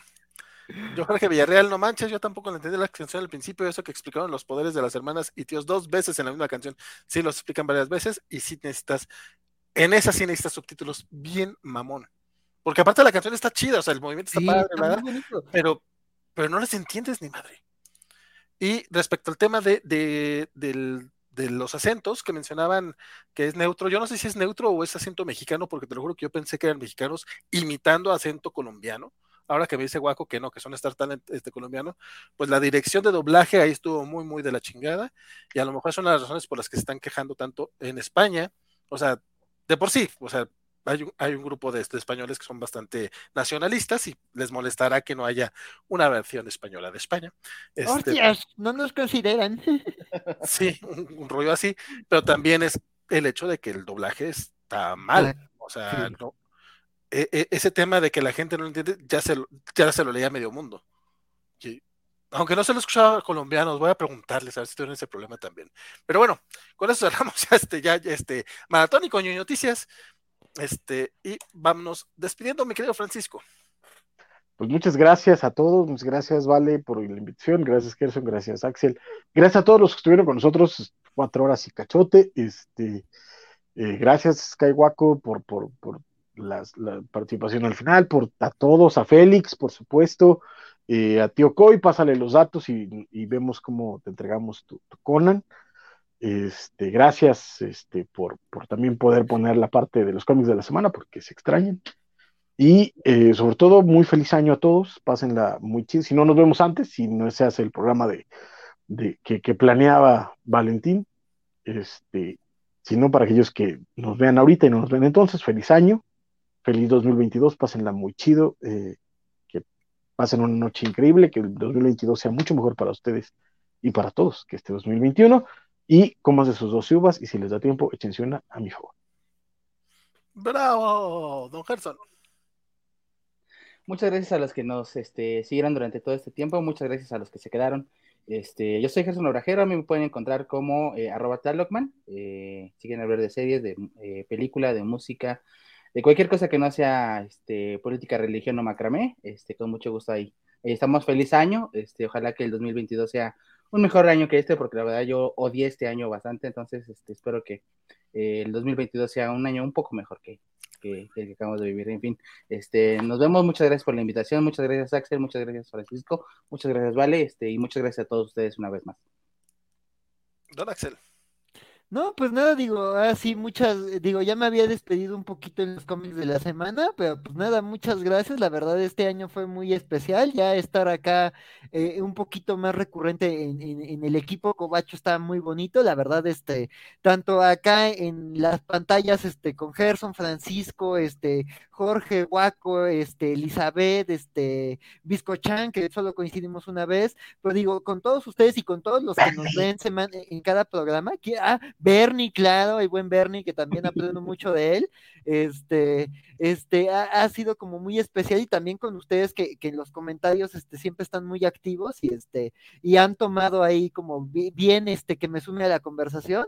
Entonces, pues nada, les deseo un excelente año. Como dice Gerson, pues un año muy complicado, sí, sí han sido periodos muy dolorosos y pues digo, afortunadamente hemos tenido la cultura pop y los amigos y la familia y, y más cositas como para sobrellevarlo, pero sí ya nos hace falta como un año más estable.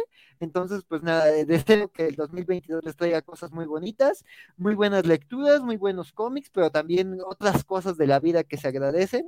Este, entonces, pues nada, un abrazo enorme y ahí este, ahí nos estamos viendo. Perfectísimo. Y pues, justamente todo lo que ellos dijeron, pero por dos, básicamente. Muchas gracias a todos los que nos estuvieron viendo por acá.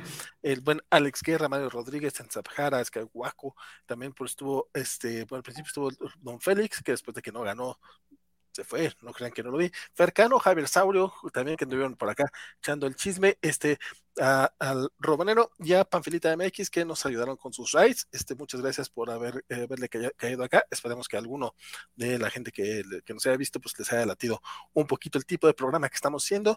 Eh, Dice Escaguaco que el director de doblaje de Encanto es Ricardo Tejedo, que es mexicano, que tal vez por ahí fue el asunto de la neutralidad. Y Alex Guerra nos dice que quiere un programa de los cómics del año, o si no, va a meter la cabeza en el horno. Mira, eso le funcionó a Jorge, pero compadre, no estoy seguro que así los cómics del año, no sé, pero a lo mejor lo mejor del año, que, nos acordamos, porque la verdad no, no hemos hecho un top y no lo vamos a hacer.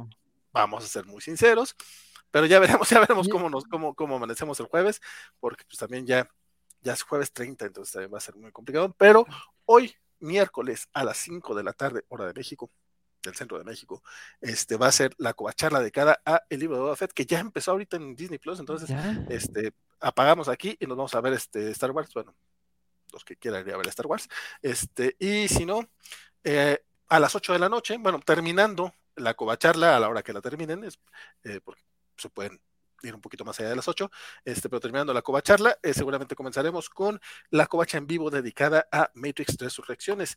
Podrían ser los últimos programas covachos del año, si no es que el jueves de repente decimos, ¿saben qué pasa? Y amanecimos de buenas y a ver qué, qué, ñoñamos el último día del año.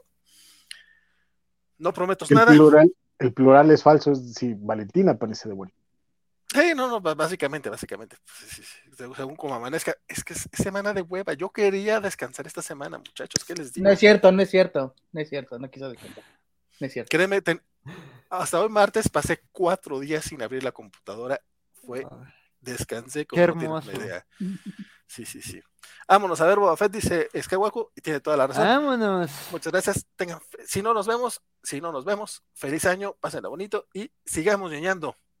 Larga vida y prosperidad.